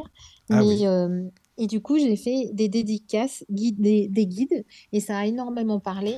Et Mais les gens, quand ils les lisaient, il y en avait beaucoup qui se mettaient à pleurer. Et donc, à un moment donné, on a rigolé parce qu'il y avait une longue file d'attente et on dit euh, Qui veut pleurer? Et donc, Ah oui, d'accord. Bon, à qui le tour maintenant? les gens, ils, ils venaient, ça. puis ils ressortaient, ils avaient les yeux, ils pleuraient et tout. Non, mais je trouve que c'est a. bien, tu sais, c'est original, hein, vraiment, c'est une très bonne idée parce que ça parle, comme tu le dis, à chacun, puisque c'est forcément. euh, Mhm. ouais, Oui. oui, oui, Et forcément. là, Non, du coup, maintenant, je fais des dédicaces avec livre. Voilà. D'accord. Donc, pour Oui, ceux oui. qui commandent le livre depuis mon site internet, ils peuvent recevoir une dédicace personnalisée. Après, le livre est disponible sur les plateformes euh, de vente de livres en ligne, mais euh, pour le, euh, pour le, la dédicace, il ben, faut passer par mon site, puis Oui. je, je leur envoie. Là, j'ai un peu de retard dans les envois, d'ailleurs, excuse-moi, mais je te demandais, est-ce qu'il existe en livre numérique aussi ou non? En épub Oui. enfin... Ah. Oui, oui, oui. On peut le Il existe aussi. en numérique. Sur euh, bon, les plateformes numériques, Oui, les le plateformes trouves, en fait. Kindle et autres, Ouais. quoi, voilà. Exactement. Ok, ok. Oui, oui, il a été, je suis passée par une plateforme qui euh, redistribue, enfin, ils, font tout eux-mêmes. Donc ça, tu as eu raison, c'est bien, parce que ça, euh, maintenant, c'est vrai que les livres numériques, ça se vend beaucoup aussi, les gens aiment bien. Oui, Après, ben, en fait, moi, j'avais déjà proposé ce, ce channeling euh, en, en, en e-book. Et donc, il y avait déjà pas mal de gens qui l'avaient pris en e-book avant. Mais euh, là, c'est, tout autre chose de l'avoir en, en livre. Oui, voilà. Euh, En et papier, puis, bon, il y euh, a la dédicace aussi. C'est pas dédicace sur les audios. Bon, quand peut-être qu'il faudrait que j'y réfléchisse. Sur les livres en ligne, Sur... il Ah oui, faudrait oui, peut-être oui, que j'y réfléchisse d'ailleurs Je de sais faire pas, des... ça tu sais, je- Ouais. franchement. Non, Mais en tout cas, en papier, ça, ça, c'est vrai que c'est quand même plus sympa, quoi. Tu peux le toucher, Mhm. le livre, c'est de la matière. Enfin, Oui, oui, oui, voilà, tout à fait. quoi. Oui, Oui. Tu, tu voulais répondre à Fabienne, c'est ça, par rapport aux anecdotes? Ou il y avait... euh, Oui. Ou non? Oui, hein, c'est ça. Alors, elle a posé plein de questions. Il y avait, est-ce que ça, ça t'est déjà arrivé de refuser une personne ou une séance? Ah oui. Oui, ça m'est déjà arrivé. C'était, euh, ça m'arrive pas souvent, mais ça, ça- alors ça peut aussi que quelqu'un vienne et je ressens rien. C'est tout à côté de la plaque. Ça, ça peut. Et enfin, tout à côté de la plaque. En tout cas, je ressens rien. C'est du vide, le vide intersidéral. Donc, au revoir, je vous rembourse. Enfin, ou vous ne payez pas quand les gens venaient sur place, mais là, c'est euh, je vous rembourse. Désolé, euh, ça n'a pas marché. Point. Voilà. Mm. C'est très décevant parce que les gens attendent longtemps. Mais ça, ça arrive euh, très peu de. C'est arrivé. Oui, mais bon, c'est pas grave. C'est c'est arrivé. euh, voilà. Mais c'est rare. Franchement, c'est oui. hyper rare. Mm, mm, mm. Ouais. Et puis, euh, il y a aussi euh, refuser une personne. Oui, quand il y a de l'abus, euh, c'est-à-dire quelqu'un qui venait trop consulter. J'avais quelqu'un, par exemple, qui me consultait avec chantage et menaces. Je vais expliquer. C'est-à-dire, bon, ben là, j'ai une question pour les, les- mes défunts parce que j'ai pas envie de parler à mes guides. Donc déjà, c'est mes défunts et pas mes guides. Euh, et puis, euh, la réponse, c'est s'ils me disent pas que c'est ça, ben je me suicide. Voilà. Euh, oui, d'accord. Oh là là, c'est c'est quand même... ouais, c'est pas simple, hein, ça, dis donc. euh, bah non, menace c'est comme pas ça, j'ai jamais entendu un Et truc. quel- Oui, bah d'accord. Ah ben ça, ça je l'ai eu. Ah oui. C'était et donc c'était quelqu'un, un jeune homme et c'est sa maman qui prenait les rendez-vous pour lui parce que euh, ben c'est elle qui les qui payait les rendez-vous. Et donc euh, et donc euh, à, un à un moment donné, je lui ai dit bah écoutez, moi je je vous réponds plus, vous avez pas besoin de moi, vous avez besoin d'un psychiatre en fait, vous avez besoin de faire un, autre type de travail, mais mais là la médiumnité ça ça rime à rien, c'est pas des menaces. Enfin, je veux dire euh, si on répond pas comme ça, bah non, bah on répond pas du tout. On va pas dire, euh, enfin voilà. Donc, euh, et à un moment donné, je lui ai dit, oui, et, et lui, je le connaissais depuis quand même quelques années. Là, c'était vraiment dur et je, je vous, conseille pas de faire ce que j'ai fait parce que moi, j'ai senti que c'était juste à ce moment-là, mais je peux pas dire, il faut toujours faire ça si quelqu'un dit la même chose. En tout cas, moi, il m'a dit, ben voilà. Je lui ai dit, moi, c'est terminé. À partir de maintenant, vous ne m'appelez plus. Voilà, c'est fini. Je vous prendrai plus jamais en rendez-vous. Je vais prévenir ma secrétaire. Je vais appeler votre maman pour lui dire, puisque c'est elle qui prend les rendez-vous. C'est normal qu'elle soit au courant. Oui, Donc, lui ça. dire que maintenant, c'est terminé. Et je vais lui dire aussi que il faut euh, que vous alliez voir un psy. Donc, je vous le dis. Je ne je, je, je vous fais pas derrière votre dos. hein. Voilà, c'est Je ça. vous dis que je vais dire à votre maman, je l'appelle juste après. Et je lui ai Mhm. dit, voilà. Ou sauf si vous voulez un peu de temps pour l'appeler vous avant, j'en sais rien, je peux. Mais je, je lui dis, je ne vais pas m'empêcher de lui dire, et vous avez besoin d'un rendez-vous psy. Et là, il me dit, ça c'est très dur, hein. il me dit, vous étiez la seule personne euh, qui m'aidait aujourd'hui, et si vous, vous m'aidez plus, alors j'ai plus rien qui me retient à la vie. Voilà, donc je vais mettre fin à mes jours. Oh là oui. En plus, c'est encore une dit- réponse euh, encore pire, quoi. Limite. euh, Franchement, c'était horrible. Ah Et donc, euh, je, lui- je rigole, mais c'est plutôt un rire nerveux, hein, c'est pas, Mhm, je me marre je vraiment. Et donc, euh, je lui ai dit, OK, ben écoutez, ça, moi, je suis, je peux pas être responsable de ça, vous allez pas me mettre ça en responsabilité. Je vous ai aidé, j'ai fait de mon mieux. Aujourd'hui, c'est plus moi qui peux vous aider. Donc, je maintiens ce que je vous ai dit et je, et j'avais appelé votre maman, je vais appeler Béatrice et c'est terminé. Voilà. Donc, Mhm. euh, c'est ce que j'ai fait. Et quand je suis médium connecté, honnêtement, j'ai pas de doute. Mais après, quand je me déconnecte et je repense à ma séance, je me dis, waouh, là, c'est quand même pas rien, quoi. C'est Eh après que tu te dis, est-ce que j'ai bien fait? Est-ce que c'était et comme oui? Ouais, oui, oui, bien sûr, bien oui. sûr. Et là, euh, donc, donc pendant deux ans, je me suis régulièrement connectée à lui pour savoir s'il était toujours vivant. Ah oui, t'as fait ça? j'avais. D'accord. Bah, franchement, c'est pas très éthique hein, de l'avoir fait. Je, je- mais bon, non, euh, je suis je... transparente. Hein. C'est... Oui, pas oui. éthique parce que du coup, je me suis connectée à quelqu'un sans lui demander bonjour, je peux me connecter à vous. Mais j'avais un lien de connexion qui m'avait déjà ouvert. Mais bon, Oui, bref, c'est ça. je trouve que c'est pas très éthique, mais en tout cas, euh, je l'ai fait, donc je l'admets. Et, euh, et, et, et deux ans après, il m'a téléphoné et il m'a dit la fois où vous m'avez refusé, vous, c'est la chose qui m'a le plus aidé dans ma vie. Et t'as dit ça? Euh, oui, il m'a rappelé en me disant, euh, franchement, le jour où vous m'avez mis un stop, c'est ce qui m'a le plus aidé. Parce que, parce que personne n'osait me mettre un stop, en fait, puisque comme il menaçait de mort, euh, Voilà, c'est ça. il menaçait de... personne n'osait, en fait. Euh. Et je lui ai dit, mais moi, je, je suis désolée, et je j'ai pas envie que vous, j'ai pas envie qu'il suicide, mais, mais quand même, je ne peux pas porter enfin, toute cette responsabilité sur mes épaules. Bah euh. oui. Ben oui, après, je veux bien. Évidemment qu'on a tous une responsabilité quand on a une séance. euh, On porte une part de responsabilité, mais on porte pas la vie de l'autre non Non, plus, quoi, pas, en non. fait. Mhm. Donc, euh, donc ça, c'était vraiment une anecdote et c'est pas quelque chose qui est arrivé hyper souvent, mais lui, Mais effectivement, je l'ai refusé. Ouais, Ouais, oui, non, mais voilà. je pense que c'est ce qu'il y avait, enfin, c'est ce qu'il y avait de mieux de toute façon, parce que là, Bah, en tout cas, euh, apparemment, en tout cas, voilà, c'est pas Bon, la, ça la- l'a la aidé. fin de l'histoire est positive, Oui, c'est ça, exactement. Bah voilà, t'as eu la fin de l'histoire et ça, c'est bien. Mhm. Mhm. Donc, Oui. euh, voilà. Bah, merci pour l'anecdote. Et euh, Fabienne, donc, il dit euh, une expérience de folie d'être là pendant les lives, on vit des sensations indescriptibles sur le moment. Donc là, elle parle des là, channeling, voilà, oui. Mhm. euh, ouais, des live channeling. Et elle dit tu as une anecdote à nous partager. Donc il y a une anecdote où Fabienne était, était là. On était dans un, un lieu qui n'était pas mon bureau habituel. Donc ça, je l'ai fait une fois. Et maintenant, je veux que ça soit dans mon bureau quand je fais un channeling. Bon, je changerai peut-être encore d'avis, on verra. Mais pour le moment, c'est comme ça. Et, et donc, euh, j'étais, on a eu tout un tas de problèmes techniques. Justine ne pouvait pas être là. Fabienne, dernière minute, euh, ben, elle dit, bon, ben, je vais le faire. Euh, des problèmes Internet, bref. Ce qui fait que Fabienne ne pouvait pas se connecter à distance dans une autre pièce pour être sur le chat. Donc, et pour me poser les questions en direct, ça marchait pas. Le son marchait pas, c'était l'enfer. Donc, on a décidé qu'elle vienne dans la même pièce que le channeling. Donc, pendant le channeling, elle était présente dans la même pièce, un petit peu plus loin. Et puis, elle, euh, elle, s'est dit, mais c'est génial parce que elle, elle voyait plus que le simple écran, parce que l'écran, il montrait que mon visage, en gros, euh, pendant les lives.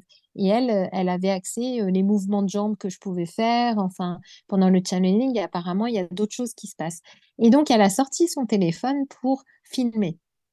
Et à ce moment-là, les guides ont, donc, ont tourné la tête, mais vraiment euh, comme si ça allait dévisser ma tête. hein. Donc, on tournait la tête avec une grande lenteur et l'on regardait fixement.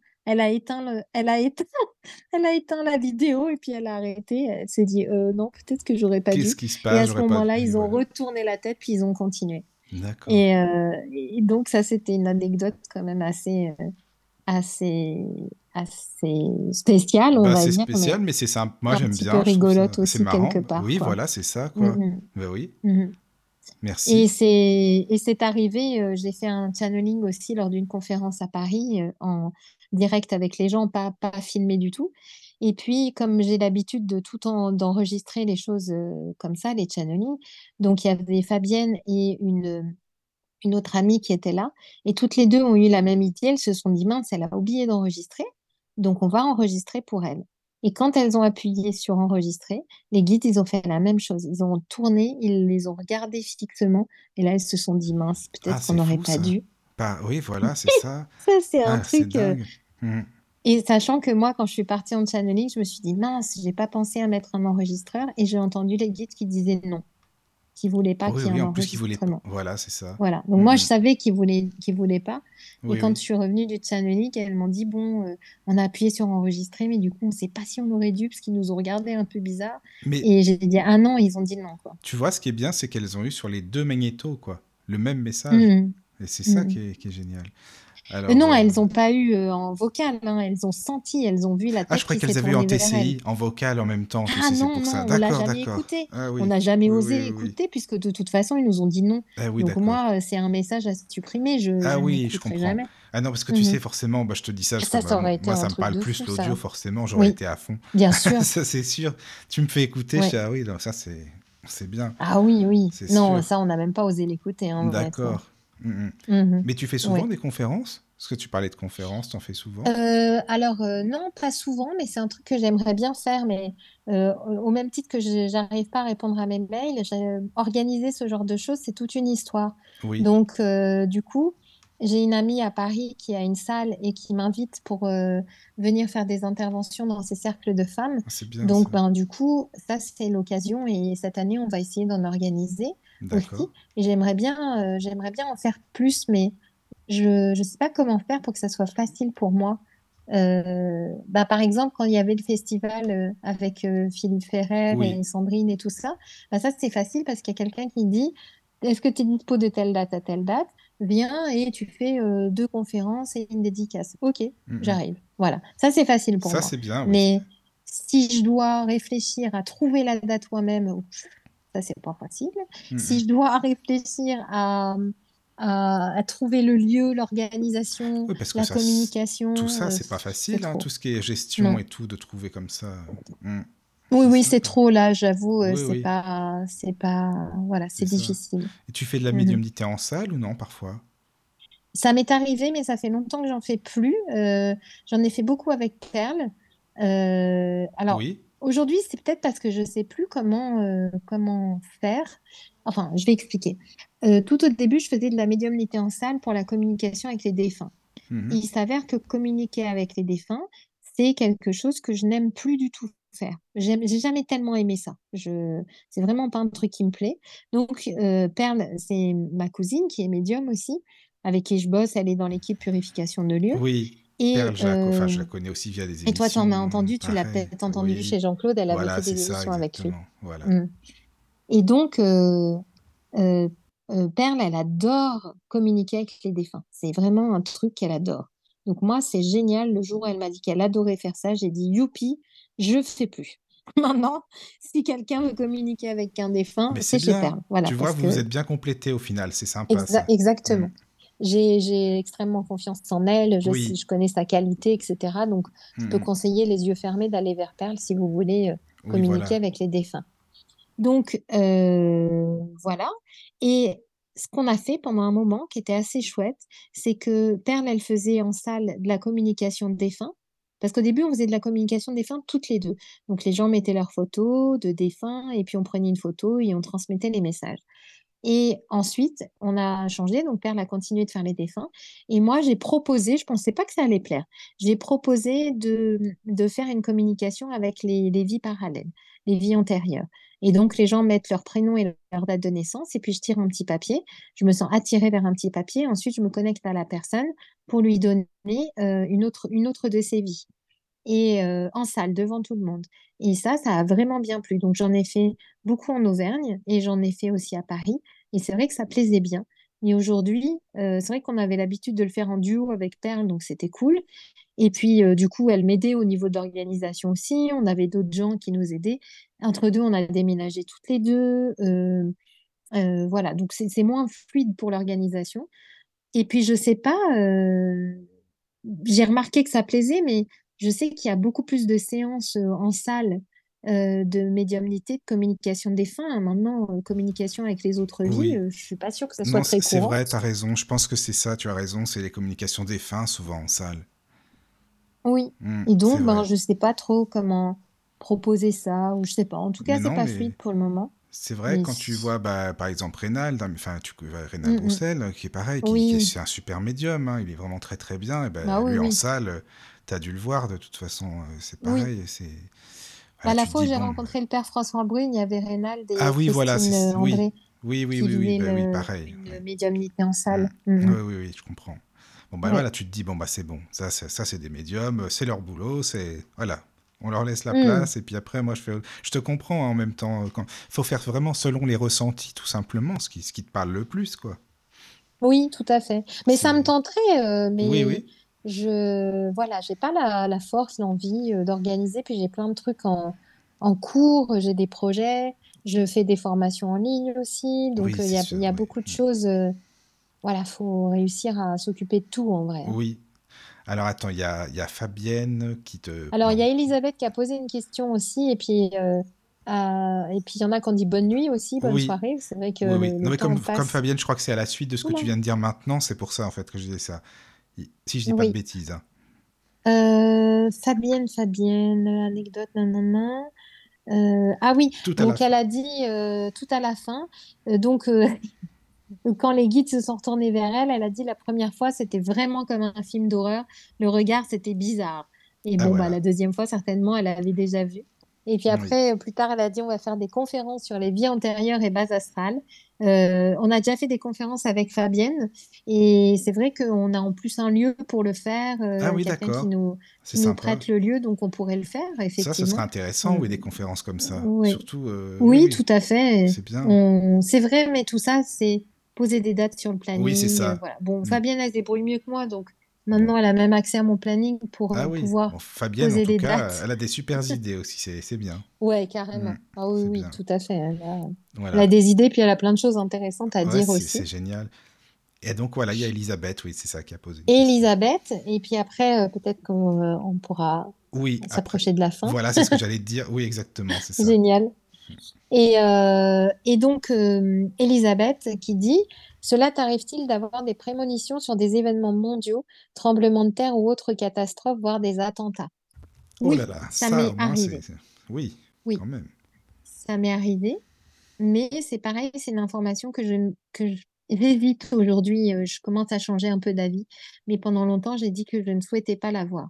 Il y a de nombreuses années, il y a 9 ans, euh, 9 ans et demi avant le Covid, j'ai un client qui euh, est un chef d'entreprise et qui m'a dit, est-ce que vous pouvez vous connecter au monde dans 10 ans à certains pays d'Europe? Non, il m'a dit aux pays d'Europe, excusez-moi. je- euh, dans 10 ans, parce que je voudrais savoir pour son commerce, en fait, euh, euh, où est-ce que ça va en être? Est-ce que ça va continuer de se développer ou pas? Enfin, voilà, il voulait une vision à 10 ans. Ok, je me connecte à 10 ans. Et là, je- j'ai été prise d'une angoisse, c'était affreux. Il y avait pers- je lui dis, là, c'est très flippant, il y a personne dans les rues, mais en même temps, il y a plein, il y a du monde, il y a beaucoup de gens, il y a beaucoup de peur, et je vois rien. Et j'ai dit, je lui dis, on dirait que c'est une guerre, mais enfin, il n'y a pas d'armes. Il n'y a personne qui se bat avec des armes. Mais, mais c'est une guerre. Et, euh, et il me dit, est-ce que, il m'avait demandé de regarder euh, l'Allemagne. Et donc, je regarde l'Allemagne, et il me dit, est-ce que vous pouvez regarder euh, les autres pays, ce qui se passe? Et je dis, bah, c'est pareil. Et après, je vais sur le monde et je dis, oh, c'est pareil. Je lui dis, mais c'est c'est de la folie, il n'y a personne dehors. Et j'aurais jamais pu imaginer le confinement, le Covid, des trucs comme ça. Hein. Non, non, bah non, C'était pas possible de le ça. comprendre. Mais je lui dis, euh, et, et je lui dis, c'est terminé, me demandez plus jamais ça, parce que je peux me tromper. Et maintenant, j'ai un truc en tête, euh, parce que ça, je l'ai pas oublié par contre, hein. mais euh, je- maintenant, j'ai un truc flippant dans la tête. Et donc, je sais pas si ça va se passer. Et, et je lui ai dit, euh, et, donc, il m'avait dit pour dans, pour dans 10 ans. Donc, en plus, j'avais un planning, quoi. Voilà. Et quand euh, donc c'était neuf ans et demi après euh, le Covid, c'était pas pile dix ans, le, délai n'était pas précis, mais enfin c'est à peu près bon. Euh, quand ça s'est produit, effectivement, ben ça m'a tout de suite connecté à ça. Mais à partir du moment où lui, il m'a fait cette demande, c'est arrivé une seule fois, parce qu'après j'ai fermé. Je veux plus avoir. J'ai dit, Tu je veux veux plus avoir avoir. de prémonition pour le monde, parce que qu'est-ce que je peux faire? Bah, là, c'est vrai que t'as raison, t'aurais pas pu faire grand-chose en même temps. Ça pour, euh, oui, pour ça, c'est vrai. Mais euh, Non, peut-être y a après, ça peut, Ça ça, peut... ça peut, Ça ça peut peut aider. aider, peut-être. Oui, voilà, c'est ça. Pour certaines circonstances, ça dépend. Ça peut peut-être aider quand même, quoi. Ça dé- Oui, ça peut Enfin, tu aider, et puis Hmm. même pour euh, euh, prévoir, euh, je sais pas, Oui. prévoir des trucs ou, Oui, c'est ou se préparer à l'événement pour être Hmm. moins surpris aussi. Donc bien sûr que ça peut aider, Mais c'est pour ça que du coup, je me dis, bon, peut-être que je devrais quand même accepter de me connecter aux infos. Je pense Mais que bon, ça, c'est bien quand même, hein, tu vois. Oui. Ben oui, parce que de toute Mais après, je me façon... sens tellement dans l'impuissance que pff, Mm, mm. c'est compliqué, quoi. Oui, oui, oui. Mais j'y réfléchis, là, je suis pas... Peut-être dans quelques temps, je te dirai, oui, oui, maintenant, je me connecte à tout ça parce que je, je suis plus aussi fermée. Parce que ça m'a fait réfléchir de dire, ben, Oui, peut-être que en le sachant, j'aurais pu réfléchir, enfin, je sais pas, prendre, vivre les choses autrement ou c'est être ça, oui. ou C'est voilà. possible. Mm. En tout cas, Oui. merci Elisabeth pour ta question, vraiment. Oui, C'est super c'est vraiment une question. bonne question. Oui, en plus, oui. Euh, voilà, ben, je sais plus, je crois pas qu'il y ait d'autres questions après, il me semble, non, Euh, alors, pas. Fabienne qui dit, euh... oh, j'aime pas ta question. Ah, Fabienne, vas-y. Dernière question pour moi. On entend beaucoup des parler des extraterrestres en ce moment. Ah Qu'en oui, penses-tu et crois-tu que cela existe? allez, on va faire la vague d'OVNI, c'est bon. moi, j'en sais rien. À titre personnel, bon, après, euh, faut être honnête, pourquoi on serait les seuls euh, êtres vivants euh, capables de communiquer ou je sais pas, Oui, dans l'univers? Voilà, bon, au bout d'un moment, euh, faut se dire qu'on n'est pas non plus le centre du monde, quoi. Donc, pourquoi pas? Ok? Moi, ça me parle pas. Les extraterrestres, tout ça, je n'ai pas d'acquaintance ou d'attirance particulière pour ça. Mais j'ai certaines personnes dans ma clientèle qui m'en parlent et ils me disent, et donc je leur dis, mais moi, c'est pas, j'ai pas une ouverture là-dessus, quoi. Donc, euh, ils me disent, bah, c'est pas grave, de toute façon, c'est pas à vous qu'on veut parler, vous demandez à nos guides et puis ça ira bien. Donc, j'adore, ils me font marrer à chaque fois. Et, euh, et les guides, ils disent, ils disent oui. Donc, moi, je sais pas euh, quoi penser de ça. Donc, la question, c'est qu'est-ce que tu en penses et est-ce que tu crois que cela existe? Perso, je sais pas quoi en penser. Même avec toutes les infos que j'ai pu avoir à travers mes clients sur ces sujets, eh ben, je sais toujours pas quoi en penser. Parce que j'ai mon, mon petit esprit cartésien qui est là, euh, attends, les... parce que j'aime pas le truc extraterrestre, les envahisseurs. Il y a, y a plein d'idées qui sont véhiculées Après, derrière tout ça. oui, ça te fait penser à certains films ou autres que tu as vus, quoi. Ouais, je sais pas, le, le terme, il me plaît pas. Oui, Mais oui, en, oui. tout cas, bon, extraterrestres, des gens qui vivent hors de la Terre, euh, pourquoi pas? hein. Déjà, on a les guides qui vivent hors de la Terre, donc déjà, pour moi, c'est déjà des Bah, déjà, extraterrestres c'est- oui, c'est ce que j'allais te dire. Oui, en fait, tu as lu dans mes pensées. C'est ça, exactement, voilà. Mm. Voilà. Mais en tout cas, les guides, à chaque fois, j'ai des, personnes qui me posent des questions que je ne comprends même pas. Parce que ça, ça m'arrive aussi euh, régulièrement. hein. On pose Ah des questions, je ne comprends rien, mais les guides donnent une réponse. Par exemple, pendant quelques années, j'ai travaillé aussi avec, euh, parce que j'ai pas mal de chefs d'entreprise aussi dans ma clientèle, et euh, j'ai travaillé avec quelqu'un qui était, euh, je sais plus comment s'appelle, enfin quelqu'un qui bosse à la bourse. Et donc, euh, j'ai travaillé sur la bourse. Je lui ai dit des trucs que je serais bien incapable de vous répéter parce que comme je comprends rien à la bourse, pour moi, c'est vraiment un truc incompréhensible. Eh bien, eh ben, il avait l'air content hein, parce qu'il m'appelait. Ah oui, bah, tu sais quoi, mais c'est le principal. Que tu comprennes toi ou pas, à la limite, on s'en fiche. hein, tant mais non, que bah, on s'en fout à lui, complètement. on s'en Oui, fout. Ouais, exactement. C'est exactement. ça, quoi. Exactement. Et lui, ça bien. lui, ça lui parlait et ça Oui, oui. l'aidait parce que. Et, et en fait, il m'appelait. euh, donc, lui, il m'a appelé tous les jours. Tu vois, quand je dis je veux pas Ah oui, d'addiction d'accord. là-dessus, etc. Hmm. Donc, il m'appelait tous les jours. Enfin, tous les jours, mais c'est les week-ends, Bah, mais très souvent. tous les jours euh, pendant. On a travaillé pendant deux ans ensemble. Ah oui. Et je lui disais, mais euh, franchement, je suis hyper mal à l'aise parce que euh, faut voir l'argent que vous dépensez avec moi, quoi. C'est un truc de fou. Une séance par jour pendant, pendant deux Oui, ans. c'est vrai. Et il m'a dit, euh, il me dit, non, mais Je m'y si retrouve je à la dépense ça, c'est que vous me faites gagner plus. En fait, c'est ça, quoi. non, vous inquiétez pas, franchement, euh, C'est pas je mal, ça. dépense pas beaucoup euh, en proportion, hein. Vous vous inquiétez pas du tout. euh, D'accord. cette dépense est vraiment euh, minime pour moi. Ah bon, bah, bah, moi, je mieux. m'inquiétais pour ses finances, mais, Non, non, mais mais non, non. mais lui, il s'inquiétait pas, c'est bon, tu le faisais avancer à la bourse, donc c'est le principal, finalement, tu vois. C'est bien, Voilà, et c'est euh, bien. voilà, il y a des trucs comme ça assez, Hmm, hmm. assez euh, épatants, quoi. Et, Oui, et c'est un oui, oui. sujet, je, je ne comprends rien. Il y a quelqu'un qui était un, un inventeur et qui avait besoin aussi, euh, pour un nouveau prototype, il avait besoin de combien de microns euh, je déplace le truc. Je sais même pas comment vous expliquer la chose. Je- je- mais combien, je rajoute combien de microns? Euh, Et moi, j'étais là, mais j'en sais rien. Et les guides, ils disaient un chiffre. Donc, je disais, je dis, mais c'est cohérent, euh, parce que moi, je comprends rien. Donc, Oui, euh, oui. il me dit, ah, mais oui, mais c'est génial, justement, j'hésitais entre Bon, bah deux. voilà, tu et vois. ça faisait partie de mon hésitation. Ah, Mais ça, c'est bien. bien, parce que Bon. bon, après, oui, tu sais bien, voilà, t'es médium, donc forcément, tu, tu crois en ce que tu fais, ce qui est normal, enfin, la communication. Mais je trouve que là, ça donne quand même un grand plus de, de, de se dire, Oui. je sais pas ça, mais là, le message, il est passé. Donc, euh, comme tu dis, on s'en fiche. Donc, je suis bien connecté, il y a bien un truc qui se passe, Oui. tu vois. Et des Et fois, ça, euh, et des fois, par exemple, les gens, alors c'est c'est un peu, bon, désolé hein, pour ceux qui m'entendent et qui vont peut-être être déçus de ce que je vais dire, mais les gens pensent que je les comprends à fond, que je les, que tous les gens que j'ai en, en, en, en consultation, ils disent, mais vous parlez avec des mots qui me parlent, vous, vous me comprenez, j'ai jamais été compris comme ça. Il y a, enfin, pas tous qui me le disent, pas tous, mais je veux dire, il y en a beaucoup qui le disent ou qui le disent à d'autres euh, personnes qui me, Oui, oui. qui me le disent après. Et euh, mais en fait, c'est pas moi, parce que moi, on serait dans la vie de tous les jours, je serais bien incapable de les comprendre, parce qu'il y a des fois où les guides ils parlent et moi, je suis là comme un, un spectateur Oui, oui. à rien comprendre. Mais qu'est-ce que c'est que cette conversation? Mais c'est pas Mais grave, est-ce que les gens toi. comprennent? Et Mais parce que c'est, moi, je mais comprends oui. rien. Non, mais c'est bien, justement, c'est bien, mais il parle à travers toi. Alors que si Oui. ça se trouve, euh, de toute façon, il n'y aurait pas les guides, t'aurais rien pu dire. Donc forcément que ça servait à Ah bah rien. non, bah Donc alors euh, là, il y en c'est a. même pas la peine. On dirait, Sorine, Là, elle nous bah, de toute façon, euh, je pourrais rien dire n'y même pas. pas Bah voilà, c'est ça. Donc euh, non, c'est, moi je trouve ça très bien, justement, c'est bien. Hmm. Donc voilà, c'est, c'est vraiment un beau. Je te remercie, c'est un beau témoignage aussi. C'est bien que tu nous expliques tout ça, tu vois. Euh, Hmm. savoir Bah oui, comment il y a ça se tellement de passe. choses, mais Oui, et puis c'est cool parce que ça me fait me souvenir de choses que j'avais zappées moi en fait. mais hein. tant Donc mieux, moi aussi bien. ça m'intéresse parce que je de- découvre des infos. Enfin, je les redécouvre quoi. Oui, mais tu vois, c'est dans des discussions comme ça qu'on découvre Hmm. aussi, c'est bien. Hmm. Voilà, voilà, les amis. Ben, je pense qu'il n'y a, pas d'autres questions, non? Je pense, Non. Fabienne a juste rajouté euh, Ah ah, merci, moi ça me perturbe aussi ce monde-là, donc Ah oui, les extraterrestres. Je pense que ça là existe, mais sur une autre planète et qu'ils nous captent comme les médiums peuvent capter les autres mondes.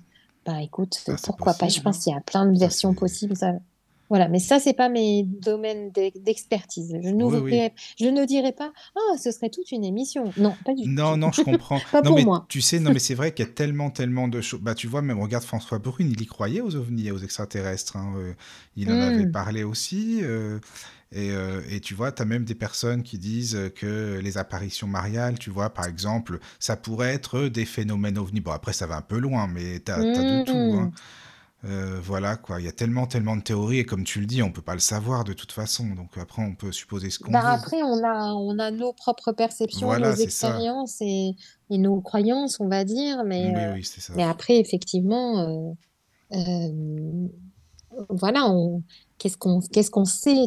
C'est vrai, c'est comme je disais, les autres vies, c'est peut-être simplement un- de la, de, de la, de la généalogie. Oui, Euh, en fait, qu'est-ce qu'on en sait? On- moi, j'utilise ces mots-là pour définir ces choses-là, donc pour qu'on se comprenne. Je suis bien obligée de mettre des mots et Ben oui. d'expliquer mon point de vue, ma vision et comment je le perçois. Mais après, euh, quelqu'un d'autre peut dire la même chose avec d'autres mots. Et on sera peut-être au même endroit. on sera, euh, ça sera en fait, je pense que le résultat certainement sera le même, mais euh, c'est pas grave. Et peut-être qu'une autre personne comprendra mieux, euh, bah, celle qui parlera autrement que toi, et d'autres, ce sera Sorine. Enfin voilà, tu vois, c'est ça quoi. De toute façon, et, et c'est tant mieux. Exactement. Hmm. Mm, mm. Voilà, tu vois, Sorine, on aura passé une, une bonne soirée. En tout cas, je te remercie Ouais. beaucoup, hein, vraiment. C'était, c'est une belle émission. Et puis, euh, alors, si tu veux bien euh, donner, par exemple, pour les auditeurs qui seraient intéressés, hein, si tu as un site, une page Facebook euh, ou autre, hein, si on peut te contacter. Oui, en fait, en, en allant sur, vous mettez Sorine André, S-O-R-I-N-E, plus loin, A-N-D-R-E-E, sur n'importe quel moteur de recherche. Et si vous voulez, vous mettez Sorine André Medium, comme ça on est sûr que c'est moi. Mais Voilà. bon, Sorine André, ça marche hein, sur Internet. Et vous trouvez mon site, c'est euh, www.sorinandré.fr, mais juste en écrivant Sorine. Et là, je viens de voir, euh, j'ai eu, euh, j'ai ma boîte mail et euh, je viens de voir que euh, il y a deux inscrits sur le lexique de la guidance dont j'ai parlé tout à Ah, l'heure. c'est bien Et je vois les prénoms. Et les prénoms, ils, ils ont écouté le chat, donc ils ont réussi à trouver. C'est trop C'est génial. Bon, bah parfait, les amis, c'est bien, c'est vraiment Voilà. J'espère Voilà. que ça vous plaira. Et puis ça vous donne une notion un peu de la manière dont j'ai, que j'ai d'expliquer les choses et puis euh, ben, une première vision de aussi euh, ce, qui, ce qui ça peut donner dans les formations en ligne aussi. Oui. Donc euh, voilà, bon là déjà ça vous donne la définition. C'est pas la définition universelle que je voudrais que ça soit écrit dans le dico. C'est juste comment moi je nomme les choses. Voilà, c'est ça qui est important. Et ça veut pas dire que je dis que les autres médiums ils sont à côté de la plaque. Et c'est vraiment important pour moi de, de Oui. préciser qu'on a tous des manières de percevoir euh, différentes. Oui, c'est sûr. Et c'est ça qui est beau, justement, et c'est très très bien. Alors là, vraiment.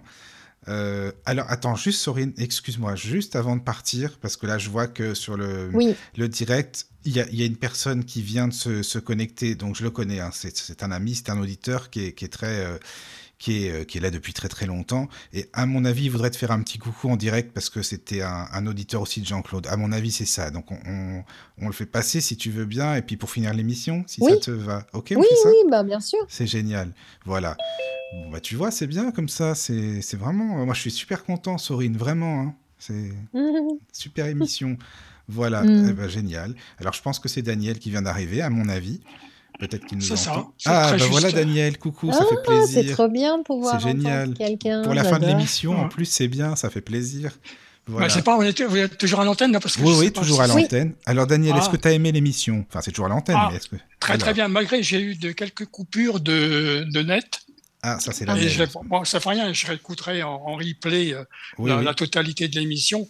Mais surtout, là, je viens quelques minutes, c'était bon, pour, euh, comment dirais-je, euh, parler un petit peu de son émission et surtout de rendre hommage à Jean-Claude euh, Mm. Carton. Voilà, c'est parce que, comme Michael, forcément, à cette époque-là, j'étais un grand auditeur euh, comme, comme Michael. Hein, donc, on en parlait souvent ensemble d'ailleurs. Oui, hein, oui. Michael. Daniel, pour t'expliquer, les non-voyants comme moi, Sorine, hein, comme ça tu, Voilà, tu sais voilà. Ah, ok, ok. Voilà. Ouais. Et euh, bon, je viens de temps en temps même euh, avec Michael, euh, donc euh, sur la radio du Lotus. Mais euh, voilà, donc euh, à l'époque, j'enregistrais beaucoup ces, ces émissions, etc. Donc euh, bon, tu parlais de, de François Brune. Alors oui, alors là, c'était Mm. pareil, c'était une belle personne, lui, donc euh, et beaucoup aimé. euh, donc euh, quand il venait à, Mm. à la radio, hein, donc euh, avec euh, Jean-Claude, euh, alors que ce soit sur IDFM ou Radio Ici Maintenant. hein, donc j'ai beaucoup aimé Oui. ces, ces émissions. voilà. C'était une, une bonne école pour, pour nous d'ailleurs, hein, surtout pour Michael, lui qui voulait faire euh, depuis longtemps une radio, hein, parce que bon, on se connaît depuis 15 ans, même si on s'est jamais vu. Ah ouais. hein. Oui, donc oui. euh, on se connaît depuis une quinzaine d'années, et puis donc à l'époque déjà, il voulait euh, faire une radio. Donc, Ben, j'étais à fond. C'est pour ça que j'ai autant Ah oui. d'archives, Sorine, parce que Daniel, il enregistrait les Oui. émissions, moi aussi, on se les refilait après, en fin de compte. C'est ça qui Ah, Voilà. génial. C'est On, pour on ça. s'est changé Super. euh, Oui, oui. ce qu'on avait, ce qu'on n'avait pas, voilà. Donc, Voilà. euh, Mm. Ouais, c'est génial. Eh oui. Mhm. Et euh, moi, j'aimerais bien retrouver la. la- Mais bon, celle-ci, je sais pas si c'est des émissions, parce que tu sais, c'était les, les émissions sur les. Comment dire les... Sur les cassettes. non les, les, les- non, non, les anecdotes, les, euh, oh là là, ce que je disais au début, la première fois que j'ai appelé Jean-Claude, où il y avait Ah des, oui, sur les. des- euh, des trucs ah en mince, direct, le mi- là, les euh, mystères, pas les mystères, les. les euh, mystères, ouais, enfin des. Oui, enfin, Ah, oui, oui, oui, mince. Bref, t'as compris. Oui, enfin, on a compris. ouais, ouais. Voilà. Mais, mais non, Ouais. celles-ci, on les a pas, ces émissions. C'est Non. dommage, ça aurait été sympa, Non, non. justement, de les avoir. Ouais, été- j'aurais trop aimé euh, Bah oui, moi aussi. retrouver ce moment, ça, c'est, c'est- ce serait drôle. Ça quoi. aurait été magique, Mais, c'est euh, vrai. hein. Non, ouais. non, mais. comme, Mais comme non, Michael, donc je prenais aussi forcément le mardi soir la, la vague d'OVNI, parce que bon, c'est vrai, c'était. Et oui, Je suis tout à fait. Alors, par là, Jean-Claude, quoi, il était forcément. bien ouvert Donc, là-dessus. Ah oui, là-dessus, Oui. ça, Ah oui. Oui, oui. Oui, Mm, mm. Didier Deplèche, euh, c'est un peu son émission phare, entre autres. Donc euh, Oui, voilà. Mm, c'est Ben, chouette. Ben, c'est bien parce que ça conclut bien. On a Exactement. commencé en parlant de Jean-Claude et merci beaucoup parce que du coup, on conclut en parlant de Jean-Claude aussi. C'est chouette. Non, c'est génial. Et puis merci, Daniel. Oui, ça, me tenait à cœur. Je l'avais dit à, à Michael. oui, je ben, tiens, moi, lui faire un petit coucou pour Mhm. rendre hommage justement à, à Jean-Claude. Voilà. Ah, euh, c'est beau, franchement. euh, ça, je suis sûre que ça le touche et. Oui, oui. voilà. je je pense pense que là-haut, euh, oui, oui, oui. Avec tous les signes qu'on a eus, tu sais, rien qu'avec toi déjà, c'est sûr qu'il y a quelque chose. C'est pas Mm. pour rien que tu es là. Ça, j'en suis sûr, quoi. Forcément. Oui, quoi. oui, oui, Mhm. oui, bah oui, euh, franchement.